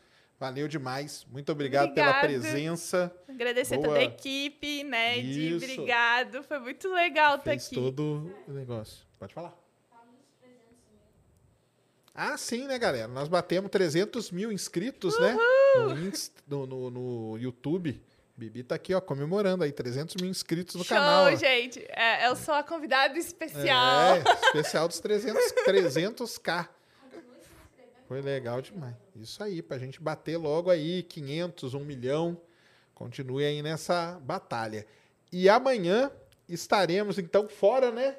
Mulambo e Ned, né? Amanhã estaremos lá no Pico das Cabras, em Campinas, aonde nós vamos transmitir uma festa da astronomia amadora, junto com vários astrônomos, inauguração de uma luneta gigantesca lá, que ficava em Piracicaba e agora vai estar lá no Pico das Cabras. Então, deve. É, amanhã é, é como se fosse a festa de aniversário de 100 anos do Gianni Collini e o, a inauguração do pavilhão Gianni Collini, que é onde vai ter a luneta. A cúpula é do Gianni Collini e a luneta é do, do Nelson Travinick. E vai ser legal pra caramba. Nós vamos começar que hora? Seis? Então, seis horas começa a live. Sigam o Instagram do Ciência, que a gente vai estar postando várias coisas nos stories. Então, sigam lá que vocês vão ver. Para quem não conhece o Pico das Cabras, é, não, não é aberto. Já vieram me perguntar se é aberto ao público. Não é aberto ao público. É, não vai entrar, porque é uma, tipo uma festa de aniversário. Entendeu? Que você faz aí na sua casa. É só para VIP. É. Então sigam aí o Ciência Sem Fim no Insta, que nós vamos postar os stories. E nós vamos estar todos lá. Eu, Ned, Mulambo, Gabi, a Sara. Casé? Ah, o Casé lá de Campinas, né?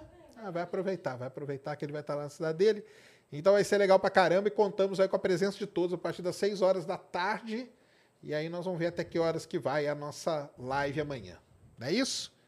Deu aí, Mulambo? Ah, é, agradecer aí de novo a Insider Store aí que tá com a gente aí, camisetas de altíssima tecnologia, que não deixam cheiro, fáceis de lavar, de secar e tudo. Valeu, Insider, tá sempre aí com, com a gente aí. Lá com a Bibi também. Apoiando, eu ia falar apoiando os canais de Apoiando ciência, canais mulheres na ciência. Isso aí é legal demais, meu. É legal demais mesmo o trabalho deles aí. Continuem com esse trabalho apoiando aí todo mundo, que é muito bom. Isso aí. Deu aí então, Mulambo? Deu demais. É? Então amanhã estamos lá em Campinas, né? Valeu. Beleza. Então é isso aí, galera. Um grande abraço a todos. Bibi, valeu de novo. Valeu, Boa gente. noite. Até Tchau. amanhã. Fomos.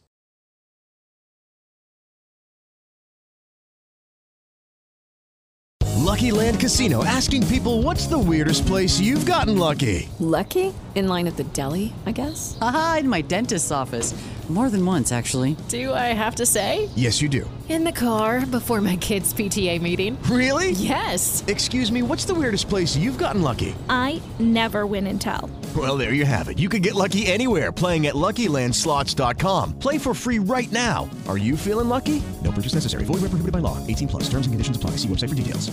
Mary redeemed a $50,000 cash prize playing Chumba Casino this year. I was only playing for fun, so winning this was a dream come true. Chumba Casino is America's number one social casino experience. It's serious fun. With over 80 casino style games to choose from, you too could win life changing amounts of cash. Be like Mary. Log on to chumbacasino.com and give them a whirl. That's chumbacasino.com. No purchase necessary, void or prohibited by law. 18 plus. Terms and conditions apply. See website for details. The voice in the preceding commercial was not the actual voice of a winner.